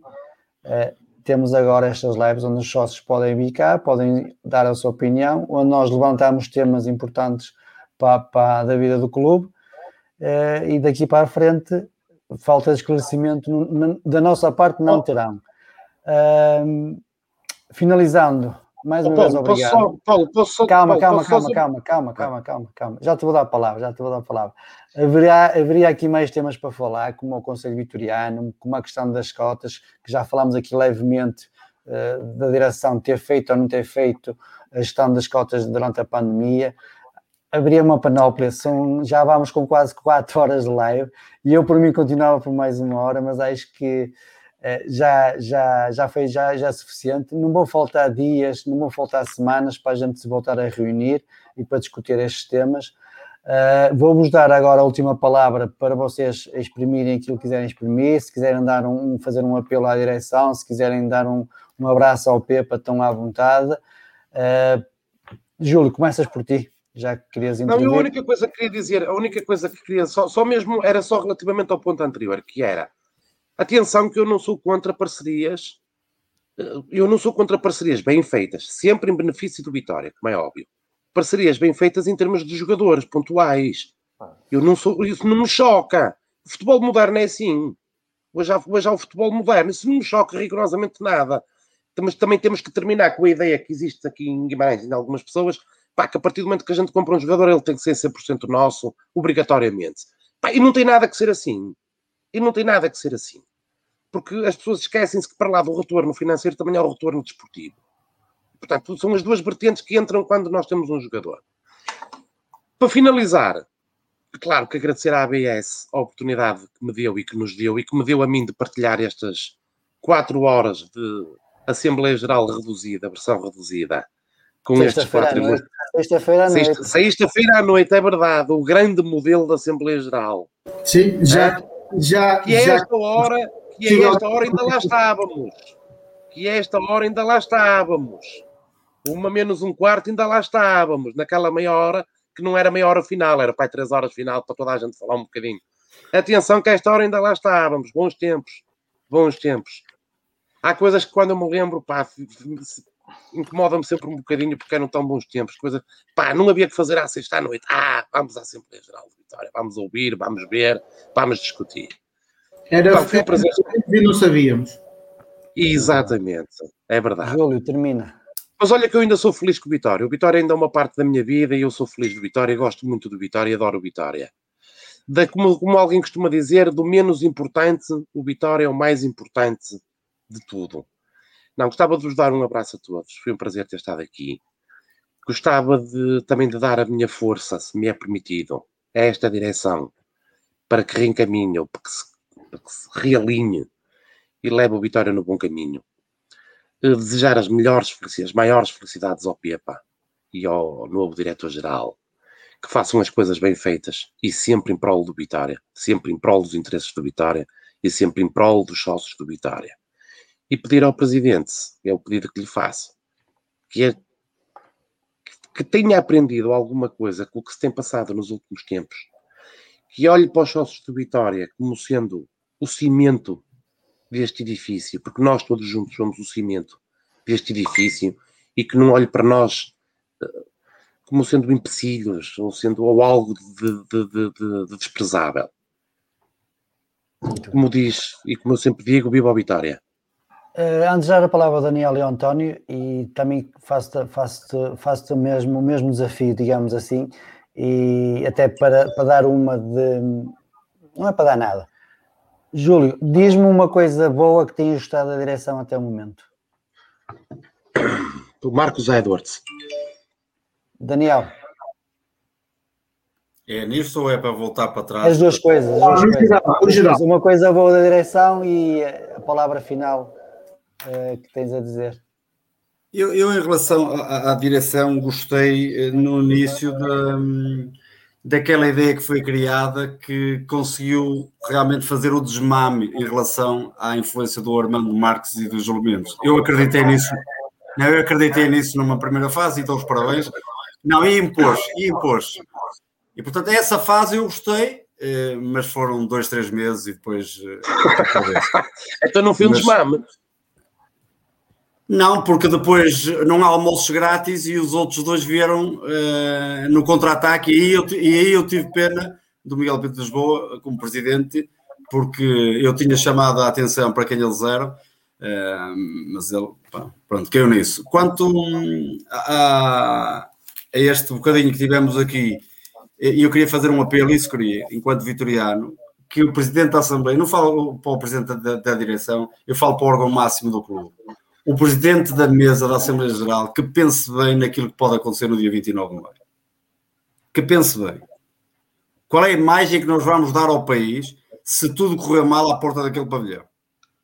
Qual é a imagem que vamos dar ao país que numa, numa altura difícil para o clube, de muitas dúvidas, o presidente vai falar para 280 pessoas? É preferível não fazer a assembleia e que, fale, que faça uma live e que fale para 3, 4, 5 mil, que explique tudo. É, é melhor.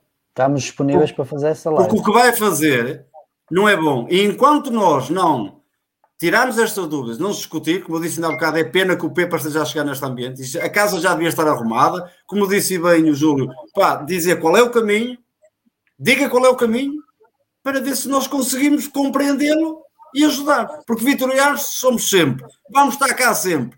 Nós não somos o problema, já falamos há um bocado, estávamos a falar. É, é verdade, os sócios não são o problema, são a solução desde que quem lá está queira a ajuda dos sócios e a colaboração dos sócios.